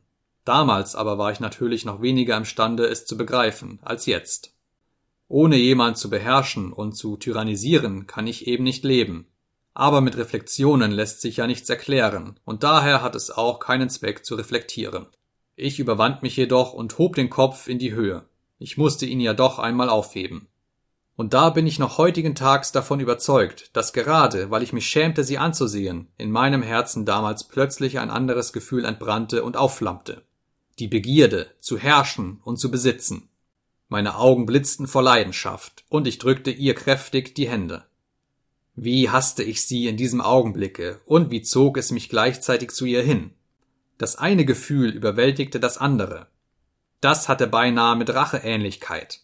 Auf ihrem Gesichte malte sich anfangs eine Art von verständnisloser Verwunderung, ja von Furcht, aber nur einen Augenblick lang. Voller Entzücken umarmte sie mich leidenschaftlich. Zehn. Eine Viertelstunde darauf lief ich in wütender Ungeduld im Zimmer auf und ab, trat alle Augenblicke an den Bettschirm heran und blickte durch eine Spalte nach Lisa hin. Sie saß auf dem Fußboden, lehnte den Kopf an das Bett und weinte wahrscheinlich. Aber sie ging nicht fort, und gerade das war es, was mich in Erregung versetzte. Diesmal verstand und durchschaute sie alles. Ich hatte sie in einer nicht wieder gutzumachenden Weise beleidigt, aber es hat keinen Zweck, das zu erzählen.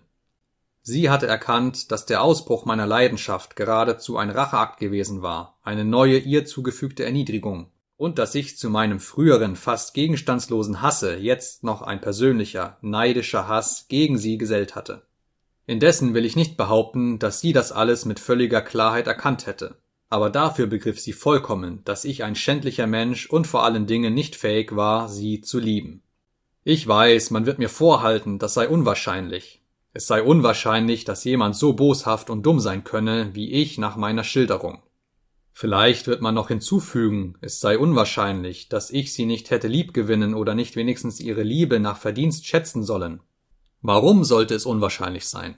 Erstens war ich überhaupt nicht mehr fähig zu lieben, denn ich wiederhole es, lieben bedeutet bei mir so viel wie tyrannisieren und moralisch beherrschen. Ich habe mir sogar mein ganzes Leben lang die Liebe nicht anders vorstellen können und bin dahin gelangt, dass ich jetzt manchmal glaube. Die Liebe bestehe eben darin, dass das geliebte Wesen einem gutwillig das Recht einräumt, es zu tyrannisieren. Auch in den Träumereien, denen ich mich in meiner Abgeschiedenheit hingab, habe ich mir die Liebe immer nur als einen Kampf vorgestellt, sie stets mit Hass begonnen und mit moralischer Unterjochung des geliebten Wesens beendet dann aber mir überhaupt keine Vorstellung davon zu machen vermocht, was ich mit dem unterjochten Wesen weiter anfangen könnte. Und was kann denn hierbei unwahrscheinlich sein, da ich doch schon dermaßen moralisch verkommen, dermaßen des lebendigen Lebens entwöhnt war, dass ich mir ein Weilchen vorher hatte beikommen lassen, ihr zu ihrer Beschämung den Vorwurf zu machen, sie sei zu mir gekommen, um mitleidige Worte zu hören, während ich selbst nicht erriet, dass sie ganz und gar nicht gekommen war, um mitleidige Worte zu hören, sondern um mich zu lieben, weil für ein Weib in der Liebe die ganze Auferstehung, die ganze Rettung von allem Verderben und die ganze Wiedergeburt besteht und sich überhaupt auf keine andere Weise als darin offenbaren kann. Indessen hasste ich sie nicht so besonders mehr, als ich da im Zimmer hin und her lief und durch die Spalte des Bettschirms hindurchsah. Es war mir nur unerträglich peinlich, dass sie da war. Ich wollte, dass sie verschwinden möchte. Ruhe wollte ich haben, allein bleiben in meinem Stübchen. Das lebendige Leben bedrückte mich, der ich an dasselbe nicht gewöhnt war, dermaßen, dass mir sogar das Atmen schwer wurde. Aber es vergingen noch mehrere Minuten, und sie erhob sich immer noch nicht, als ob sie alles um sich her vergessen hätte. Ich war gewissenlos genug, leise an den Bettschirm zu klopfen, um sie aus ihrer Versunkenheit aufzuwecken. Sie schrak plötzlich zusammen, sprang in die Höhe und machte sich eilig daran, ihr Brusttuch, ihren Hut, ihren Pelz zu suchen, wie wenn sie sich vor mir irgendwohin retten wollte. Zwei Minuten darauf trat sie langsam hinter dem Bettschirm hervor und sah mich ernst und traurig an. Ich lächelte boshaft, indes nur gezwungen, anstandshalber, und wandte meinen Blick von ihr ab. Leben Sie wohl, sagte sie und ging nach der Tür hin. Ich lief auf einmal zu ihr hin, ergriff ihre Hand, öffnete sie, schob ihr etwas hinein und machte sie dann wieder zu. Darauf wandte ich mich sogleich ab und stürzte so schnell wie möglich nach der entgegengesetzten Ecke des Zimmers, um wenigstens nicht weiter zu sehen. Ich wollte soeben lügen und hinschreiben, dass ich das ohne Überlegung, ohne Recht von mir selbst zu wissen, in geistiger Verwirrung, aus Dummheit getan hätte. Aber ich will nicht lügen, und darum sage ich offen, dass ich ihr die Hand aufmachte und etwas hineinschob, geschah aus Bosheit. Der Einfall, dies zu tun, war mir gekommen, als ich im Zimmer hin und her lief und sie hinter dem Bettschirm saß. Aber folgendes kann ich wahrheitsgemäß sagen. Ich beging diese Grausamkeit zwar absichtlich, aber sie kam nicht aus meinem Herzen, sondern aus meinem argen Kopfe. Diese Grausamkeit war dermaßen erkünstelt, ausspintisiert, absichtlich ersonnen, buchmäßig, dass ich selbst es auch nicht eine Minute lang ertragen konnte. Zuerst stürzte ich in die Ecke, um nichts mehr zu sehen, dann aber eilte ich voll Scham und Verzweiflung Lisa nach. Ich öffnete die Flurtür und horchte. Lisa, Lisa, rief ich auf die Treppe hinaus, aber nicht mit dreister Stimme, sondern nur halblaut. Es erfolgte keine Antwort. Ich glaubte ihre Schritte auf den untersten Stufen zu hören. Lisa, rief ich lauter. Keine Antwort. Aber in demselben Augenblicke hörte ich von unten, wie sich die schwerfällige Haustür kreischend öffnete und schwerfällig wieder zuschlug. Ein dumpfer Widerhall erscholl auf der Treppe. Sie war weggegangen. Unentschlossen kehrte ich ins Zimmer zurück. Ich fühlte mich schrecklich bedrückt. Ich blieb am Tische neben dem Stuhle stehen, auf dem sie gesessen hatte, und starrte gedankenlos vor mich hin. So verging etwa eine Minute. Auf einmal zuckte ich mit dem ganzen Leibe zusammen. Gerade vor mir erblickte ich auf dem Tische. Kurz, ich erblickte einen zusammengeknitterten blauen Fünf-Rubelschein, denselben Schein, den ich ihr eine Minute vorher in die Hand gesteckt hatte. Es war derselbe Schein. Es konnte kein anderer sein. Ein anderer war überhaupt in der Wohnung nicht vorhanden. Sie hatte also in dem Augenblicke, wo ich in die entgegengesetzte Ecke stürzte, Zeit gefunden, ihn aus der Hand auf den Tisch zu werfen.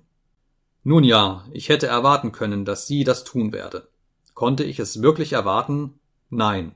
Ich war ein solcher Egoist und schätzte tatsächlich die Menschen so gering, dass ich mir gar nicht vorstellen konnte, dass sie so handeln werde. Das ertrug ich nicht. Einen Augenblick darauf begann ich wie ein Unsinniger mich anzukleiden, indem ich mir auf den Leib zog, was ich in der Hast ergriff, und lief ihr Hals über Kopf nach. Sie konnte noch nicht 200 Schritt weit weg sein, als ich auf die Straße hinauslief. Es war still und schneite. Der Schnee fiel fast senkrecht herunter und breitete sich wie ein Kissen auf das Trottoir und auf die menschenleere Straße. Es waren keine Passanten vorhanden, kein Laut war zu hören.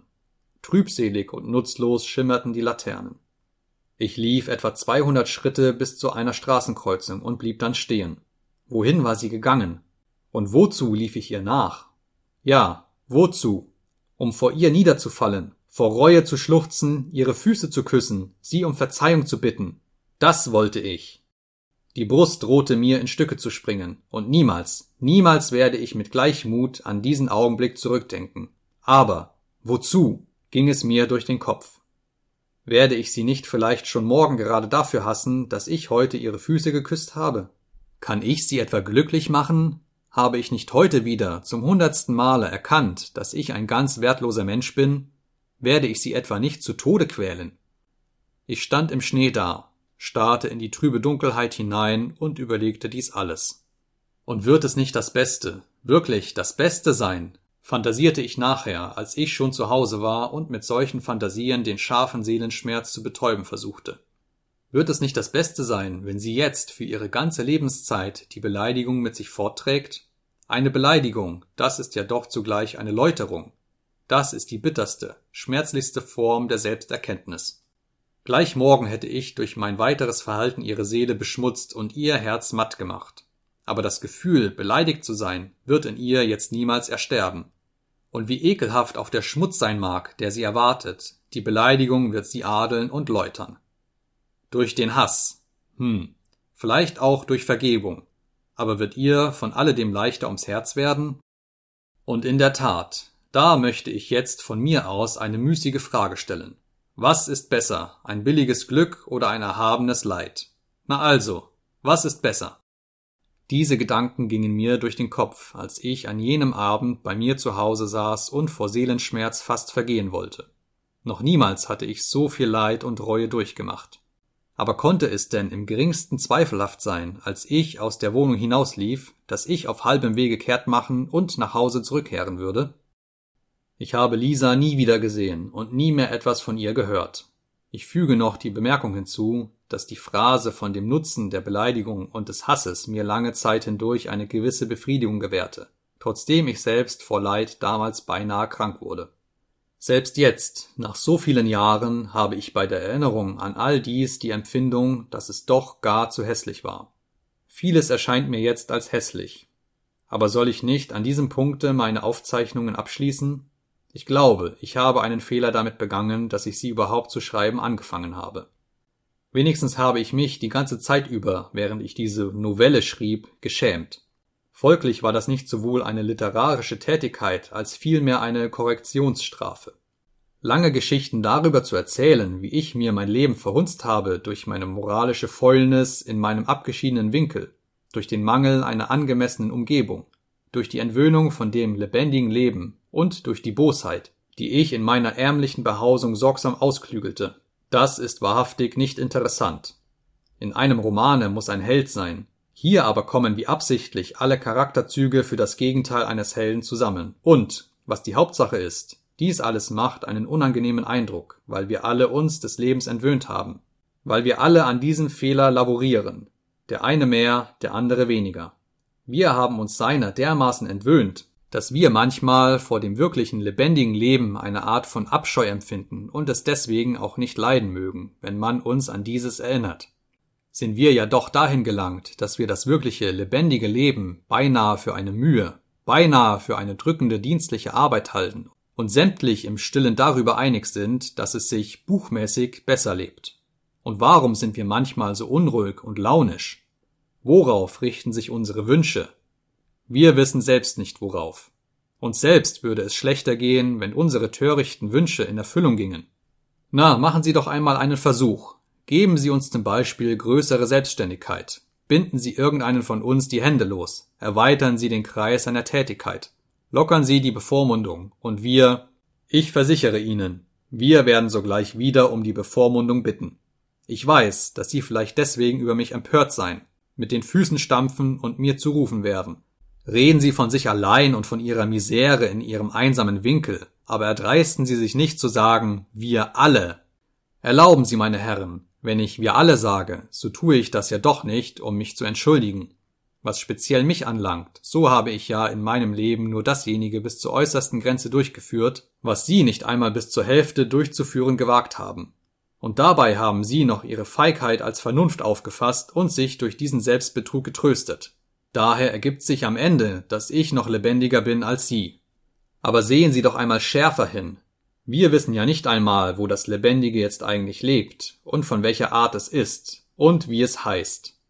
Lassen Sie uns einmal allein sein, ohne Bücher, und wir werden sofort in Verwirrung geraten und ratlos sein und nicht wissen, woran wir uns anschließen und was wir festhalten sollen, was wir lieben und hassen, verehren und verachten sollen.